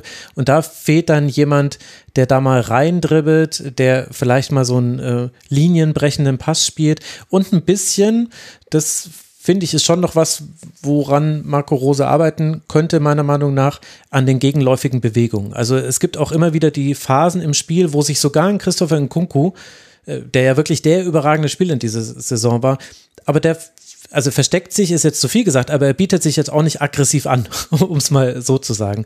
Also manchmal sind dann auch diejenigen, die da den Aufbau machen müssen, ein bisschen alleingelassen. Und dafür war Leipzig immer mal wieder in Phasen anfällig, aber man konnte es immer wieder beheben. Also ein Soboslai lässt sich dann mal auf den Flügel rausfallen, so haben sie es ja gegen Bayern gemacht und dann zwei Verlagerungen und zack, brennt bei Bayern schon wieder komplett alles im Strafraum und man gewinnt dieses Spiel ja dann auch letztlich. Und wenn Leipzig mal in Führung war, dann hat man eigentlich auch fast immer gewonnen. 23 Mal in Führung, 20 Siege daraus. Das ist eine fantastische Bilanz. Also gegen Leipzig, da wirst du nicht zurückliegen, denn dann wirst du ganz hart ausgekontert. Und jetzt müssen wir aber, glaube ich, endlich mal über Nkunku sprechen, länger, denn der überragt alles. Und ich muss sagen, ich hatte auch zwischendurch das Gefühl, Leipzig ohne Nkunku, naja, mal sehen. Das könnte jetzt eine zähe Angelegenheit werden. Leipzig mit Nkunku, okay, das ist halt der Cheatcode, das gewinnen sie jetzt, weil zur Not macht das halt so wie gegen Werder in der 85. und dann der Nachspielzeit. Und das war ja im Grunde von ihm fast alleine ein Sieg herbeigeführt. Ja, was soll ich zu ihm sagen? Ich, ich, ich traue mich gar nicht, weil ich Angst habe vor der Sommerpause, beziehungsweise vor dem wahrscheinlich anstehenden Wechsel. Äh, noch ist ja nichts offiziell. Ja, zumindest stand heute bei der Aufnahme. Äh, ja, ist ein absoluter, absoluter Unterschiedsspieler. Wenn ich überlege, als er hier anfing, das war die erste Nagelsmann-Saison. Ähm, das erste Spiel bei Union Berlin. Äh, damals haben wir dort noch 4 zu 0 gewonnen. Die Zeiten sind auch vorbei. ähm, Aber für alle. Äh, für alle, genau. Äh, da hat er, hat er schon, ich glaube, da wurde er damals eingewechselt und ähm, hat, hat einen unglaublichen Weg gemacht. Äh, damals noch eine komplett andere Position, relativ frei im Mittelfeld, offensiv im Mittelfeld, konnte sich da so ein bisschen austoben. Ähm, hat auch gar nicht so die krasse Torgefahr entwickelt. Ich erinnere mich noch an einen schönen Distanzschutz äh, gegen Gladbach damals mal äh, in der Herbstmeistersaison. Ähm, und äh, seitdem peu à peu aufgestiegen, auch ein bisschen weiter nach vorn gerückt dann immer. Und jetzt im Grunde in, in allen Belangen ein absoluter Topspieler. Also er kann, er ist wendig, trickreich, er sieht auch den Mitspieler, er ist im Kopfballspiel gut. Ich weiß noch, dass er bei Man City mal zwei Kopfballtore, zwei oder drei Kopfballtore, glaube ich, gemacht hat, äh, als wir mal 6-3 verloren hatten. Ähm, dort ähm, ja, kann Freistöße schießen. Also es, es blutet wirklich das Herz, wenn er weggehen sollte. Übrigens nicht nur für uns, und da mag man zu unserem Verein stehen, wie man möchte, auch für die ganze Liga, glaube ich. Weil die Liga braucht auch Weltklasse-Spieler und da wäre es schade, wenn er eben weggeht, wonach es danach aussieht wonach es sehr aussieht. Und äh, dennoch war ja Nkunku nicht alleine. Also er ist jetzt äh, Torschützenkönig geworden zusammen mit Niklas Füllkrug und man kann eigentlich jede Offensivstatistik, schau sie dir ligaweit an, Nkunku ist immer unter den Top Ten. Das ist wirklich erstaunlich und das, obwohl er ja bei weitem nicht alle Spiele gemacht hat. Also äh, das kommt noch mit dazu. Aber es gibt ja noch andere Spieler, die, die in dieser Saison ihren Stempel dem Spiel aufdrücken konnten. Lass mal bei der Offensive bleiben und dann will ich aber defensiv über die Defensive auch noch reden, denn das vergisst man bei Leipzig sehr häufig. Wer waren denn für dich sonst noch entscheidende Spieler? Also ich muss sagen, Silva äh, haben wir ja schon genannt. Ähm, das war leider nichts. Ich glaube, er hat vier Tore geschossen. Ähm, war wirklich total Ausfall. Ähm, wir hatten vor ein paar Jahren schon mal davon geredet, dass Josef Pausen uns vielleicht mal verlassen könnte, dass es dann sportlich nicht mehr reicht. Und wenn er sogar einen stärkeren Impact da von der Bank bringt als Silva, dann heißt das schon einiges. Ähm, Timo Werner, ähm, ich sag mal so, von den Scorern her geht's. Bei Timo ist es so, dass man sich immer so erhofft, dass da noch ein bisschen mehr kommt, weil man ihn eben schon anders erlebt hat äh, von früher, als er über 20 Tore dann gemacht hat. Äh, ich weiß nicht, was da los ist. Jetzt im Finalspiel wurde, hat er auch keine gute Leistung gehabt, auch gegen Schalke schon nicht. Da habe ich aber jetzt im Nachhinein gelesen, das wusste ich gar nicht, dass er da angeschlagen war. Und äh, ja. ja musste ausgewechselt werden. Und äh, ja, dann wird's dann auch schon dünn. So, also es ist dann eher unsere Gefahr, die wir dann aus dem Mittelfeld haben. Soboslai natürlich mit einem, mit der exzellenten Ballbehandlung, tolle Schusstechnik, äh, Dani Olmo natürlich zu nennen. Bei Olmo ist es so, auch das ist so ein, so ein kleiner Running Gag mittlerweile bei uns Leipzigern leider, dass er zur Nationalmannschaft immer fit ist oder danach immer verletzt wiederkommt und wir ihn immer wieder aufbauen, bis er dann wieder Nationalmannschaft spielen kann der wurde ja jetzt mit einem, mit einem langfristigen Vertrag ausgestattet. Man hat auch das Gehalt extra für ihn nochmal angepasst, auch innerhalb der Mannschaft. Ich hoffe, dass er das dann ja auch durchhält, äh, physisch. Und äh, klar, Soboslai, auch da stehen ja ähm, Gerüchte im Raum, Stichwort Newcastle. Mal schauen, äh, wo, wo, die Reise hingeht. Aber das sind so die Offensivspieler, die ich jetzt nennen würde. Mhm. Und wie schafft es Leipzig defensiv so stabil zu stehen? In der Saison ist es auch wieder so, nach den Expected Goals erlaubt, wäre man sogar ganz, ganz knapp hinter den Bayern äh, die zweitbeste Abwehr, also 0,1 ist da der Unterschied. De facto sind es ein paar mehr Gegentreffer gewesen, aber generell lässt man wieder wenig zu. Wie schafft man das? Ja, kann ich dir sagen, es ist ein riesiger Faktor, über den für mich immer noch viel zu wenig gesprochen wird, ist Willi Orban. Ich habe eure MVP-Wahl vom Rasenfunk gehört und natürlich auch mitgemacht und war dann doch kurz überrascht, dachte, okay, ich hätte auf jeden Fall Willi Orban genommen, aber es ist klar, dass es ein Kunku wird, weil so, der natürlich auch scored, so. Aber Willi Orban ist für mich eigentlich seit Jahren äh, völlig unterschätzt, äh, hängt übrigens auch hier hinten das schwarze Trikot. Ähm, Willi ist für mich absoluter Leistungsträger, Leader, Kapitän jetzt auch durch Gulaschis Ausfall. Ähm, er versteht es auch, äh, die Abwehr zu organisieren, auch wenn neue Spieler dort reinkommen und dort erstmal reinfinden müssen. Ne? Bei, bei Joshua Guardiol damals, der auch immer, immer mal Aussätze hatte aufgrund seiner jungen Jahre, trotz Riesentalent. Auch da hat es wenig verstanden, einfach die Leute anzuleiten. Ähm, dann ist ein großer Punkt Benny Hendricks, ähm, mhm. bei dem man, der bei jeden der letzten drei Trainer komplett unterschiedlich gespielt hat, ja. der im Grunde irgendwann auch mal zur Winterpause mal fast weg war und überhaupt nicht zufrieden war und dann war alles gut. Äh, auch im Pokalfinale gestern eine super Leistung gebracht. Einsatz vor allem. Ähm, das steht ja bei Fans immer uns Fans ganz oben, so wenn man es Einsatz und sich reinhaut und äh, gute Laufleistung auch gehabt. Zwei gute Zweikampfquote. Ähm, ja, und auf links, ich sage jetzt mal so ein bisschen ähm, die Alteingesessenen, Marcel Halzenberg, ja, auch da steht im Raum, dass man ihn vielleicht verkauft. Äh, das sind so die Leute, die schon ewig bei uns sind, ewig, äh, aber sehr lange und schon einiges mitgemacht haben, äh, teilweise dritte Liga äh, und zweite Liga. Und ja, da merkt man das. Das ist halt eine eingespielte Truppe da hinten. Auch wenn sich immer mal Bausteine verändern. Ne? Stichwort Upa, Upa Meccano und Konate, als die weggegangen sind, die beiden auch noch gleichzeitig, mhm. äh, haben wir gedacht, da bricht da alles zusammen, aber es ist äh, defensiv wirklich gar nicht passiert. Also, und eine Sache, die ich noch unbedingt nennen möchte, vielleicht auch leider ein bisschen vergessen wird und wo was untergeht, ist Janis Blaswig. Mhm. Ähm, also Gulaschi war, war lange Zeit ein super Rückhalt. Er hatte schon immer so ein bisschen Probleme beim Rauslaufen ja, nach Ecken und ähm, war, war fußballerisch so ein bisschen am Fuß. Hätte ich mir immer noch ein bisschen mehr von ihm gewünscht. Dann kam Janis Blaswig und Janis Blaswig ist gestartet in die Saison mit einem katastrophalen Spiel gegen Liverpool. Das war so ein Testspiel. Ich glaube, da haben wir 0 zu 5 verloren zu Hause hat, da, sah da zweimal nicht gut aus und dann haben wir äh, bei Union gespielt und 2-1 verloren. Auch da, naja, so als Torhüter-Reaktion hätte man da ein bisschen sich was anderes gewünscht. Aber seitdem, überragende Saison, hat uns wirklich ein ums andere Mal die Punkte gerettet, tolle Paraden gezeigt. Und das so als, als zweiter Torhüter, wenn man dann so nachrückt, das hatte keiner auf dem Schirm. Also für mich einer der, der Helden auf der Saison. Ja, vor allem, weil er ja Peter Gulaschi sehr lange vertreten musste. Also Gulaschi schon dritten, vierten Spieltag ist er ausgefallen und dann ab dem neunten war er raus. Das war im Grunde so der erste große Torhüterwechsel, den wir in der Liga hatten. Da sollten ja dann noch ein paar andere folgen und über den wurde am wenigsten gesprochen und das ist in der Kategorie Torhüter immer ein gutes Zeichen, weil man nicht drüber spricht.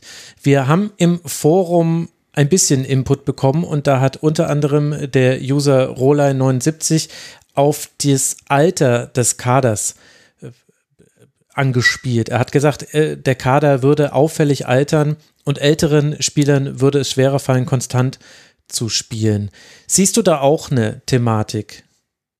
Ja, die Thematik gibt es bei uns auch schon seit längerem, auch so in Fankreisen, was man so diskutiert. Ähm, also RB stand ja schon immer für so jung und wild und wir kaufen irgendwie die Talente und entwickeln die und wollen die dann verkaufen und ähm, eben zu Stars machen. So, äh, und das hat sich ganz schön geändert, aber ich finde, sowas ist wichtig für so ein, für so ein Gesamtklima einer Mannschaft. Also nicht ohne Grund merkt man das ja jetzt, äh, auch bei dem Pokalspiel, dass man eben diese Abgeklärtheit entwickelt. Und die entwickelst du nicht, indem du irgendwie fünf Talente dort hast, äh, die keine Erfahrung mitbringen ähm, in, einem Endsport, in der Meisterschaft oder einem Pokal, äh, sondern über eben diese alten Hasen. So, sinnbildlich steht da für mich zum Beispiel das Spiel in Freiburg, das Ligaspiel ähm, da stand es lange 0-0 und dann wird Kevin Campbell eingewechselt und du denkst so, ja, okay, okay, bringst halt Campbell, hm, alles klar, was soll der denn jetzt noch machen?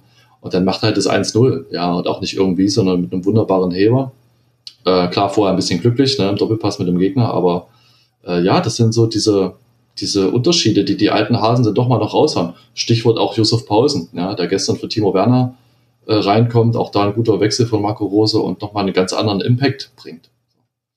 Ähm, das sind vielleicht jetzt nicht immer die fußballerisch, fußballerisch krassen Spieler, so, die, ähm, die da glänzen, aber mit, mit Einsatz eben äh, das ganze Wettmachen. Und ja, was die alte Struktur betrifft, ja, finde ich, das geht noch. Also, wir brauchen jetzt keinen, keinen äh, Kader, der im Durchschnitt 23 Jahre ist. Ich finde die Mischung äh, momentan sehr gut. Und äh, muss mal schauen, wie das jetzt im Sommer wird, ob man sich jetzt wirklich von allen trennt die so ein gewisses Alter haben äh, oder nicht. Bin ich auch mal gespannt. Also es wird auf jeden Fall, kommt da sehr viel Arbeit drauf zu, auf Eber und Schröder. Kann es sein, dass wir uns in Phase 2 des Projekts Leipzig befinden? Phase 1 war, wir müssen in die erste Liga kommen, wir wollen uns international qualifizieren, der Modus ist bekannt. Spieler aus Salzburg kommen rüber, vorwiegend Spieler aus Salzburg. Das ist also in den letzten zehn Jahren waren es 17 Spieler, die aus Salzburg gekommen sind und auf Rang 2 nach Verein sortiert kommt dann PSG und so weiter mit drei Spielern. Also der Unterschied ist schon gewaltig. Und da hat man ja auch noch viel betont, immer wieder, dass äh, der Personalaufwand gar nicht so hoch wäre, dass man nicht die höchsten Gehälter zahlen würde und so weiter und so fort. Und das steigt jetzt aber merklich. Und inzwischen ist Leipzig auch durchaus schon mit einigem Abstand der drittteuerste Kader der Liga. Also man hat Leverkusen überholt und saugt sich jetzt so langsam an den BVB ran. Ist das jetzt die Phase 2, dass man eben bei den Gehältern so nachzieht, weil man ja auch die Champions League-Einnahmen hat, dass eben ein Danny Olmo zum Beispiel verlängert und, äh, und nicht direkt den Verein wechselt, dass man eben vielleicht von den von dir angesprochenen Spielern vielleicht den einen oder anderen halten kann? Ja, wenn man das als Phase 2 benennen möchte, ja, äh, kann man so sagen. Ähm, man hat damals bei Erling Haaland auch die Chance gehabt. Ähm, der war ja Salzburg-Spieler. Ähm, der hat sich dann äh, auch, auch auf, natürlich aufgrund des Gehalts ähm, für Dortmund entschieden, weil die eben bereit waren, das zu zahlen, wir nicht. Man hätte da sehr viel in die Höhe preschen müssen. Ich fand das auch gut im Nachhinein. Ich hätte den Spieler sehr gern bei uns gehabt, aber hätte, wäre, wenn. Aber man war da nicht bereit, äh, das Gehalt zu zahlen. Völlig, völlig nachvollziehbar. Äh, wie ich vorhin schon gesagt habe, dass man es jetzt für Dani Olmo eben so anpasst, weiß ich nicht, ob das jetzt für ihn gemacht hätte, aber äh, gut, wahrscheinlich muss man den Weg dann irgendwann gehen. Ähm, da ist natürlich die Gefahr, dass man sich dann verspekuliert ne? und mhm. irgendwann sagt, ähm, man kommt dann so eine Spirale rein, dass es dann immer weiter nach oben geht. Und vor allem ist die Gefahr da, auch hat man letzte Saison gesehen und auch diese Saison, was ist, wenn man die Champions League mal verpassen sollte, was völliger, ja. Ja. Entschuldigung, äh, aber ist es, ist es wirklich äh, eine Gefahr? hätte man da dann nicht doch einen Geldgeber, der einen da auffangen würde? Oder müssen wir da jetzt auch drüber sprechen, dass sich da ja auch was verändert hat mit dem Tod von Dietrich Mateschitz? Mm, ja, das, ach, das kann ich überhaupt nicht sagen. Also da kann ich wirklich nicht sagen. Also ich weiß, ich war mal bei einem Talk mit äh, Max Eber und Guido Schäfer, als Max Eber hier neu bei uns angefangen hat. Ähm, und äh, da wurde gesagt, dass schon sehr auf die Champions League gebaut werden muss, weil sonst äh, hätte man wirklich würde man wirklich in Schwierigkeiten kommen. So, wie jetzt die Aussage einzuschätzen ist, weiß ich nicht. Ich weiß, was du, was du meinst. Ähm, aber ich meine, Oliver Minzlaff ist ja jetzt quasi Head of Global Sports ja. bei, bei dem Konzern, äh, der hinter Rasenball steht. Deswegen hätte ich jetzt gedacht, da, also man wird nicht tief ein, glaube ich. Wäre jetzt so mal so meine These. Es mag sein, aber trotzdem, meine, wir reden ja von 40 Millionen, die fehlen würden, ähm, wenn man Champions League verpasst. Also ich äh, glaube, das ist jetzt nicht ohne. Mhm.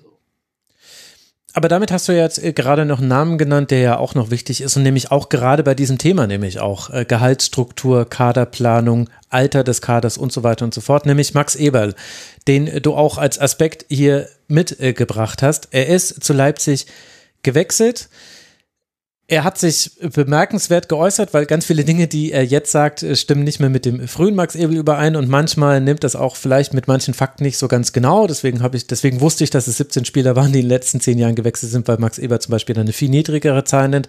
Aber darum geht es jetzt gar nicht. Da kannst du ja auch nichts für, dass er sich so äußert. Aber wie nimmst du ihn denn wahr? Als Person in sowohl seiner Tätigkeit, die er jetzt für Leipzig erfüllt, als auch in der Außendarstellung und dann haben wir ja auch noch, ich will eigentlich nicht über Gerüchte reden im Rasenfunk, aber ich glaube, so ganz weg argumentieren kann man jetzt auch nicht, dass der FC Bayern gerade einen Sportdirektor sucht und vielleicht habe ich es verpasst, aber ich habe kein klares Dementi gehört von Max Eberl, oder? Es gab wohl jetzt ähm, vor kurzem ein Interview. Ich habe mir das Interview gar nicht, ich habe es nicht gesehen. Deswegen ist es jetzt auch reine Spekulation. Ähm, ich habe nur sowas gelesen von wie, nee, Stand jetzt konzentriere ich mich auf die, auf die, Stand jetzt. Kader. Genau, Stand jetzt ist, wir kennen den Spruch ja. Auch. ja.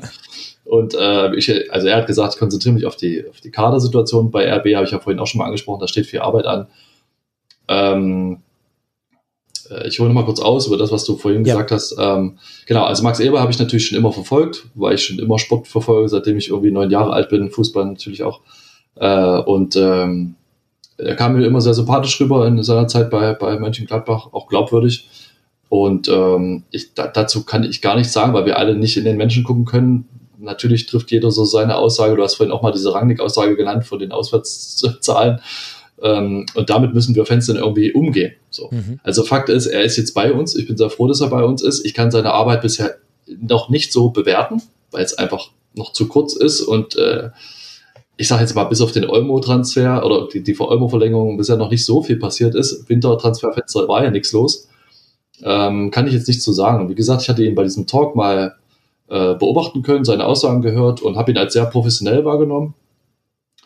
Ähm, und ähm, was ich mir persönlich ein bisschen wünschen würde, ist, er muss für mich gar nicht so sehr im Fokus stehen. Bei Oliver Minzler war das in den letzten Jahren so, als wir auf der, auf der Führungsebene ähm, niemanden hatten, dass er sehr präsent war, so fast schon überpräsent für mich. Und ich finde, man kann sich da ruhig so ein bisschen zurückziehen und im Hintergrund walten. So, das ist ja für mich so die, die, die perfekte Aufgabe.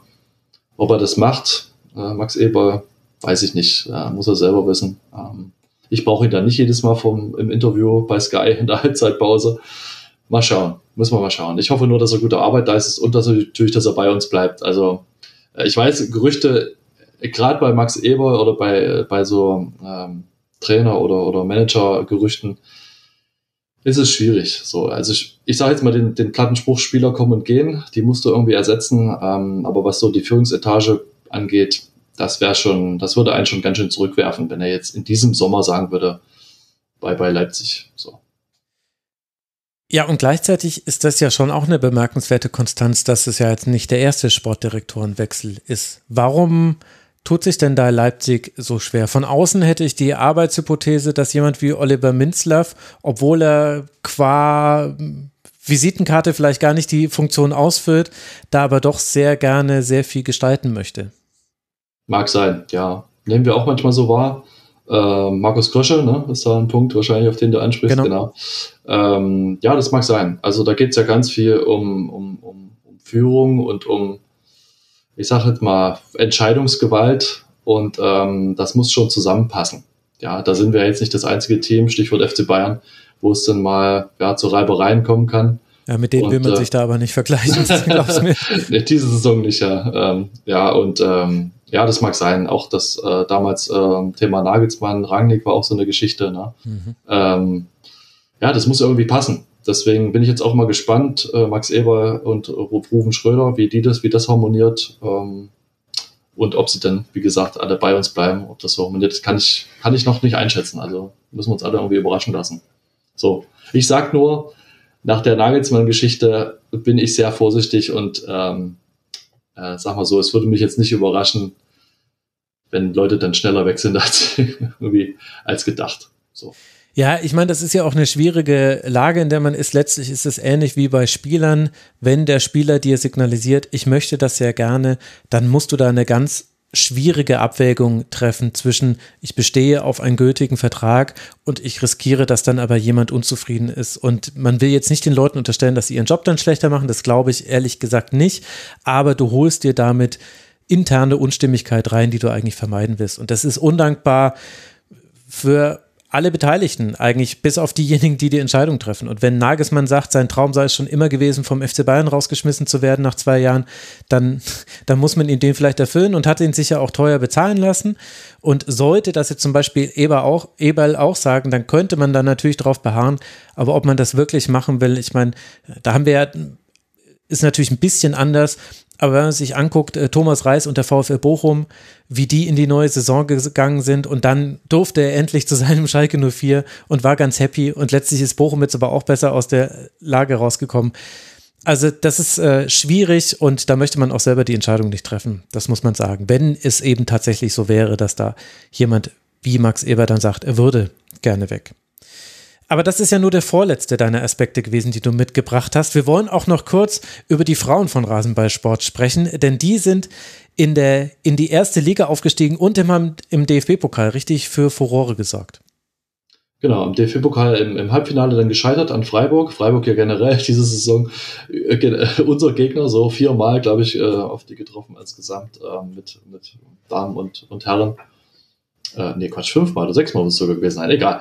Äh, auf jeden Fall im Halbfinale gewesen, ähm, auch letztlich verdient, leider ausgeschieden, 0 zu 1, äh, Heimniederlage gegen, äh, gegen Freiburg im Pokal. Die Freiburger waren wirklich, den Freiburgerinnen waren ein Tick besser ähm, und standen auch zurecht im Finale.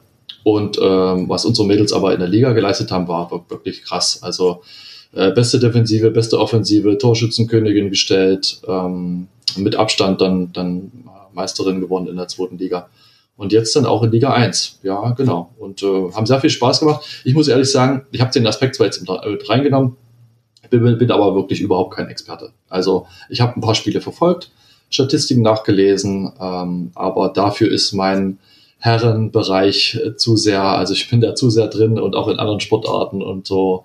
Das ist schon, ich habe schon ganz schön zu tun. So, aber natürlich muss man das honorieren, deswegen wollte ich es auch mal noch mit ansprechen. Ja, und ich kann dir sagen, ich bin ja in der ersten Liga äh, tiefer drin bei den mhm. Frauen, zweite Liga noch nicht so, weil da ist ja auch fast unmöglich, Spiele zu verfolgen. Und wenn man Streams findet, dann ist es äh, eine Beleidigung ja. für Körper und Geist, muss man sagen. Also in der ersten Liga, da zittern einige, weil Leipzig hat eben andere Möglichkeiten, auch im Frauenbereich. Man hat sich jetzt auch schon namhaft verstärkt. Jetzt schon ist schon, sind schon manche Transfers sicher. Also das könnte auch so sein, dass Leipzig auch aus der ersten Frauenbundesliga bald nicht mehr wegzudenken ist. Und äh, logischerweise setzt das die ganze Liga, vor allem den, das untere Drittel, unter enormem Stress. Und da bin ich mal gespannt, wie sich das in der nächsten Saison gestaltet. Ich bin auch gespannt, wie der ZuschauerInnen-Zuspruch sein wird und ob wir Thematiken, die wir in der Männerbundesliga gesehen haben, auch in der Frauenbundesliga sehen werden. Ich könnte da jetzt keine Prognose geben, ehrlicherweise. Kann auch sein, dass es von Verein zu Verein unterschiedlich ist. Aber ja, wir werden es ja in der nächsten Saison dann sehen. Ja, kann ich auch nicht. Also ich habe nur, wir haben einen Experten bei uns im, äh, in unserem Podcast, im RB-Fans-Podcast, ähm, und äh, der meinte, es ist wohl sehr häufig so, dass die Aufsteigerinnen dann auch es sehr schwer haben, also die beiden Aufsteigerinnen sehr schwer haben, sich, ähm, sich zu halten. Und ähm, da bin ich mal gespannt, wie das bei uns läuft, aber kann ich jetzt nichts sagen. Also nur von außen ähm, nehme ich ja auch nur wahr, dass halt die Wolfsburgerinnen jetzt auch mit dem, mit dem Champions League-Finale und auch äh, die Frauen des FC Bayern, ähm, dass es Maß aller Dinge sind. Ne? Und da äh, dann noch nochmal eine kleine Lücke ist. Ne? So zu dem, zu dem Rest der Liga. Ja, definitiv. Ich glaube, ein Vorteil ist, dass äh, Duisburg drin geblieben ist in der ersten Liga. Das ist so ein Team, das könnte man hinter sich lassen. War da Köln haben große Probleme. Einen wird es wahrscheinlich noch erwischen von Freiburg, Leverkusen, der unten mit drin hängt und die SGSS. Hm. Äh, SGS Essen muss jedes Jahr um den Klassenerhalt kämpfen, qua seiner Struktur leider. Aber das ist dann Thema für die Sendungen zur Bundesliga der Frauen, die es ja auch in der nächsten Saison wieder geben wird. Jetzt wollen wir eine Schleife binden um diese Saison von Rasenballsport Leipzig. Und da fehlt mir noch als allerletzte Frage, welches Werkzeug stellt denn den Saisonverlauf dar? Ich traue es mich gar nicht zu sagen, es ist sehr speziell. Äh, ich habe die Rüttelplatte genommen. Ich weiß nicht, ob das, ah, als, als, als, das ist doch, als Werkzeug durchgeht. Das, mit dem man den, den, den, wie war das? Äh, Kranplätze müssen verdichtet werden. Dafür genau brauche ich eine Rüttelplatte. Genau so. Und ich sag dir auch warum, weil ich habe die kürzlich erst benutzt bei uns im Garten. Und ähm, die muss man ja so starten. Also ich hatte so eine zum Aufziehen, so ein bisschen wie bei der Kettensäge, die man so aufziehen muss. Und dann stoppt das manchmal so zwischendurch und dann irgendwann rüttelt sich aber alles fest und das steht so ein bisschen sinnbildlich für unsere Saison. Also der stockende Start und äh, zwischendurch immer mal so ein bisschen Ausfall und am Ende ist es aber eine unwahrscheinliche Kompaktheit und eine, eine Festigkeit, die da entsteht und damit meine ich natürlich das, den Mannschaftskern oder das Mannschaftsgefüge und das bindet, glaube ich, ganz schön ab mit dem Pokalfinale. Ja, deswegen habe ich mir das so ausgedacht. Sehr schön, die Rüttelplatte. Das gefällt mir sehr gut. Tobi, ich danke dir sehr herzlich. Danke, dass du im Rasenfunk dein Debüt gegeben hast. Und ja, hoffentlich hören wir uns mal wieder. Danke dir. Ja, danke schön, Max.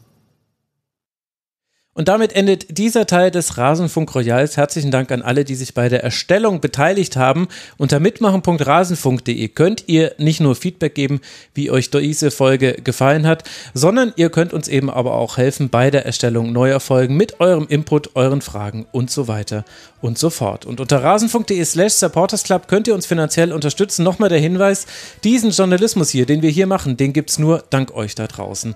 Durch eure freiwillige Unterstützung. rasenfunk.de slash supportersclub.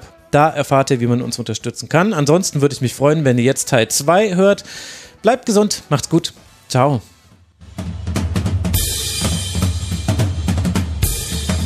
Das war die Rasenfunk-Schlusskonferenz. Wir gehen nun zurück in die angeschlossenen Funkhäuser.